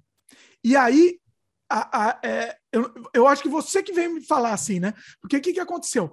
O primeiro dia a gente só tava com uma câmera, teve que repetir a cena da, da chegada dela no, no, no seu apartamento milhões de vezes, né? Uhum. E aí a gente começou, acho que você veio falar comigo com um pouco de medo. Assim, será que vai ser o filme inteiro? Não vai, não vai dar tempo de ficar pronto, né? Porque assim, eram três madrugadas. E a gente já estava contando que no segundo dia teria uma segunda câmera, e aí uhum. a coisa já iria fluir mais, mais no ritmo do filme. Né? O filme, inclusive, foi feito quase todo na ordem cronológica, na ordem da história, Sim. né? Quase Sim, isso todo. Ajudou, isso ajudou muito. Pois é. Muito também. Né? Mas você ficou com medo no primeiro dia, né? Naquela hora que tive, teve que voltar um monte de vezes. E ainda estava meio que todo mundo encontrando. Vocês, vocês dois estavam meio que encontrando os personagens ainda, né? Claro, claro. Ixi, estava encontrando todo, todo mundo, né? Tava se afinando, né? A coisa do, do... É isso que é louco, né? Você tem o primeiro dia de filmagem, é... você começa com coisas pelo menos tenta começar com coisas mais leves. Você não vai chegar na, na morte do, do, da personagem principal no primeiro dia, né? Sim. Então todo mundo tenta sempre começar com coisas mais leves, mas ali não, ali já, já, já eles já, já se revelavam um para o outro já de cara, né? E, e, já começavam a se mostrar um para o outro, né? É, a cena da, da eu, gosto muito da cena da, da, da cozinha também, né? cozinhando, fazendo, preparando um negócio para ela. Uh, e vai soltando, vai soltando, vai soltando, sabe? Depois no, no, no... enfim, é difícil falar para não entregar tudo, né? E eu, Mas... eu acho que você foi, foi muito natural, assim. Eu, você teve um quê para mim, não sei se foi proposital ou não, mas um quê até meio, meio de Woody Allen um pouco em alguns momentos, assim, do humor meio do Woody Allen, assim, teve, foi proposital? O que, você acha? É, tem, tem, é como eu te falei, né, o negócio do palhaço é uma ferramenta que, que ajuda ajuda muito, né, você ter um, um ligar a chavinha ali e, e, e virar um, uma coisa com uma certa comédia, mas era um cara super sério, né, mas ele era engraçado, várias vezes, ficava engraçado, né? Ele exagerava em umas coisas e aí ficava engraçado, né? Uh, exagerava até, ele exagerou em tudo, né? Ele nunca viveu tanta a vida inteira dele do Oswaldo, ele nunca viveu tanta coisa que nem aquela noite que ele passou com ela. Pois né? é. Então uh, é, é muito interessante. Ele se permitiu coisas que nunca na vida, né? Tinha se permitido. Então foi, foi uma puta experiência. Muito bacana. Eu queria saber a sua. É, eu estava querendo muito também conversar com você depois de tantos anos assim da produção para saber mesmo. E o que, que você acha hoje em dia, revendo assim, né? O é, que, que você achou do resultado? Assim, hoje, mesmo hoje em dia, revendo, o uh, que, que te passa na cabeça? Eu, eu, eu uh, muita gente assistiu o filme e gostou pra caramba, assim, amigos, né, de confiança, assim, gente que, que e, e veio elogiar muito o filme. Falou, nossa, né? E eu não falo da, da coisa do, do, do, dos três dias, né? É, Daí... inclusive, um parênteses, a gente meio que omitia essa informação. Agora já é. escancaramos, porque eu acho, inclusive, assim, resolvemos escancarar agora, porque assim, eu acho que até é, acho que enriquece até a pessoa saber dessa, dessa loucura, né? Hoje é, em dia, mas na época a gente meio que omitiu isso. Eu deixo a pessoa assistir primeiro e depois eu falo. Legal, boa. boa. E aí fala, nossa, né? Que, que é, aí fica mais impressionante ainda. Né? Então uh, é, é, isso que eu. Que eu e, e também é, é, eu lembro quando você falou que ia lançar, foi a primeira pergunta que eu, que eu fiz, né? E, escuta, mas e aí? Como é que a gente fala, fala do filme? Né? A gente conta? não, não, não, segura, segura. O então, grande segredo, pois é. é. Ficamos muito na dúvida disso. Se isso podia ser até uma, uma ferramenta positiva ou, pelo contrário, né? podia depor contra. Ficamos nessa dúvida. Até hoje estamos nesse impasse, para falar a verdade. Não, mas eu, eu acho que é, que é super positivo, sabe? É super positivo, porque é muita coragem assim, de, de de ousar, é muita ousadia e deu certo, né? É, é muita ousadia mesmo de, de, de, e deu certo, sabe? Mas é, é, é, o, é, o, tamanho do filme, né? O jeito que ele é feito, é, é, tudo deu certo ali, sabe? É uma experiência de, de sucesso, né? Não façam isso em casa. né? Você fala para os seus filhos, não vai fazer um filme assim. Não né? faça uma loucura dessa. É, mas deu certo. Sabe? Foi, uma, foi uma conjunção de fatores, né? É, tinha que acontecer naquele fim de semana, com aquela equipe, com, com aquele elenco, todo, assim, nunca mais aconteceria uma coisa. A gente não conseguiria repetir isso. Né? Não, não, hoje em dia nem, nem, ixi, nem a pau, não, não dava não dá. Né? E é. deu super certo, tudo funcionou. Foi uma das grandes experiências que eu guardo com muito carinho no, cinema, assim. Pô, que bacana. É. Bom saber, bacana saber isso. Muito bom. Assistam Desamantes aí, disponível, é mais o jabá aqui. Desamantes imperdível. Eu já dei curso para diretor de empresa e dei curso para arrumadeira de hotéis. Todas funções muito importantes muito importantes, mas é completamente diferente. A linguagem é completamente. Linguagem, o, o contexto que você tem que colocar. Até, eu acho até a própria introdução, a sua apresentação tem que ser diferente para conseguir atingir a pessoa, né? E sempre é perceber, né? Vocês que dão palestra, vocês sabem disso, mas sempre perceber o, o bate-bola da coisa. Você tem que olhar a cara da pessoa. Ah, tá olhando pro alto, você tá falando, a pessoa tá olhando pro alto, bocejando. Tem que mudar, muda alguma coisa na hora lá. É por isso que antes de ir para uma palestra, a gente sempre pergunta para o cara que está tendo contato conosco para contratar ou para organizar quem é o público. Né? É fundamental, porque eu já entrei em fria por causa disso também. É, é. Eu lembro de uma coisa épica que isso me marcou demais. Eu fui dar uma palestra, não, era um auditório, e a, o, o, o dono do projeto que eu estava fazendo, ele quis incluir todas as pessoas da empresa, desde a mais simples até a pessoa, até os diretores. E agora? O público é muito genérico. Eu tinha preparado um texto, beleza. Só que o problema é que à tarde eu daria uma palestra diferente para o pessoal mais simples.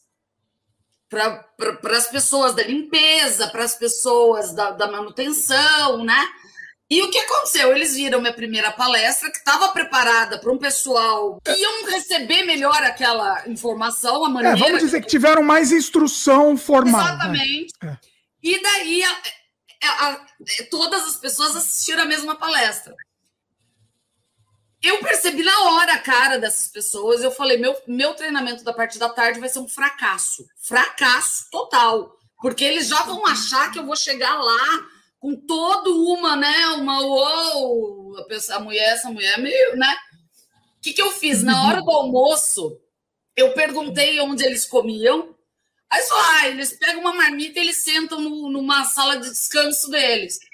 Eu peguei uma marmita junto com eles, sentei junto com eles e comi lá junto com ele. Aí o diretor falou: Mas você quer fazer isso? Eu falei: Eu preciso fazer isso. Porque eu não vou atingir o que eu quero se eu não, não me colocar no mesmo nível que eles. Eu não isso é vou. É espetacular, Francisco. Gênio, Gênio. É. Olha a aula. Olha, é que genial. Isso é espetacular. Foi e daí foi até legal, porque no almoço eu já peguei várias informações para criar dinâmicas muito melhores no meu treinamento da tarde. Então uhum. ele fluiu daí de uma maneira. Detalhe, uma delas me deu até um colar no final do treinamento. Ela tirou o colar dela e me deu. Ai, ai gostei tanto de você, não sei o quê. Tipo, oh, é esse, legal esse, isso. Esse, exemplo que você deu podia dar alguns, né? É? Por exemplo, né? Eu, nós fizemos um grande treinamento, meu, eu e meu grande amigo Minoro. Aonde? Na 51, na fábrica de Pina 51. Gente, foi a coisa mais legal, né? Como é, Minoro, como que nós vamos passar? E lá tinha é muito funcionário, sabe? De, em todos os níveis. Eles fizeram a mesma coisa que fizeram com você, Francisco.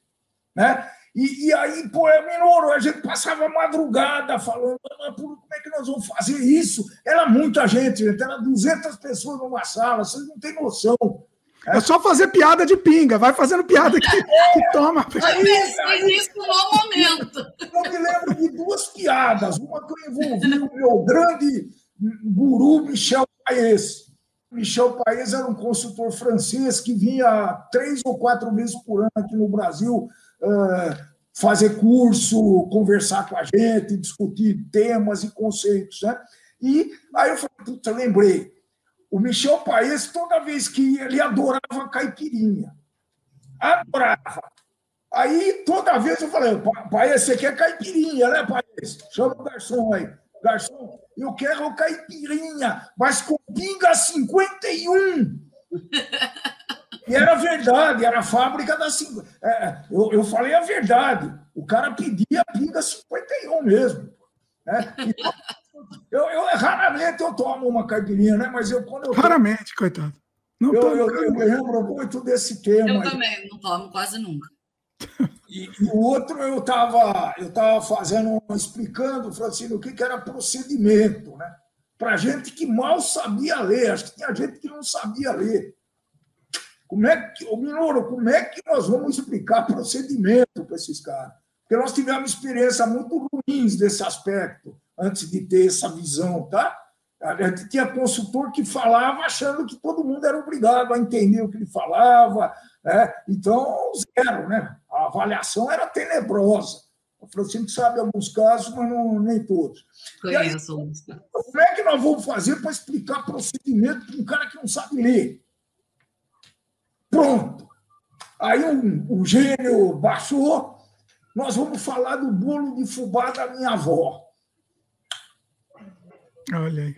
Eu uso esse Vamos exemplo falar. também. Eu uso, eu uso receita de bolo. Então, é...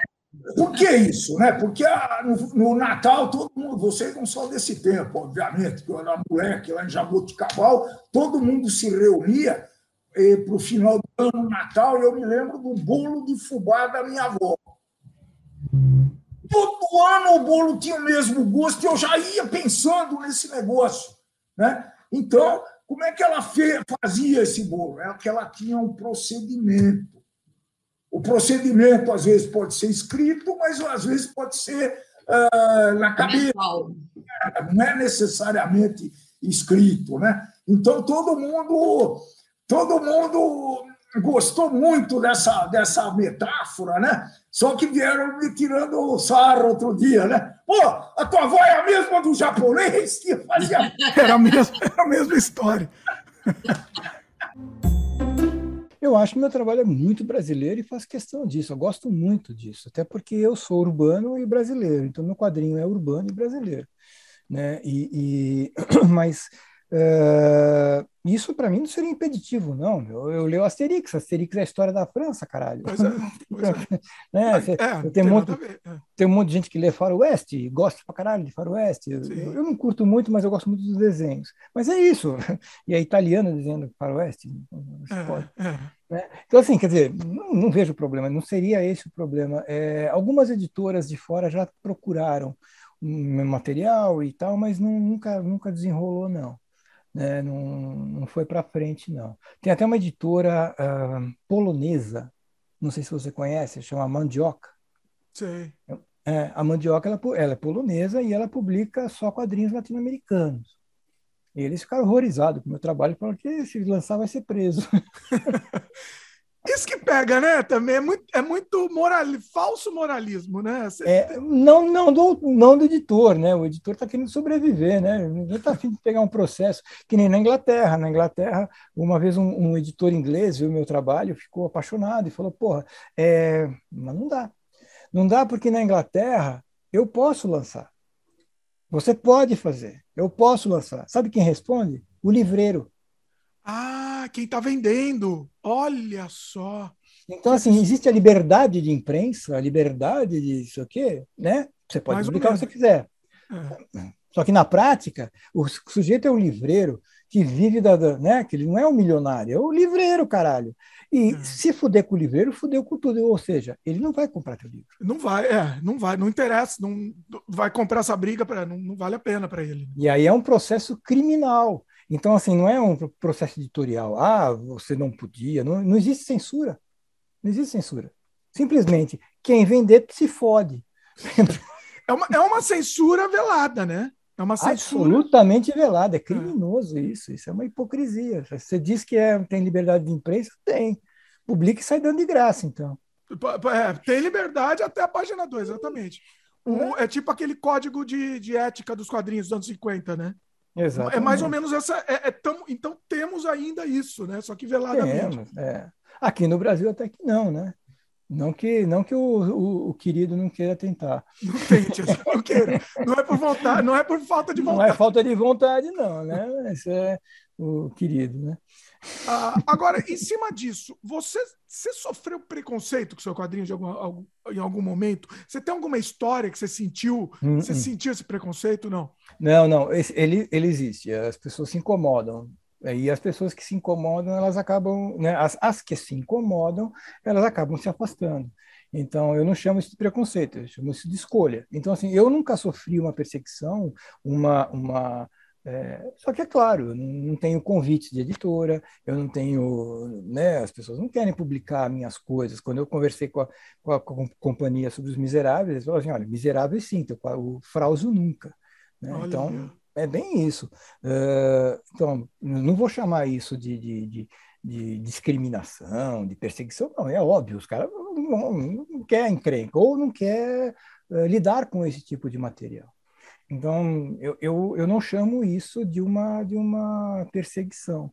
É, obviamente, tem muita gente que fala mal do meu trabalho porque não gosta. E eu acho saudável. Né? Eu gostaria de vender mais, mas não, mas não, não, nunca tive um, um, episódio de agressão ou de perseguição, ou se tive, foi tão sem importância que eu já esqueci.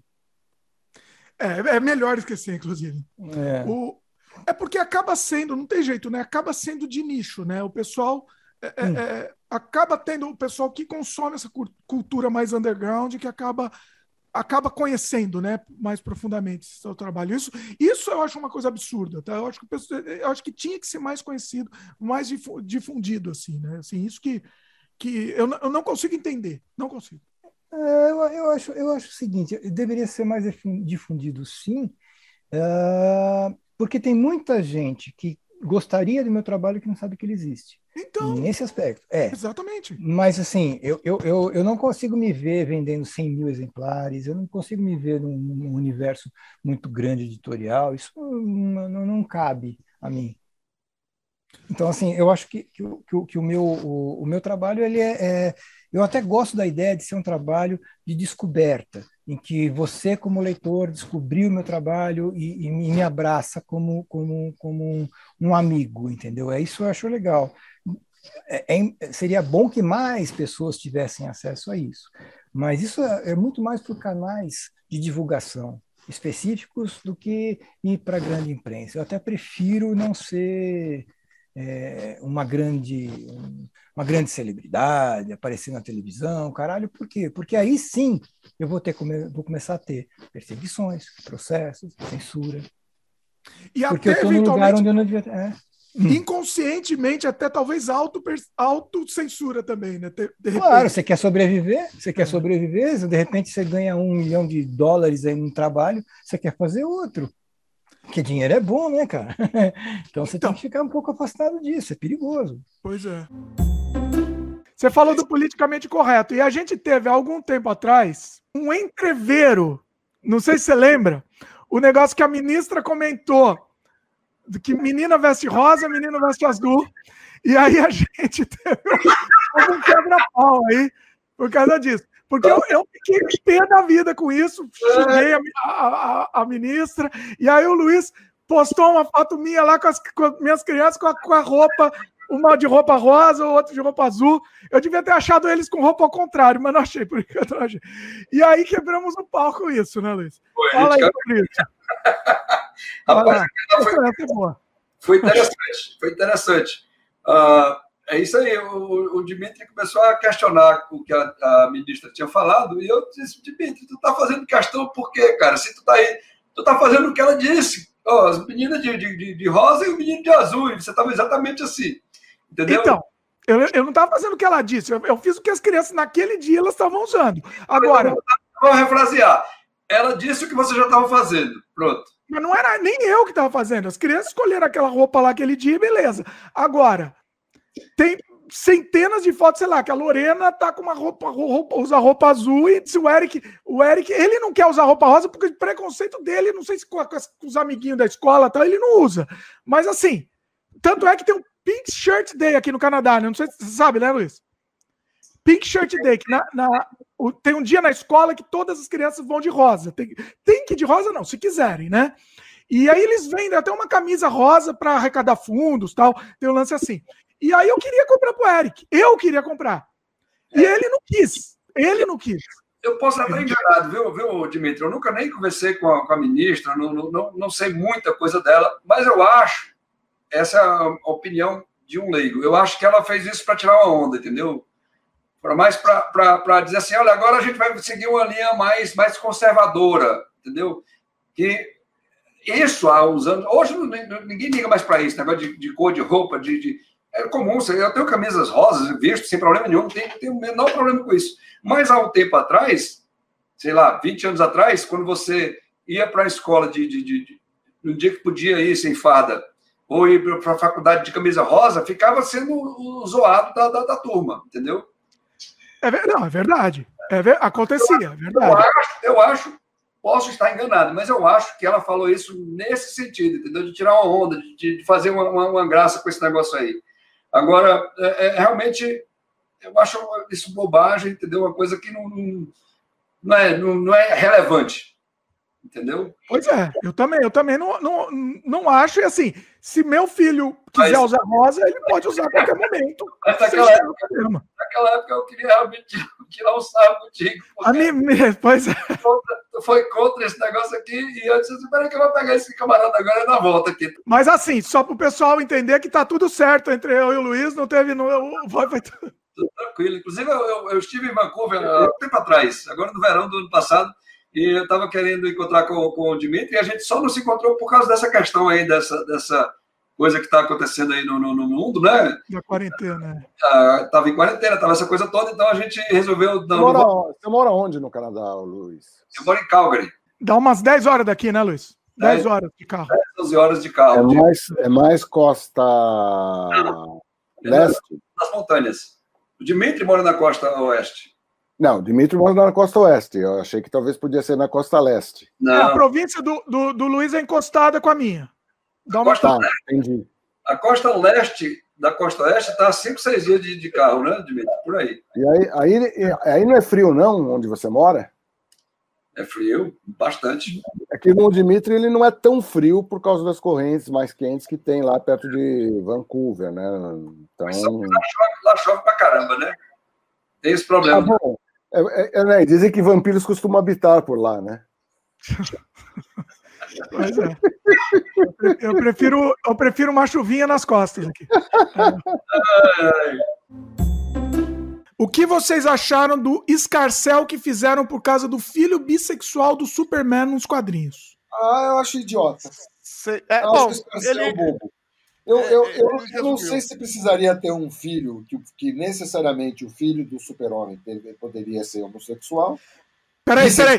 Ah, Marcelo. Mas, Marcelo, você acha que... idiota o Escarcel ou terem feito o filho bissexual? Esclarece. O Escarcel, é idiota. O Escarcel. é idiota. Tá. O Escarcel é idiota. Eu, agora, eu, eu, eu, eu, eu não vi ainda, eu, que, eu tô querendo saber se a história é boa. Não, eu isso que importa. Eu li uma página, eu li uma página dessa história, ele entrando na casa do, dos quentes, dos, dos avós. Ele e o namorado. E ele assustado, como é que os avós vão aceitar, tal. O namorado assustado, como é que os avós dele vão aceitar, tal. E aí quem sai da casa é a Lois. E aí o moleque congela porque o, o namorado o, do, do, John Congela, porque, porque ele é estudante de jornalismo e ela é a Lois Lane. Ela é a maior jornalista viva lá do universo deles. E eles ficam falando disso. E morre o assunto. É... Ai, será que eles vão me aceitar ou não? E eu li só essa parte. Foi só o que chegou na minha mão. Eu agora... quero ver. Eu, agora, eu quero ver o papai redneck, o papai que foi criado entre o milharal, como é que ele vai reagir. Aí sim a DC tem a faca e o queijo na mão para fazer uma, uma história monumental. Como é que o cara do meio oeste americano reage a um filho bissexual? Trabalhar o preconceito nisso, né? Porque o cara é um universal, ele vem de uma cultura avançada tal, mas ele foi criado lá no meio oeste. Todo mundo deixa claro que o American Way of Life do Superman não é kryptoniano, agora, é, é uma Marta quente. Agora, é uma sociedade, nós estamos numa sociedade que está em mudança e você tem reações a essa mudança. Uhum. O problema é quando essas reações, por isso são chamados de reacionários, se tornem positivas de uma forma estúpida. Uhum. Né? Eu, eu acho que para muita gente pode parecer. Para mim, não. Eu, não dou, eu quero saber se a história é boa. Sim. Mas tem muita gente que vai ficar chocada, inclusive fãs da história tradicional do super-homem, que vai ficar horrorizado. Mas eu quero. Aí é uma coisa que. O problema é que se a história for agressiva também com esse público, o problema é quando você começa a pegar a agredir muitas vezes na defesa dos seus da, da sua sexualidade, da sua orientação, o pessoal começa a agredir. Não, mas calma. É, o, o legal da. Também. Ficando dentro da história, o legal é que o Clark tem opiniões, às vezes, dúbias. É ele começar a olhar de rabo de olho, do tipo, é você que tá levando meu filho para o mau caminho. É, é isso. Eu, será que eles entram com essa. Será que eles vão entrar nessa questão? Eu duvido, mas eu gostaria muito de ver. Seria interessante. É o é. que eu escreveria. É, é, é, deixando um pouco, digamos assim, a, as musas do Jack Kirby fluírem por mim. É, cara, eu fluiria por aí. Sei, eu, eu, acho que eu, Deixaria o canal meio com o pé atrás. Porque o super-homem, o, o, o, personagem, ele nasce, ele é um personagem, ele é, um, ele é um, é um, ele é um ideal americano de democracia, ele é um democrata. Sim. Aliás, ele é um cara que tem tudo para ser ditador do mundo, porque ele tem o poder na mão e ele não quer, ele, ele, ele reparte o poder dele e defende a democracia. Aliás, essa é a grande virtude dele, né? Então eu acho que o, o Clark Kent, eu acho que é possível até a Lois Lane ficar meio encanada com a. Não, a Lois já abraçou, já era. Ah, é? ah, então, bicho. Ah, anyway, a Lois já abraçou, o Clark Ah, já, já amou, já, já amou. É, tá o cara certo. já babou. Eu saber se isso é legal. Eu parei de ler quadrinhos faz muito tempo que começaram a ficar chatas as histórias. É muita repetição, né? Eu acho interessante justamente por estar por, por tá inovando. Agora, deixa eu falar uma coisa importante. São dois pontos. Primeiro ponto, eles criaram essa história para gerar uma polêmica e sair claro. na mídia tradicional, para todo mundo falar. Esse, isso é óbvio, né? Segundo ponto, eu acho ótimo que aborde esse tema e acho ótimo que isso seja trazido para os quadrinhos, né? E eu já e tô ouvindo já vários de extrema direita aí nervo, extremamente nervosos ah, não, já Aí eu adoro mais ainda. Eu, aí que eu fico, bato palma e fico muito feliz. E tá né? trazendo do jeito certo, porque não é transformar o super-homem. Agora o super-homem descobriu que é transgender ou que ele é fluido. Ou... Não, o Clark continua sendo Clark, continua é, tendo a criação lá do meio oeste americano, continua sendo um cara, é, por mais que seja evoluído, é um cara rígido, é, é, é, é um cara meio chato. É, é, é, o, é o escoteiro. O Batman chama ele de escoteiro. É o escoteiro.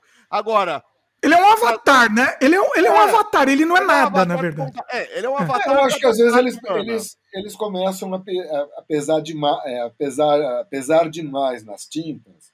Hum. Né? No Batman, em alguns momentos, eles pesaram demais nas tintas. Eu acho que começa a sair um pouco fora do, do controle do razoável. Né? Uhum. Daí começam a inventar. E, e chega uma hora também que eu acho que você começa a ser um difusor de paranoias. Então, é, é muito complicado, às vezes, algumas atitudes que o pessoal tem, porque é um mundo complexo. Se você está falando para milhões de pessoas, você tem que tomar muito cuidado na forma como você trabalha. O politicamente correto vem disso, né? Uhum. É. Ele prega que você tome cuidado. Então, na verdade, você tem que ver também se as pessoas são. É, você vai agredir determinada maneira de ser, você tem que tomar cuidado, muito cuidado e usar com muito, de muita inteligência para pegar e trabalhar isso aí, porque é uma Mas questão achar- complicada. Mas achar que o cara tem o cabelo roxinho, é bissexual, e vai aparecer lá na cidade de 20 mil habitantes e vai ser festa, vão sol- soltar serpe- serpentina e confete. Não, não é, não é, não é festa. Eu É. acho que eu acho que essa questão deveria ser relegada no plano da normalidade. Naturalizar a questão. É, É, isso norma, que é é, legal. é normal uma pessoa ser gay. É normal uma pessoa não ser gay. É normal a pessoa ser trans. Uhum. Né? Aí a gente começa a ter uma sociedade baseada que tem que ser baseada na tolerância. Ninguém é igual a você. Ah. Então, mas tem dois jeitos de lidar essa situação do, do super-homem. Tem o jeito de, de usar a crítica para mostrar o preconceito, ou tem o outro lado completamente diferente, que é o que o Marcelo falou também, que é naturalizar. Que é simplesmente como se nada, que é como se fosse normal, que é o que é, né? Mas eu Que acho que é o mais eficiente. É normal ele ser bissexu- bissexual, ponto. Agora tem um filme que, que ele me surpreendeu e, e que ele é inspirado numa história real. E ele, esse filme ele teve duas versões. Ele teve uma versão mais branda, até com, com a, a Ellen Page, que agora não é mais Ellen Page, né? Virou, é, é o Ellie, É, como é que é chama? o Ellie, Elliot. Elliot. Elliot Page, né? Mas é, é um filme com, com... Eu vou falar ela porque na, na época Na época era. é. era e não foi é um filme que tinha uma história triste que era que era de abuso baseado em história real, né? De um duas irmãs que após perderam pais é, vão viver sob custódia de uma tia que é que é uma pessoa extremamente má e cruel. Mas esse filme ele teve uma versão Teve um livro inspirado nessa história, que é inspirado nessa real, um livro do Jack, Jack Ketchum, e, e teve um, um filme, o diretor chama Gregory Wilson, Qual é o nome do filme? The Girl Next Door, Ah, é, a menina da, da porta ao lado, né? E a história dois- dessas esse é de du- 2004, né? Isso, 2004. Porque tem outros com o É, mesmo nome também, tem vários com o mesmo nome, Isso, inclusive. isso. Pra não É, tem, tem um de comédia. Aliás, esse é de 2007, tá? Tá. Desculpa, 2007. Ele é um filme pesadíssimo, ele é muito cru. É, é- essa, essas meninas, elas vão sofrer, sofrer todo tipo de violência física e psicológica, não só da tia delas, como dos filhos dela. Nossa. Ela, ela tem ali, se eu não me engano, dois, é, três ou quatro filhos. É até, até, um crian- até uma criança de, um, de uns cinco anos ali. Nossa. Eu tô vendo Eles- pelas fotos aqui, é com É. criança mesmo, né?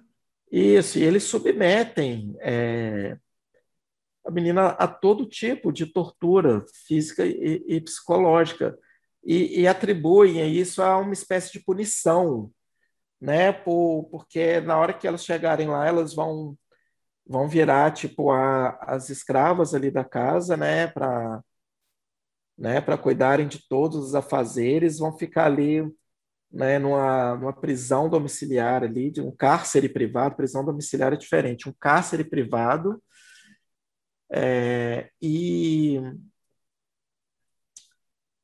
e, e ela sofre. O filme, esse filme ele é pesadíssimo, porque ele é muito cru, assim, ele, ele não suaviza as cenas, assim, ele, ele vai muito ali na veia ali da história.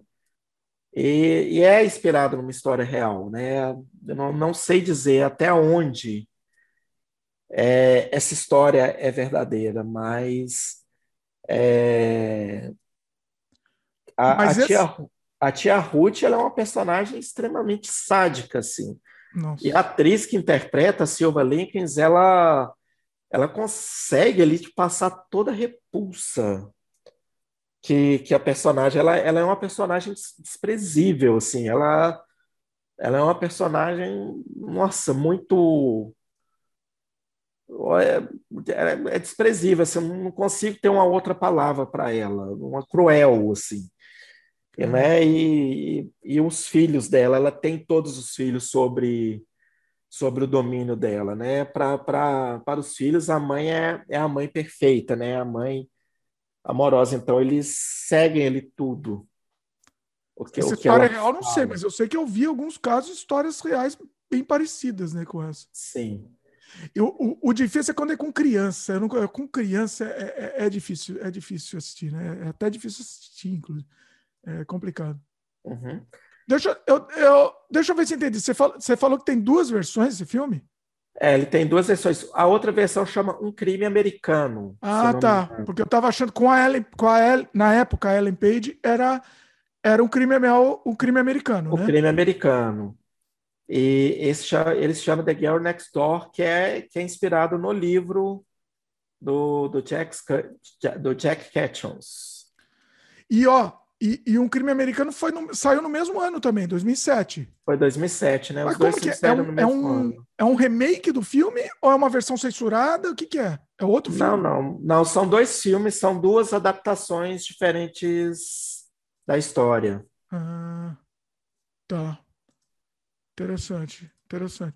Eu achei bem pesado, mas mas eu acho que é, é uma coisa, é uma coisa que acontece. Eu acho que a gente não pode fugir de ver o que acontece. Muita gente fala: ah, não, mas por que, que você vai ver isso? Essas coisas, isso daí se, se sente mal. É o que acontece na vida. A gente, a gente não pode fugir, se privar disso. A gente tem que saber o que acontece até para a gente lutar contra, né? Que, né? O que, que você acha? Sim, é... É, é isso mesmo, é, a, gente, a gente vê no filme, a gente tem noção de que esse tipo de, de situação existe, ocorre, né? E, e, às vezes é, às vezes a gente tem sinais de coisas que, que estejam acontecendo e às vezes a gente não, não dá uma não dá, não dá uma atenção necessária que merece ali, aquela história merece. Então, se a gente vê os sinais daquilo, talvez a gente possa até ajudar de certa forma. Exatamente. É por, é por jogar as coisas embaixo do tapete que a gente está onde está aqui no mundo, né? Na, Sim. Na atualidade, é por, é, entendeu? Não dá, a gente tem que ver a realidade, tem que, a gente não pode ficar alheio a isso, né? Não, não é por isso que a gente vai assistir esse filme com, com prazer, com, com alegria. Não, não, não, a gente não é isso. Mal de assistir, né? Mas... É, os filmes eles causam mal na gente, mas são filmes que, como o caso do Vai e Veja, como o caso do, do Túmulo de Vagalumes, são filmes que retratam uma parte da nossa história, de uma guerra. Né? Então, assim, é, a gente está aqui vivendo, né? Aqui a gente não a gente não sabe o que é o horror de uma guerra. Então a gente vê no filme ali, a gente vê o impacto daquele filme ali, então a gente entende que aquilo ali isso que eu estou falando numa amplitude maior, de uma guerra, que é uma coisa normal, ou então de um abuso doméstico, né? que é uma coisa que pode estar acontecendo do lado da sua casa. Sim. Né? Se você entender com um vizinho, às vezes até mesmo com um parente, não sei. Né? Então, a, a violência, ela é, ela está em vários níveis assim da sociedade e, né, e cabe a gente, né, às vezes entender o, né? Como que ela funciona ali para a gente tentar tentar ali, né?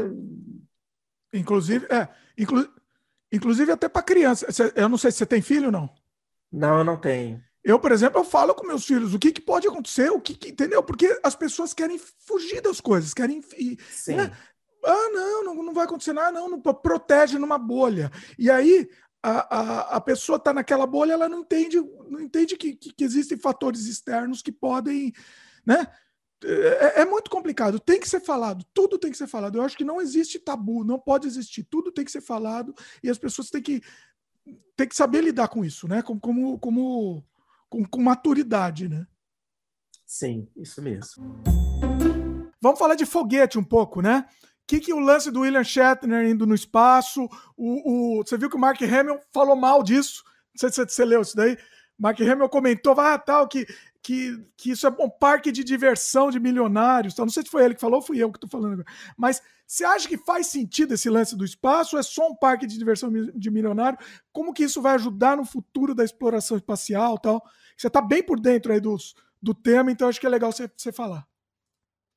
Bom, tipo, primeiro a gente precisa entender os questionamentos e por quê. Eu gosto muito do Mark Hamill, é um herói de infância para mim, o Luke Skywalker. E Star Wars é uma coisa que eu amo de paixão. É nós aí. É, no, é, é nós. Mas aposto, aposto que se tivesse sido ele, ele não ia estar tá chateado. ele ia querer. porque, porque, mano, Star Trek levou essa. Olha aí. Star, Star Trek, Trek, acabou, acabou essa. Levou essa, velho. Então, tipo, é, o Shatner não pagou, né? Ele foi convidado, né? Esse é um outro Sim. ponto também importante. Ele falou, é. ele, o negócio do, do parque de diversão foi, acho que foi eu que falei. O, o, que, o que ele falou, acho que falou assim, que o, o William Shatner, na verdade, foi um rato de laboratório para eles, no fim das contas. Acho que não. Não, porque na verdade a Blue Origin parece que tá levando, mano, sei lá, o asilo pro espaço. Cada vez que eles põem alguém lá, é uma pessoa mais velha do mundo que foi pro espaço. Pois é. Porque assim, né? Agora, você acha que assim, efetivamente, você acha que o que, que pode ser além desse parque de diversão aí? Porque, sei lá, você vai por 10 minutos, né? Todo o processo tem 10 minutos. E voltar tem 10 minutos? Não, 10 depende, minutos Depende, depende. Depende, porque são. A gente tem três empresas fazendo esse turismo espacial de acesso ao espaço. Não estamos falando de acesso à, à Estação Espacial Internacional, a ISS, tá? Hum. Mas estamos falando de só ir para o espaço.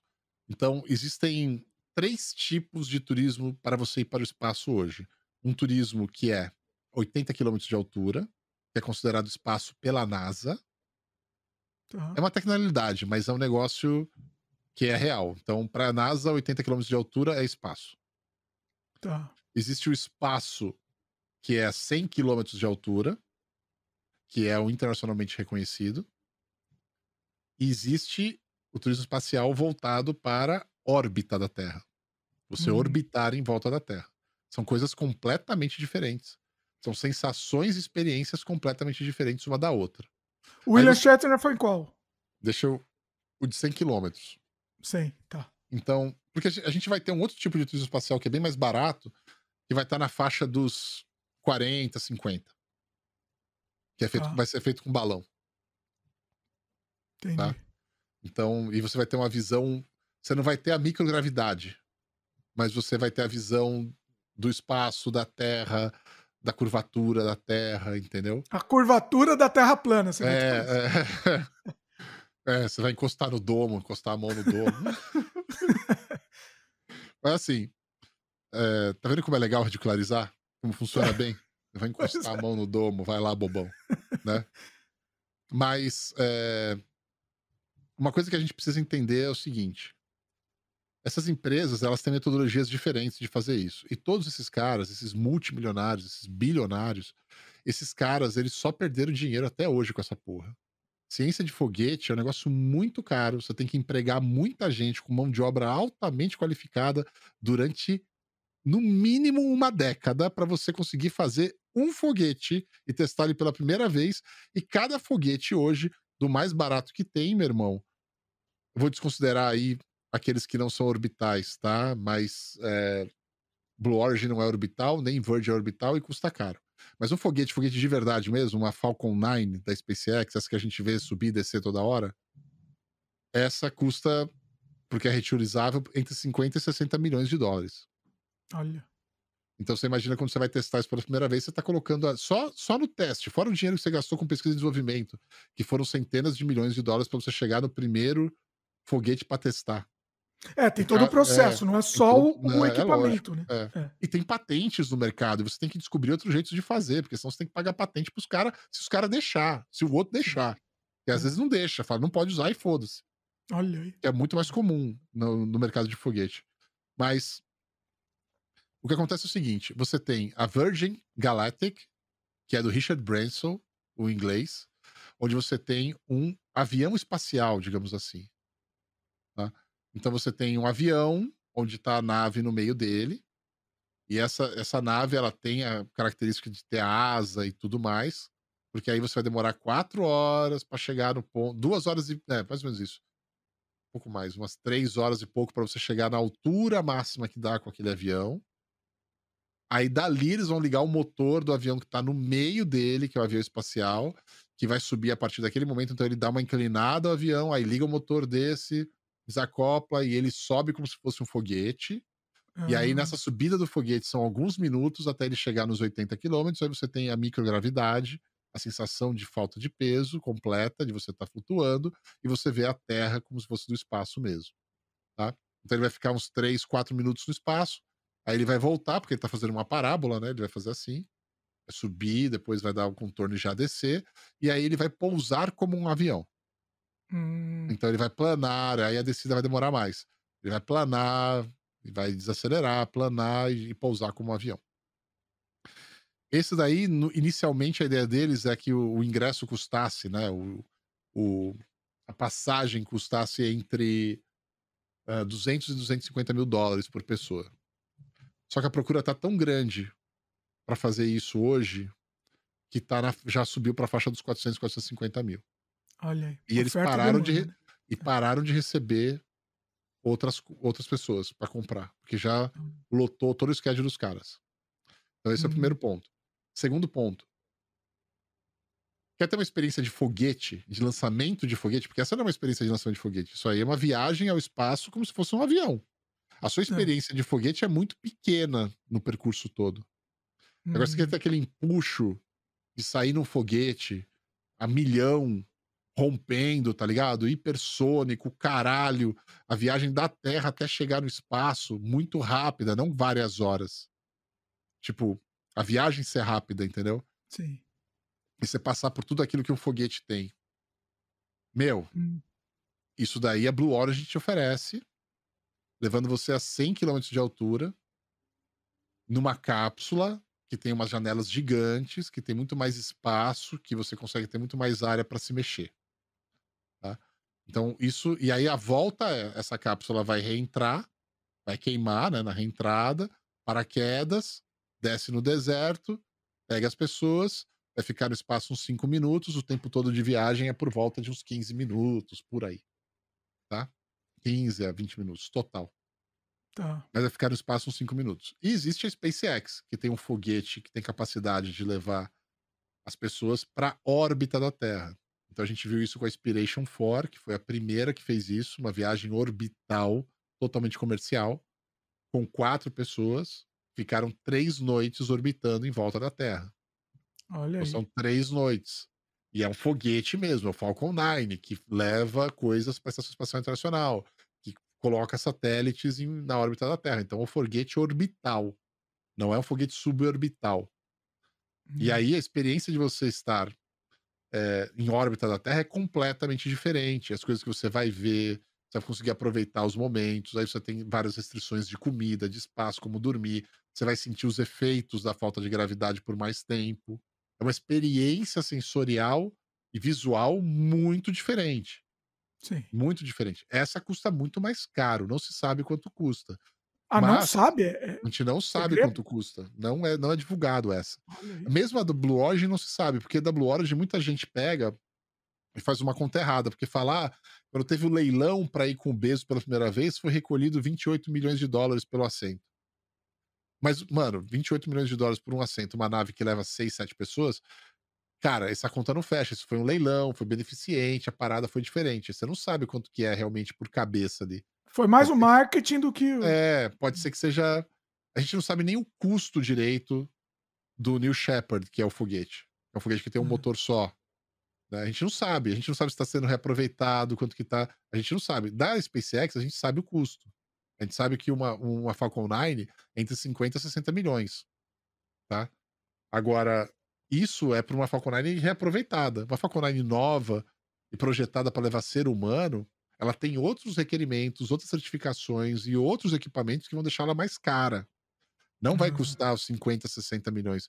Vai custar por volta de uns 120, 130 milhões. É isso que a gente sabe. para levar pessoas, porque você né, uma coisa é levar carga, outra coisa é levar pessoas, tá? Pois é. E aí você, aí você pode fazer algum tipo de cálculo em cima desses 120, 130 milhões para levar pessoas para o espaço. Estão levando quatro pessoas, quanto custou cada assento?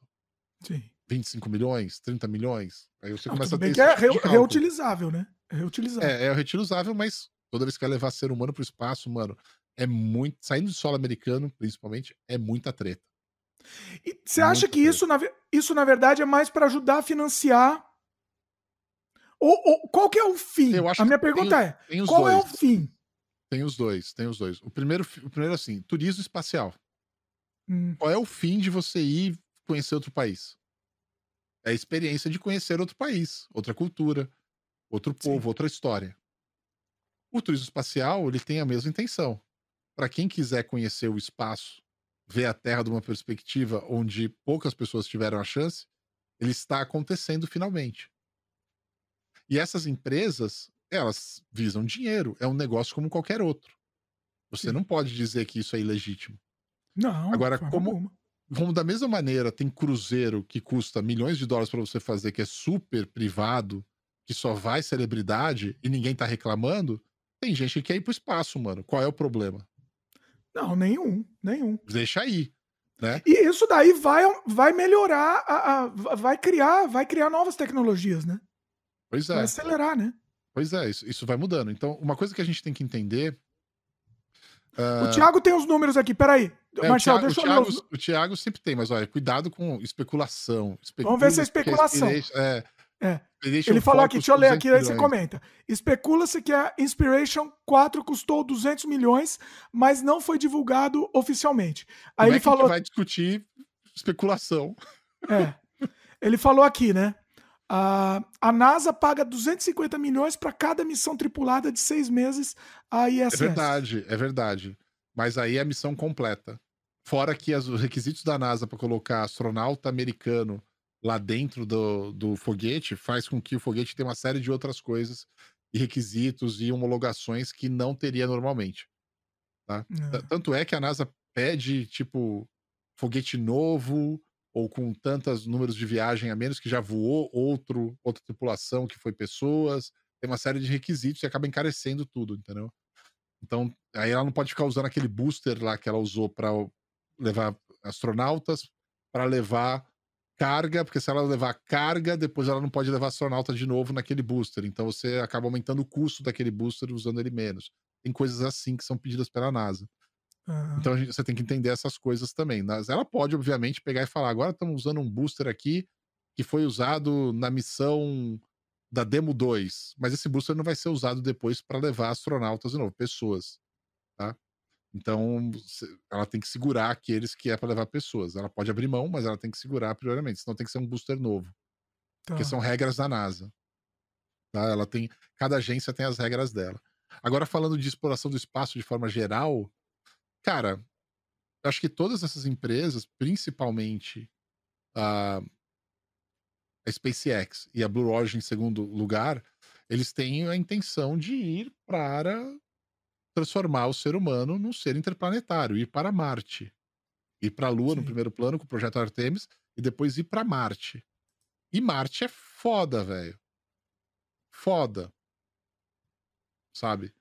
É uma coisa que o ser humano não fez ainda, vai ser um marco fudido quando acontecer. E precisa, né? É o único jeito da humanidade É, e, e seguir adiante, né? É, e, e a gente. É aquela história, backup da humanidade. A gente não tem um backup da humanidade, né, velho? Exatamente. É- é olha, backup da humanidade é um, bom, é um bom termo, inclusive, né? É, no- o Sol é uma estrela e toda estrela é instável por essência. Pode, de uma hora para outra, dar um flare monstruoso, uma explosão monstruosa lá que pega a Terra de raspão, queima tudo aqui, acabou. É. Acabou. Pode ter um meteoro, pode ter um asteroide, pode ter a própria Terra. Ela, ela, ela cria uma série de dificuldades para a vida aqui, desastres naturais. E o próprio ser humano pode entrar ou em guerra ou destruir o clima que ele vive. O que é mais provável acontecer mais rápido, né? Tudo, tudo isso que eu falei é provável. O tempo é que a gente não sabe quanto tempo vai demorar para tudo isso que eu Pois falei. Não é impossível, mas é provável, né? Então, A probabilidade de acontecer é que vai acontecer alguma dessas coisas, com certeza. Quando a gente não sabe. E cadê o backup da humanidade se a gente tem tudo no planeta Terra? Então, assim, tem gente que fala assim: ah, os, os milionários querem ir para Marte para criar o próprio planeta deles, a própria sociedade deles, as próprias regras deles e se livrar das regras da Terra. Isso é tremenda besteira, cara. É falar que vai ser um resort em Marte. Mas você tem noção da dificuldade de morar lá? Você tem noção da viagem? Você tem noção da, de, de quantas privações você vai ter na vida? Pois é. Se você vai pra lá, Assim, provavelmente você não vai voltar, pode, cara.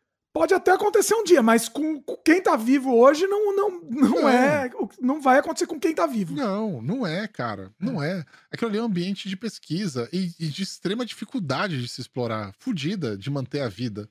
Sim. E, e é o primeiro lugar que a gente tem condições de chegar. E que a gente tem tecnologia hoje que a gente pode vencer as dificuldades. Ainda a gente Sim. não conseguiu desenvolver tudo. A maior dificuldade que tem é ainda a exposição à radiação. É. Ainda é, uma- é a maior dificuldade, a mais difícil de todas, tanto na viagem quanto a presença do ser humano lá. Tanto é que se fala muito de, de entrar em cavernas lá. Cavernas vulcânicas, ex-cavernas de lava, porque aí você consegue se proteger da radiação. Ah. Então você tem que criar os habitats embaixo da Terra de Marte. É o, é o lugar mais extremo para se, pra se habitar. É, possível, mano. É, não- não é que eu- não é o lugar mais extremo, mas é um lugar que combina algumas coisas que a- permite que o ser humano consiga se estabelecer lá. Porém, ainda assim, o desafio é muito grande. Sim. Não dá pra chegar lá, tirar o capacete e respirar um ar gostoso. Não dá É. pra chegar lá, mano, sem você ter uma geração de energia que seja autossustentável. É. Porque, meu, você não tem a infraestrutura que você tem na Terra. Você tem que levar tudo com você. Agora, quando você acha que vai? Porque o Elon Musk deu uma previsão aí que eu acho que é meio muito otimista. Quando você acha que vai que o homem vai para Marte? Cara, eu acho que na década de 30. Década de 30 mesmo. Eu Foi o que o. Elon Musk também. O Elon Musk comentou, né? Que o plano era É, esse. que o Elon Musk falou. Ele cada hora fala uma data, mano. É o Musk Time também, viu? Cara, ele é bem, bem. Particularmente, ele é bem otimista com as datas que ele dá. Então ele já deu várias datas, já mudou várias vezes, mas eu acredito que na década de 30 a gente vai ver isso acontecer, cara. Eu acho, eu Olha aí. tenho essa sensação. É o meu achismo. É na, uma coisa nossa, no nosso, na nossa vida, pelo É. menos, vamos ver isso. Porque, meu, e, e posso te dizer uma coisa: vai ser. Vai ser o maior marco da humanidade de todos os tempos. Vai ser um negócio que daqui a dois mil anos, três mil anos, a gente vai estar falando. Com Vai certeza. ser tão forte que vai apagar a importância do homem na Lua. Ah, com certeza. É, com certeza. É uma evolução, né? Não diria que apagar, porque é uma, Não, ele apaga, passo. ele né? diminui, ele diminui a importância. É, é aquela história, tá vendo? Olha só. Eu vou te dar um- um- uma métrica para você entender. Hum. Quando o homem foi pro espaço pela primeira vez, qual foi o primeiro homem aí pro espaço? Foi o. Nossa, Foi o russo. Yuri Gagarin, né? Isso, Yuri Gagarin. Olha como já foi difícil pra você lembrar. Sim. Certo? É. E qual foi o primeiro homem a pisar na Lua? O Neil Armstrong. É, já veio direto, né? Já Então a Lua rápido, virou é. pra você porque, meu, é, é o alcance, é a conquista mais difícil, a que mais marcou todo mundo. Sim. A próxima, a gente vai levar pessoas p- pra Lua de novo. É uma missão até muito legal e inclusiva da NASA, onde vai levar o primeiro negro e a primeira mulher pra Lua. Por isso que chama Artemis e não Apolo. É. Apolo, deus grego, homem. Artemis é uma deus grega, mulher. Sim. Então a gente tem a missão Artemis. E a missão Artemis vai levar o primeiro homem negro e vai levar a primeira mulher para o espaço. Desculpa, para a Lua. Sim. E isso vai ser muito louco, é um novo marco. Mas ele é tão impactante como a primeira vez de ir para a Lua? Não, Não. E o que, que vai acontecer? Não tem novidade, né? Que não tem a novidade, o fator. É, o, o- É. o a mais, né? É. Pois é. Agora você, você pensa, ir para Marte, cara, não é ir para um satélite natural que tá aqui do lado, na vizinhança, que é uma viagem de três dias. Cara, você tá indo numa viagem de dois meses e meio, três meses, velho. Pra ir. E a chance de dar alguma merda. E aí tem que esperar. Não, aí depois você chegou lá, tem, a tem que esperar a janela pra voltar. Nossa. Não pode voltar a hora que você quer. Sim. Você tem que ficar lá uma cara, ficar lá um ano e pouco. Não. É bem maluco isso, né? Uma viagem completa é dois anos, mais ou menos, você parar pra pensar. De ida e volta, esperando as janelas para ir, a janela para voltar e o tempo de viagem.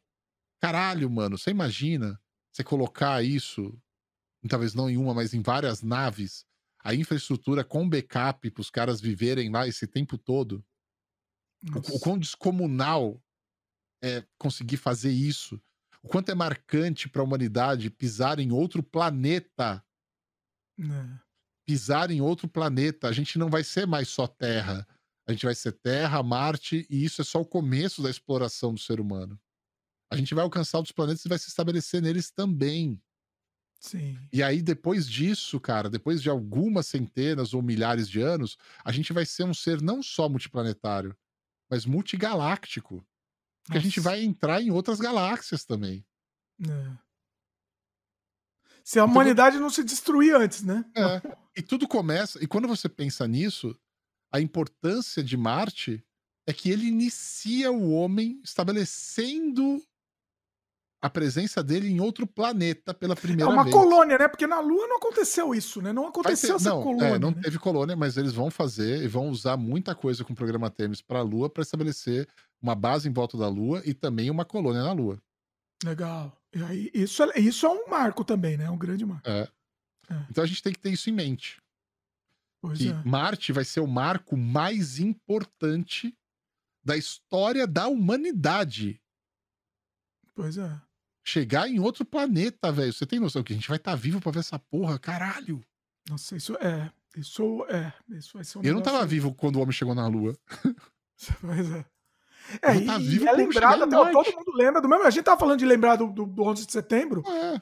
Todo mundo que viveu na época do Homem na Lua lembra o que estava fazendo, Lembra. exatamente É. fotograficamente. A gente vai, vai acontecer isso na nossa vida e no, no, no lance de Marte. Só que, meu, da mesma maneira que a gente fala de. Eu não quero misturar religião, mas da mesma maneira que a gente fala de Cristo depois de mais de dois mil anos. Da mesma maneira que a gente fala de, de acontecimentos que aconteceram há muito tempo atrás e que ainda marcam a história da humanidade, são lembrados por todos. É. Esses tipos de marcos, esses tipos de situações são raríssimas de acontecer. Sim. E o normal é que se perda com o tempo. Muito da história de dois mil anos atrás se perdeu. É. E a gente vai ter agora a chance de ver o homem conquistar um marco na história da evolução dele que é ímpar, velho. É. Que é um negócio que vai perdurar durante milhares de anos. Sim. E vai deixar a conquista da Lua pequena. É, é tipo, é mais um Yuri Gagarin. A conquista da Lua vai virar mais um Yuri Gagarin. Entendeu? É, teve o primeiro homem que foi pro espaço, teve o primeiro homem que foi pra Lua e teve Marte, velho. Marte foi foda. É, é, va- vai escalonando, né? Nossa, até arrepia isso daí, arrepia imaginar isso. É um negócio.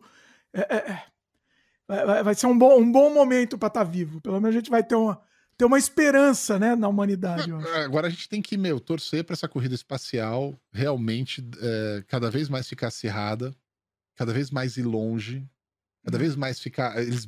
Eu quero que, mano, o Musk brigue muito com o Bezos, que o Bezos xingue muito o Musk, que, mano, o Branston entra na briga, sai na porrada lá, o tio o vovô lá de dentadura. Mano, eu quero, eu quero que esses caras se peguem na mão na concorrência do bagulho de fazer acontecer, que a Rocket Labs, que, mano, todos os outros que estão envolvidos, o Tori Bruno com a porra da ULA, eu quero tudo, mano. Eu quero esses caras brigando, concorrendo pra fazer o melhor.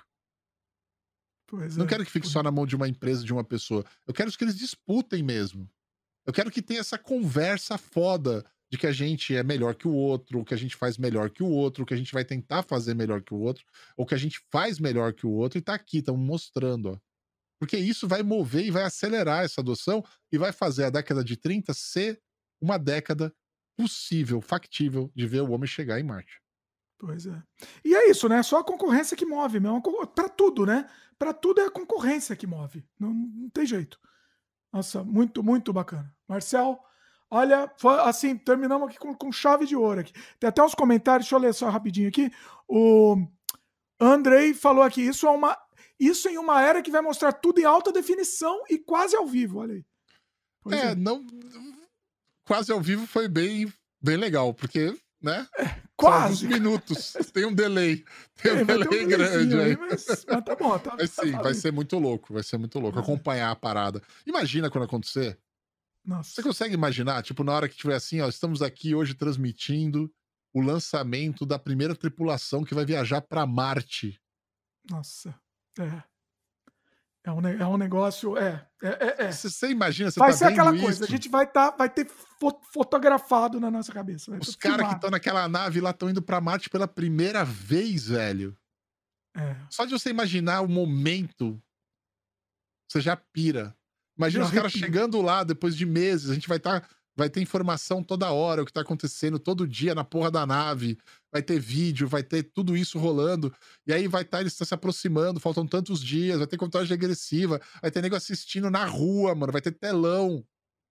O melhor reality show que a gente pode, assistir na vida. Pois é, velho. Vai ser um negócio muito louco, tá ligado? Pois é. Vai ser, é- é- desculpa até trocadilho, vai ser um negócio de outro mundo. Eu tenho, eu tenho um filme de coração, assim, o Massacre Elétrica. É, é o Evil- filme primeiro- que, esse é o filme isso, que o formou meu caráter. Isso, o, pri- o o- o primeiro Evil Dead, a Guerra dos Mundos, o Liquid, Liquid Sky, o, o Sweet Movie do Makayev. Eu tenho uns filmes assim meio de coração, de cabeceira. Se eu, se eu me ver, ah, vou vagabundear hoje. Daí eu, se eu não tenho filme novo pra ver, acabo revendo um deles assim só pra. Às vezes até tenho coisa nova pra ver, mas opto por rever um deles e, e viver aquele sentimento gostoso. A gente, é- é- a gente volta à infância, né? No fim das contas. Volta... Isso, cara, aquele- aqueles momentos de, de festa de adolescente, assim, que tu descobria esses filmes com os amigos.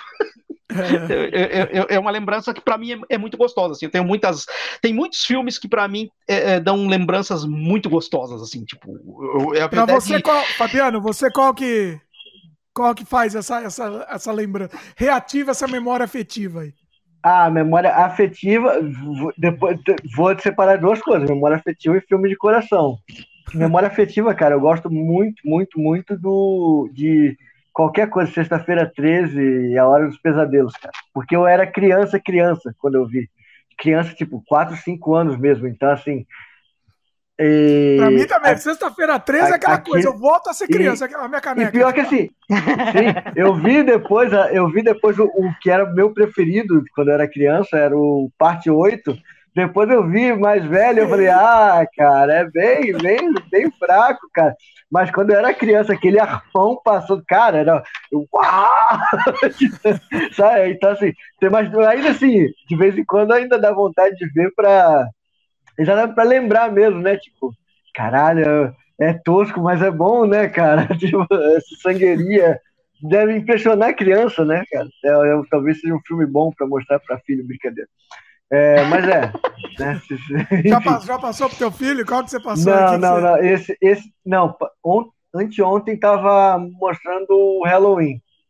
O, do, do, do John Carpenter. Ele viu o um e o dois comigo. E, mas assim, ele gostou, tá? Porque ele subiu com. Ele tem aquele. Um telefonezinho. Um brinquedo que é um telefone daqueles que a gente discava, sabe? Que criança não deve nem saber para que que serve aquela merda. né? É, e aí acho que ele entendeu para que, que serve no filme, né? E aí era um brinquedo que ele nunca, ele nunca deu tanta importância. E aí ele subiu, depois que ele viu o filme, ele subiu com aquilo. Eu falei, tá, né? Não sei por que, que ele subiu pro quarto com aquilo. E aí quando a gente foi tomar banho, aí ele falou assim: aqui, ó, é para ligar pra polícia. Olha ali na janela. O Michael. É o Michael que tava ali. Mas ele levou de boa, não teve pesadelo, né? Só levou de boa. Agora, filme de coração que eu gosto muito, muito, muito, muito e, e tiro pra rever sempre é o, o Homem de Palha, cara. Gosto pra caralho, pra caralho. pra caralho. É musical, né? Mas gosto, gosto pra caralho mesmo. Gosto muito, muito, muito. Filmão, E óbvio, filmão. tem outros filmes que que também acabam. É isso, a pilha de filmes sempre é, é grande, mas a gente acaba revendo, né? É, tipo, é, tipo, não, não só por causa do Edgar, mas Halloween é um filme que eu veria novamente várias vezes. Massacre da Serra Elétrica, Evil Dead, e assim, uma porrada que construiu, acho que minha minha mente como, né, com, minhas referências cinematográficas, assim, a profecia, gosto muito do 1, eu até tenho uma história muito bizarra com a profecia, que era, eu tinha certeza que a profecia 3, o final que eu vi quando era criança, então, é outro filme que eu vi, é porque assim, o, o padrinho do meu irmão, ele era, ele é um, é um cara que é muito viciado em terror até hoje, e ele, ele que mostrava esses filmes pra gente, né? Tipo, Sexta-feira 13 foi com ele que eu vi, ou A Hora do Pesadelo foi com ele que eu vi, A Profecia, A Profecia 4, aquela cena que é. Que a Profecia 4 acho que eu só vi com ele, porque eu nunca tive nem coragem de rever depois. Por, ser, por saber que a história é meio ruim mesmo. Mas aquela é uma beleza, de, eu também não vi isso. Decapitação que um cara vai com um carro assim, aí, tipo, tem uma cancela e o carro passa e a cabeça do cara fica rolando assim. Aí... eu, achava que essa, eu achava que essa cena era no 3, mas então, então eu vi não, o 4, é 4 da garotinha. não é da garotinha, da garotinha. Então, o 3, cara, eu, eu. Na minha cabeça, o final, eu não sei se eu sonhei isso também, né? Porque o final, para mim, era que o, o Damian no, no hospital. E aí chegava o padre lá que queria matar ele, só que ele só estava ferido, ele só estava num leito de hospital assim. E atrás dava para ver uma procissão assim. Aí o Damien falava pro cara aí, você tentou me matar? Olha só, todos estão seguindo o anticristo. E eu, nossa, que beleza. E quando eu vi o final do 3, cara, depois de, sei lá, com uns 15 anos, que eu fui ver, caralho, a parada matam o anticristo. Eu falei, porra, que. E, e, e surge um um, um, um, como é que é?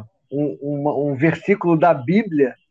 Eu falei, porra, que merda, cara. Eu, fiquei, eu, eu vou ter que refilmar, ruim, gente pensar. Esses filmes, eu, eu tentei assistir, reassistir vários. O, o The Hills Have Eyes, era o primeiro, como chama em português? O Quadrilha dos Sádicos. Quadrilha eu fui assistir esses dias, o original, ah. porque eu não lembrava. Eu assisti quando era muito pequeno. Foi, acho que, um dos primeiros filmes que eu assisti na vida. E pra mim, eu fiquei muito impressionado na época. Aí eu fui assistir agora e falei, que merda. Eu gosto, eu gosto do Quadrilha dos Sádicos. Eu também gosto, assim. Tipo, eu, gosto do remake. Eu, gosto. eu, eu adoro o remake, mas o original... Não, não, foi do original, aquele do. Eu, é, do eu não sou um defensor do original, mas eu, eu gosto dele. Assim, eu acho que ele tem umas bobeiras da, da, da, então, dos mas últimos, vocês tinham mais memória últimos... afetiva. Ah, vocês tinham mais memória afetiva. Para mim foi o primeiro filme que eu assisti, um dos primeiros que eu assisti na vida, tipo, eu não reassisti, então eu não lembrava. Entendeu? Uhum. Então dá essa, dá essa quebra, né? Quando é, você fica assistindo a vida inteira, tipo, sexta-feira né? 13, eu decorava as mortes, decorava todas as cenas. Então, assim, para mim é um filme de, de infância. Eu, eu até hoje eu adoro todos. O, o The Hills of Ice eu não, não lembrava. Eu, eu gosto também de filmes de, de, muito, gosto muito mesmo de comédia idiota, mas idiota mesmo, e paródia, cara. Cara, paródia é uma coisa que. Assim, se você for pedisse pra, pra eu escolher, sei lá, você vai, vai ter que ficar vendo uma coisa pro resto da vida. O foda é que paródia tem o negócio da referência, né? A paródia não vai funcionar, não, se, for, se tiver que ser só isso. Mas enfim, para, cara, paródia é uma coisa que eu, é que eu gosto muito até sei lá, é, eu, eu fiz algumas, eu tinha muita ideia minha no início que era era sempre paródia de alguma coisa para sacanear, mas até que eu percebi que a paródia só funciona se a referência todo mundo conhecer, né? Então, se você fizer paródia de coisas meio obscuras, não faz se tanto vai muito, sentido muito assim. profundo, não vai, não adianta. Pois é. Não, mas, ó, filmes que também que eu, que eu revi e continuam lindos, assim, para mim, né? Para mim, pelo menos. Cara, filmes, vários italianos também. Suspiria é um filme de coração também, do coração que eu acho visualmente muito lindo, assim, muito, lindo mesmo. É, não consegui nunca fazer nada igual, visualmente. Ah, mas é aquilo. Visualmente, tipo, o Dario Argento, cara, é o Dario é, Argento que faz igual. São, são, referências que a gente fica na cabeça, né? Mas vai, vai, vai, dá é. fazer igual. É. Cara, eu, essa, essa coisa de tentar imitar o Dario Argento, eu, eu já tentei fazer as mesmas movimentações de câmera do Dario Argento, nunca funcionou. Quer, quer, quer imitar o Dario Argento? Faz o Drácula dele, você vai fazer melhor. Eita. É, não, se, se, se, o, o Mãe das é Lágrimas, lá, o, é o 3, como é que é o nome aqui em português? Peraí, deixa, eu não gosto do filme, mas eu tenho ele aqui, peraí. Uau. Ó, enquanto o Peter vai, vai lá pegar, deixa eu ler o comentário do Lucas. Lucas Smith. Falou que tem vários filmes que eu gosto de rever, tipo os três filmes da trilogia Ah. do Já do Caixão, Django e Os Embalos de Sábado à Noite. São filmes que vejo uma vez, pelo menos uma vez por ano. Esse Olha aí, o é retorno horrível. É, maldição, é, eu, eu não lembrava o título, eu não lembrava o título em português aqui, que é esse, Esse é o último, né, igual, da trilogia, que era o mais novo, eu- esse é o eu- mais eu- recente, isso. né? Isso, ele é, do, é do, 2012, Eu não vi, 2000 não vi. Eu não Cara, gostei. esse- Eu, ah, é, esse é Não vi, aqui, não vi. Não sei o que Mas você mesmo- achou, mas eu não gostei desse, não. Mesmo não gostando, eu acabei comprando só pra, só pra ter. Só pra, é, só pra, falar- só pra complementar, completar a trilogia aí. Isso, é, eu tenho essa mania de cinéfilo, assim, tipo, eu, eu compro filmes que eu não gosto pra fechar, às vezes, filmografia de um diretor que eu gosto mesmo. Eu, eu- eu sou muito fã também de filme que dá errado, às vezes. Então. Não, não só o filme ser bom, às vezes a história do filme. Eu gostaria de ver livros ou, ou documentários sobre bastidor de absolutamente todos os filmes, porque eu, eu acho legal Eu não sei vocês. Sabe que é a coisa que eu mais gosto? Eu gosto mais do que assistir o filme. Qual, pra qualquer um, pode ser qualquer, absolutamente qualquer filme. Eu gosto de assistir com a faixa de comentários. Ah, eu, eu adoro Ah, faixa de funciona bastante, A- a- a- aprendo muito Eu com faixa de comentário. É melhor pra mim. É melhor que o filme. Eu pre- Qualquer Isso. filme eu prefiro a faixa de comentário. Mas, mas eu acho que para quem é reali- realizador, isso é um. É, é- é- é tu ver como funciona a mente, como, como, como um outro diretor pensa também. Eu gosto muito de. Quando eu tô em set de filmagem de outros diretores, eu, eu presto muita atenção no. Tipo, aquela coisa de sentar mesmo. Tu, tu, tu não se mete na, na filmagem, tu senta e aprecia o cara trabalhando. Eu, eu, eu gosto muito de. Isso, é, aprendo muito. Às vezes só observando, e making off te permite. É o único jeito que tu vai ter um acesso a ver como um, um Ridley Scott, um, um- um- um James Cameron trabalhava com pouco orçamento. Por exemplo, eu- eu- eu- um, um filme que eu gostaria de ver um making off é o making off do Piranha 2. Uh, James, como, como James Cameron brigou com o produtor e não terminou o filme, uh, enfim, porque é, é uma, então, é- é- é- essa, esse tipo de informação eu gosto de ver muito. E sim, e, e filme e making off de filme bem feito. Eu tenho um making off que eu adoro, que eu eu falei Ridley Scott por causa disso. É um making off de três horas do, do Alien, Alien. né? Cara, é uma aula de cinema maravilhosa, assim, esse, esse, esse documentário. Que a gente sem orçamento nunca vai fazer, nunca, nunca vai conseguir. O, o Senhor dos Anéis está com 8,7 pontos. Entendeu? Então é isso. É por, i- por isso. Tá? Então são mais pessoas votando aqui. Uhum. É que muita gente gostou, porque filme de guerra, é, praticamente o filme todo é a guerra, né? Ué, você não É- gosta, não, Cíntia? Você que é. Você que. Eu não Nossa, sou Cíntia. muito. Agora eu não você sou filme olha, de eu me surpreendi agora. Eu achei que que, você eu não ia ficar, louca, que, que você ama, que sei lá o quê. Eu gosto primeiro. Eu amo o primeiro filme. O Senhor dos Anéis, o, o, o, desde a parte do. Porque assim, eu li os três livros. Né? Então, no- claro. no caso. A Cíntia, deixa eu explicar. A Cíntia ela é uma elfa chamada Gwendoline. É o nome da Cíntia. Contei a revelação aqui. Já foi. Já foi, né? Em outra encarnação. Isso.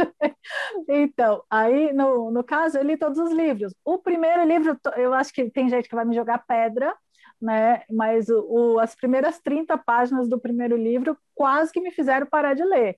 Porque Sério? aquela festa do, a festa do condado, né? Que foi a festa do Bilbo, que aí eles nossa, ele descreve, eles vão, sei lá, 30 páginas descrevendo a festa. Ah, porque ali na casinha tal tinha tal coisa, que não sei das quantas e tal. E foi assim, praticamente descrição durante 30 páginas.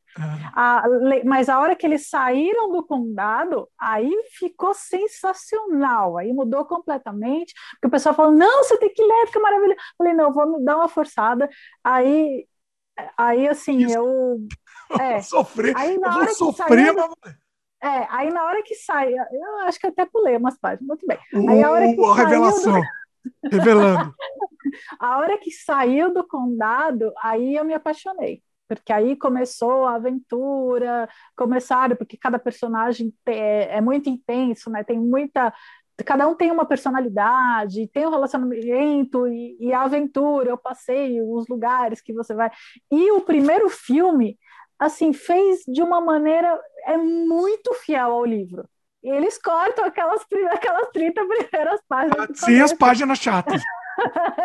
né? Tipo, a festinha do comecinho do condado é o quê? Cinco minutos de filme. Né? Mas o, o resto, aí é maravilhoso, maravilhoso. A, a versão estendida também, assisti as versões estendidas, assim, é Olha aí, eu falei que você sabia que você gostava. Você amava. Sim, eu gosto, adoro, adoro. Né? Tá, para mim é um dos melhores também. Ah, é, só que eu colocaria o primeiro, não o segundo. Que nem você ah. colocou o episódio 4 de Star Wars, eu, e eu prefiro 5, eu preferi o primeiro, que é o Senhor dos Anéis, né? E não o As Duas Torres. Né? Que As ah. Duas Torres, tipo, porque assim, o primeiro é aquela aventura tal, a segunda parte é só é, é, é praticamente guerra. Né? Aliás, a terceira, na, na verdade, é o terceiro. O terceiro que é mais guerra, né? O, o segundo ainda é, ainda é bem legal e tal, ele é, tem um, um, um, um enredo legal, a história, mas tem muita ação e tem aquelas cenas de, de batalha e tal. O, os dois primeiros livros foram meus favoritos. O terceiro é o que eu menos gostei, porque era só descrição de guerra. Eu, eu acho, eu não entendo. Ó, eu não li o livro, tá? Mas eu não entendo como que você lê um livro de descrição de guerra. Eu não entendo como nem como é. Eu não consigo visualizar. Aí ele bateu no coisa. Aí o inimigo desviou. Aí deu um golpinho. Aí veio por trás. Eu não sei como funciona isso. Nem não consigo. É, é, é mais ou menos assim. Não, e tudo bem, teve a tática. A, um manda, tipo, eles mandam o povo para lá e manda para cá, e aí vem estratégia. É, eu não sei, só sei que assim, eu achei que vai ter gente me jogando pedra, eu sei, mas o terceiro livro eu não gostei muito. Eu, eu amei os dois primeiros, assim. Livro ou filme? Você está misturando livro com filme aí. O, o que eu gostei, principalmente dos filmes do Senhor dos Anéis, é que é muito fiel aos livros. São muito fiéis. Hum. É extrema, assim, acho que os únicos filmes que eu já vi que são tão fiéis assim aos livros foram O Senhor dos Anéis e, e Harry Potter. Né, que eu achei muito. Nossa, eu tô assistindo muito... Harry agora, eu tô, tô sendo forçado a assistir. Por, por causa das crianças. O Eric tá lendo todos os livros, aí ele lê um livro, é assim a nossa mecânica. Uhum. Ele lê o livro, e aí, quando termina o, o, livro, a gente assiste o filme. Aí toda a família assiste. Entendeu? Uhum. É, é, é um filme, né? É um filme. É um, é um filme. é um filme muito parecido é um com o livro. Né? Tá eu, eu achei bem Harry Potter.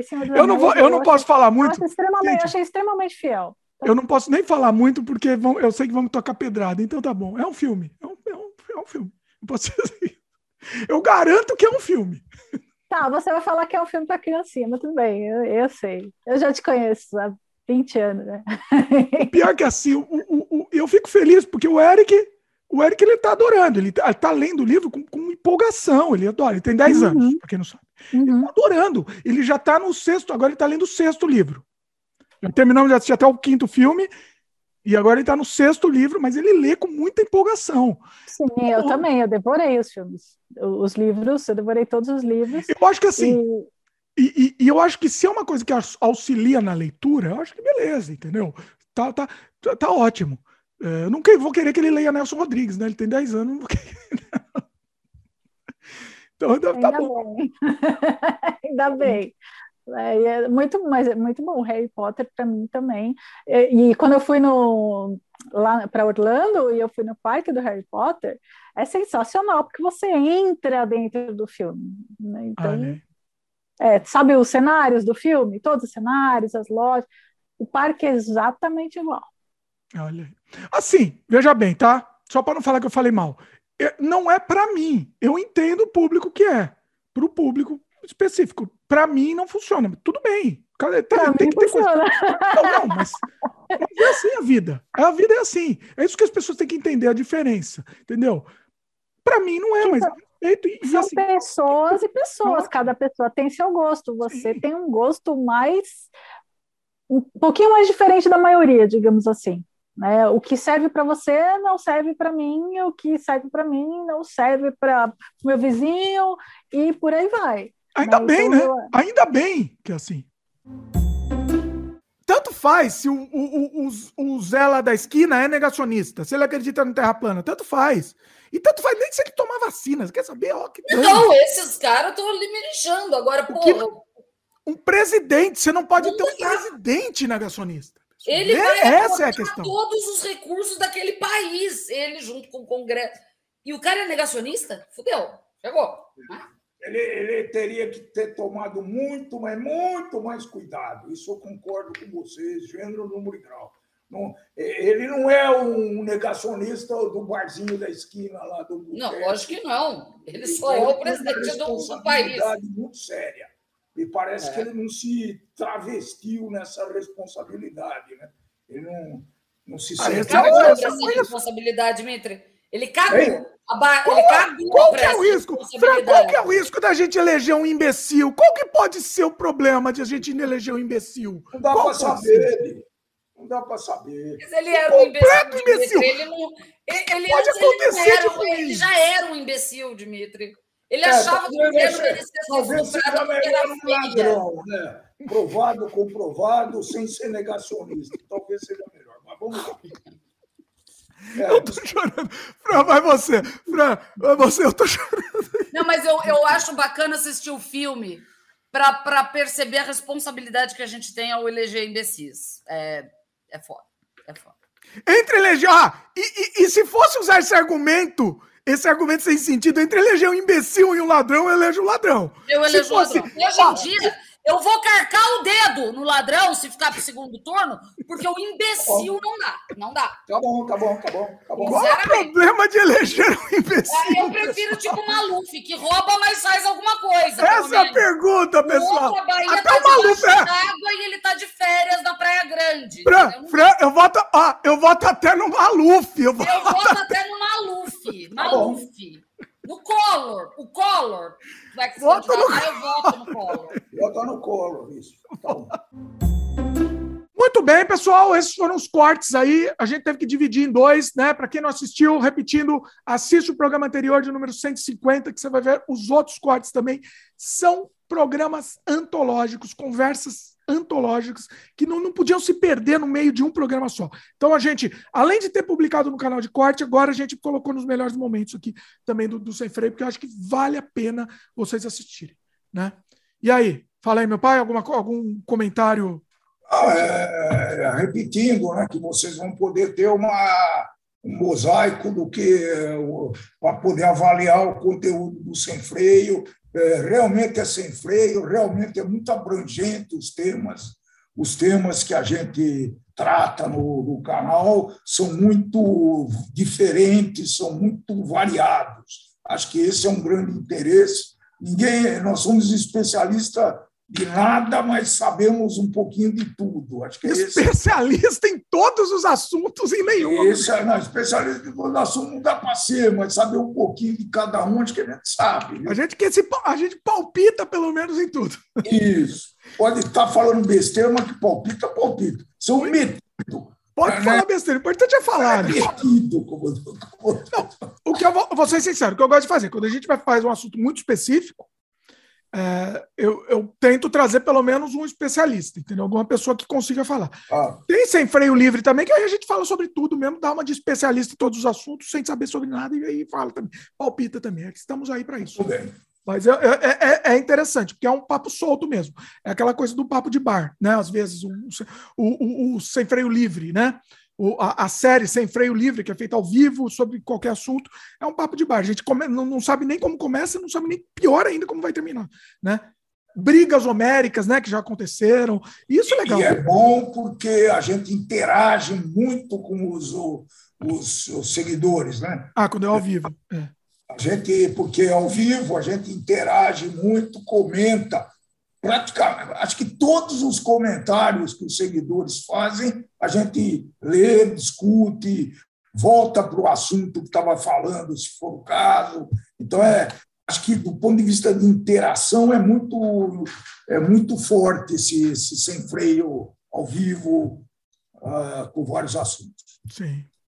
Bom, vamos responder a pergunta então? Bom. Sem freio acaba ou continua? Eu estava fazendo um fazendo um suspense desde alguns episódios falando que eu gosto, eu gosto muito do, do, dessa coisa serial, né? Serializada. E eu achava que o 150 era um número bom, um número bonito, né? Cheio, para terminar, redondo, né? Uh, aconteceu que temos 151 aí, né? Mais 150. Não vai mais terminar no 150, porque já me ferrou meu toque aqui.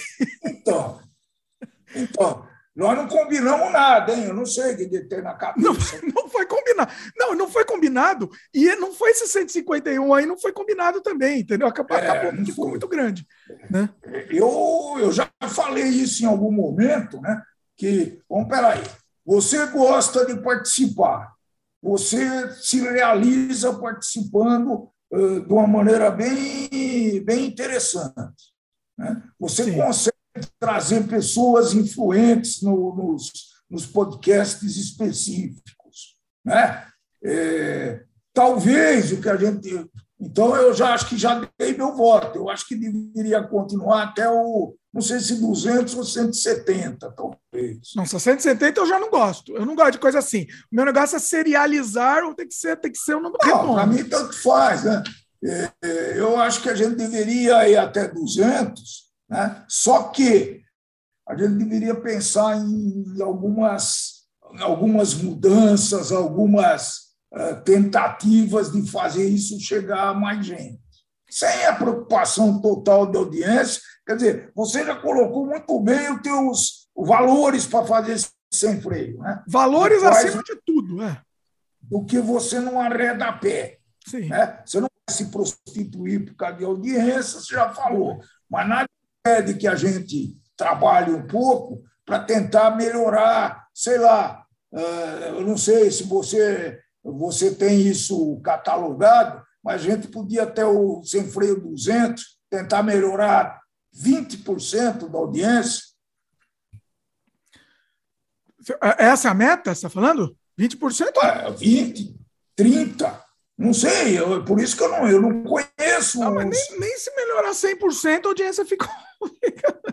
Não, mas não dá para melhorar. Ah, quer dizer, dá até dá para melhorar 100%, mas é uma meta que talvez eu não consiga. E aí é frustrante. Não, eu, diria né? que, eu diria que do 100 para o 150 melhorou, acho que um 100%. Tá, que não bom, significa então... muita coisa, né? Bom, então vamos melhorar mais 100%. Vamos, melhor, vamos tentar melhorar mais 100% de 150 Aí, aí dobra a meta?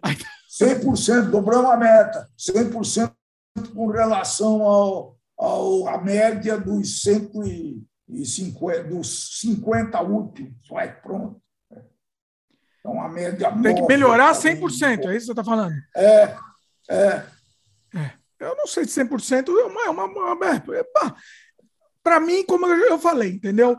para mim vale mais a pena cliente, é, é, é, é, cliente satisfeito, eu ia, falar, eu ia falar público satisfeito, e eu, como cliente principal, público principal satisfeito também, uh, e, e, pessoa legal, não só satisfeito, vale mais a pena pessoas legais acompanhando a gente do que um bilhão de audiência e, e, e pessoa, entendeu? Pessoa que não, não, não vale a pena, entendeu? falar falar para a pessoa que não vale a pena falar. Mas quem decide, eu já dei a minha opinião, você que decide. Se você quiser acabar, eu não tenho condição de continuar, também não, Ó, consigo. Eu tenho uma desculpa aqui, entre aspas, a desculpa que agora não é mais 150, né? Vai ser 151, quebrou o número de novo, né? Se eu for só pelo meu toque, mas já não deu certo. É, eu tenho mais um gravado que eu tenho prometido faz tempo e não deu para lançar ainda, que é muito bom, né? Que já está gravado há um tempo, mas não, não, não, não coube a agenda para lançar. Então, pelo menos mais um gravado eu tenho. Vamos fazer o seguinte: uh, eu não sei se vai até os 200, não sei se vai, mas vamos continuar. Vamos continuar mais um pouco, entendeu? Vamos ver até onde a gente vai. Vamos, vamos discutir isso nos, no, nos podcasts ao vivo também. Eu acho que vamos ter algumas oportunidades. Vamos mais um pouco, vai. Vamos mais um pouco, vai mais um pouco, porque eu adoro, tá? Eu adoro. Então, assim. está respondido. E eu queria que o pessoal dá trabalho, comentasse. Dá trabalho. Você fala assim de mudar algumas coisas. Eu queria que o pessoal comentasse eh, no, no, nos é, comentários do YouTube mesmo. O que, que vocês acham que pode fazer para melhorar essa audiência? tá? E melhorar o podcast, não só a audiência, né? E melhorar o podcast. Sempre a gente quer, quer melhorar, né? Atenção, mantendo a, aquelas premissas que já foram colocadas. A não prostituição, né? Não prostituição. Essa premissa, essas premissas não são negociáveis, então vamos a ver. É, a premissa de não se prostituir é inegociável. Isso para mim todos os canais, tá? Todos os canais. Já me falaram em canal de games. Olha, vai joga Minecraft, joga sei lá o que, Fortnite. Não vou jogar. Não vou. Odeio. Não vou. Entendeu? Não vou. Não, não vou me prostituir. Uma coisa, entendeu? Eu não, não vou fazer que nem o Felipe Neto. Felipe Neto odeia Minecraft. E no canal dele lá ele fica jogando Minecraft. Porque ele sabe que é isso que faz ele ficar milionário. Não, desculpa, não, não vou ficar milionário a troco disso. Não quero. Não quero. Entendeu? É... Aí um dia eu tava, aparece eu jogando Minecraft lá, né? Vai que vai comer a língua. Um dia aparece. Se, se é. aparecer também, é a vida. É a vida também. Metamorfose ambulante, né? Metamorfose. Fala assim, eu, eu, eu, você precisa pagar comida aqui pro meu, pro meu filho, eu vou, vou jogar Minecraft. Vou jogar. Entendeu? É, tá bom. Mas a princípio eu não quero. E a princípio eu não preciso disso, né? Não preciso. Faço o canal para me satisfazer. E, e se ao mesmo tempo eu me satisfaço, eu, eu esperaria que outras pessoas também se satisfizessem. E, e acontece. Tem, tem um público fiel, muito legal, né? Que com, comenta em todos os programas, assiste todos. Ah, deixa eu comentar o nome dos membros, né? Oh, vamos, vamos homenagear nossos membros aqui, queridos, né? Eu quero agradecer, por exemplo, aqui, vamos lá comentar alguns membros aqui. JP Bonfim, que sempre participa ao vivo também, sempre comenta. Glaudston Neto, nosso querido Glaudston também, que assiste todos os canais, ele assiste absolutamente todos os vídeos. Cosma Games, ele assiste, ele comenta em todos, é, é, assiste todos. Tem o Diniz Ferreira também, também participa muito também, muito bacana. Yuri Franco, também muito legal. Os nossos membros, assim, eles são membros que dão orgulho, entendeu? É, é isso, é o orgulho que a gente tem. Assim. Poucos vezes o pessoal sabe que, que, que é um incentivo para a gente, entendeu? É um incentivo e isso faz a diferença. Ó, principalmente, isso que eu quero dizer, principalmente psicologicamente, tá? Hum, hum, é, é, é uma diferença psicológica muito grande. Uh, o, o, o, você mostrar que você gosta do trabalho para gente, ou como membro, ou se não puder também, se você não puder, tudo bem, mas ajuda a gente divulgando, entendeu? Se você puder ajudar a gente divulgando, é, você já vai estar tá fazendo uma grande parte ajudando a gente, entendeu? Assim, para o podcast continuar, né? Para o podcast continuar. Se o podcast tivesse mais audiência, pessoal, eu gostaria de fazer dois, três podcasts por semana, entendeu? Quatro por semana. Eu faria, eu faria todo dia. Eu faria numa boa. Eu amo fazer. Eu só não consigo. Eu não consigo. Tempo e, e entendeu? E, e, e, a coisa não anda, não é um, um círculo vicioso também, né? Porque esses mesa casts que existem, eles fazem podcast, muitos fazem todo dia, muitos fazem três, quatro vezes por semana. Só que eu tenho um monte de canal, eu não consigo, entendeu? Eu não consigo. Inclusive, vou fazer um canal novo, hein? Meu pai não sabe. Fazer um canal novo. Surgiu a ideia. É, é, pra cabeça. Mais um. Não vou contar ainda, porque tá, tá, é, é, esse canal tem, tem sociedade, tem, tem que ter uma sociedade, eu te conto em off depois. Tá é, mas quando, quando tiver no ar, a gente avisa aqui. Já tem nome registrado, inclusive. Ponto .com já está registrado. Logo, logo, logo, logo eu falo. Bom, é isso. Tá dado o recado? Vamos continuar com o sem freio. Como é que é que o Dom Pedro falou? Se é para o bem do, da nação, o que, que era? Bem geral. Se é para o bem, é, se é para o bem da nação. É bem geral da nação. Diga ao povo. povo que eu fico. Diga ao povo que fica. Dia 6 de. Né, sei lá como. Olha aí. Ó, meu, meu pai faltou nessa aula, eu também faltei. Eu não lembro da frase do Dom É o Dom Pedro, né? É o Dom Pedro? É o Dom Pedro. Foi, foi, foi. Foi quando ele era para ir embora e ele ficou no Brasil. É. Não sou tão, tão. Você conhece a história. E daí veio a independência. Se não houvesse. Independência, então, exatamente. Dia do... Foi o dia do Fico, né, inclusive. É. Seria o dia. A gente seria a colônia de Portugal, talvez até hoje. Exatamente. Dia do Fico, 1822, aí. dia 9 de janeiro. Eu acertei o mês, hein? Achei Príncipe regente de Dom Pedro I declarou que não cumpriria as ordens das cortes portuguesas, Isso. que exigiam Porque sua mandaram ele voltar imediatamente, né? E, e eles acham que iam mandar alguém, outro governador, para tomar conta disso aqui, mas ele não aceitou. Não, co- não, não tô achando a frase dele aqui, mas era mais ou menos isso que a gente falou. Se é para o bem geral da nação, não. Está faltando alguma coisinha. aí. Eita, Dia do FIPA. vamos procurar, né? Não, é- não tem nada a ver, não tem nada a ver o, o- o- com o nosso tema aqui, mas vamos lá. Se é para o bem Se é para o bem de todos e felicidade geral da Felicidade nação, geral da nação. diga ao povo que fico. Dia 9 de janeiro de 1822. Significa que depois de oito meses, o Brasil era independente. Pessoal, quem não conhece sem freio, sem freio é isso. Em Sem freio é isso. seu- em cima do seu cavalo. né? Eu vou subir. Onde que eu subo aqui? Em cima do. Sei lá de onde que eu subo. E declarou a independência. Vou montar no microfone aqui, ó. Vou, vou montar no microfone. Bom, é isso. Continuamos com Sem Freio por mais, mais alguns episódios. Vamos ver se a coisa cresce. Eu gostaria da ajuda de vocês. Comentem aí o que vocês, podem, que vocês acham que a gente pode fazer para crescer o Sem Freio. Né? É, não estou falando que precisa ser só underground do jeito que a gente faz, mas tem que continuar sendo é, honesto com a gente. Eclético e colaborando. eclético, ético e, e- e- e honesto e não, não se prostituindo, entendeu? Tem coisas que eu me nego a trazer aqui. Tem coisas que eu me nego, entendeu? Acho que, acho que o pessoal pode ter certeza do que a gente emite de opinião aqui, a nossa opinião sincera. Sempre. Sem nenhum interesse, sem nenhuma. Né, sem nenhuma. É, sem nenhum Demagogia. adjacente, sem demagogia, sem politicamente correto. Acho que isso que me dá muito. É, apesar de a gente brigar, etc., eu, eu, eu tenho o direito de dizer e eu digo, pronto. Como Pois disse é. Pois, pois é, pois é, exatamente. E a gente tá- já teve várias, várias divergências em vários programas, não só com meu pai. Teve, teve várias, e funciona, e é legal, e é interessante. E aqui toma, continuando tomando café junto. Isso que é bom. Vamos continuar tomando café. Tô com café aqui. Tá quase acabando, inclusive. Muito bem. Bom, é isso? Ficamos então com o sem freio. Sem freio duplo aí, que vocês tiveram um sem freio duplo, foi muito bom. E, e é isso. Muito papinho já. Muito papinho. Pessoal que está assistindo, lembra de dar um like aí pra gente. Se inscreve no canal se ainda não é inscrito.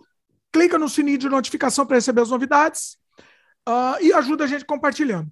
Provavelmente esses, esses dois últimos sem freio ficaram bem compridos. Talvez tenham ficado até mais compridos do que o, o, o sem freio mais comprido, mas ele não vai. Esses dois não valem porque são especiais, né? Mas é isso. Eu posso te dizer que eu tinha de material cortes, de cortes já separados, umas 13 horas, tá? Eu não sei quanto foi pro ar. Não sei quanto foi pro ar. Eu acho que não vão ser essas 13 horas. Eu vou selecionar. Selecionei já, né? Que vocês já assistiram. Eu já selecionei. Pode fazer uma coletânea de cortes também, hein? Pode ser, pode ser também. Não, mas É, a tem ideia dessa, dessa seleção aqui é também ser essa coletânea. Mas eu acho que não foi tudo, tá? Eu selecionei alguns, eh, os mais, mais emblemáticos aí, importantes. É isso. Queria agradecer. Tchau, tchau. uma vez. Grande participante, participante mais assíduo aqui do Sem Freio. Voltaremos. Voltaremos em breve. Semana que vem vamos ter um, um muito legal também, que vocês vão gostar, preparando ele.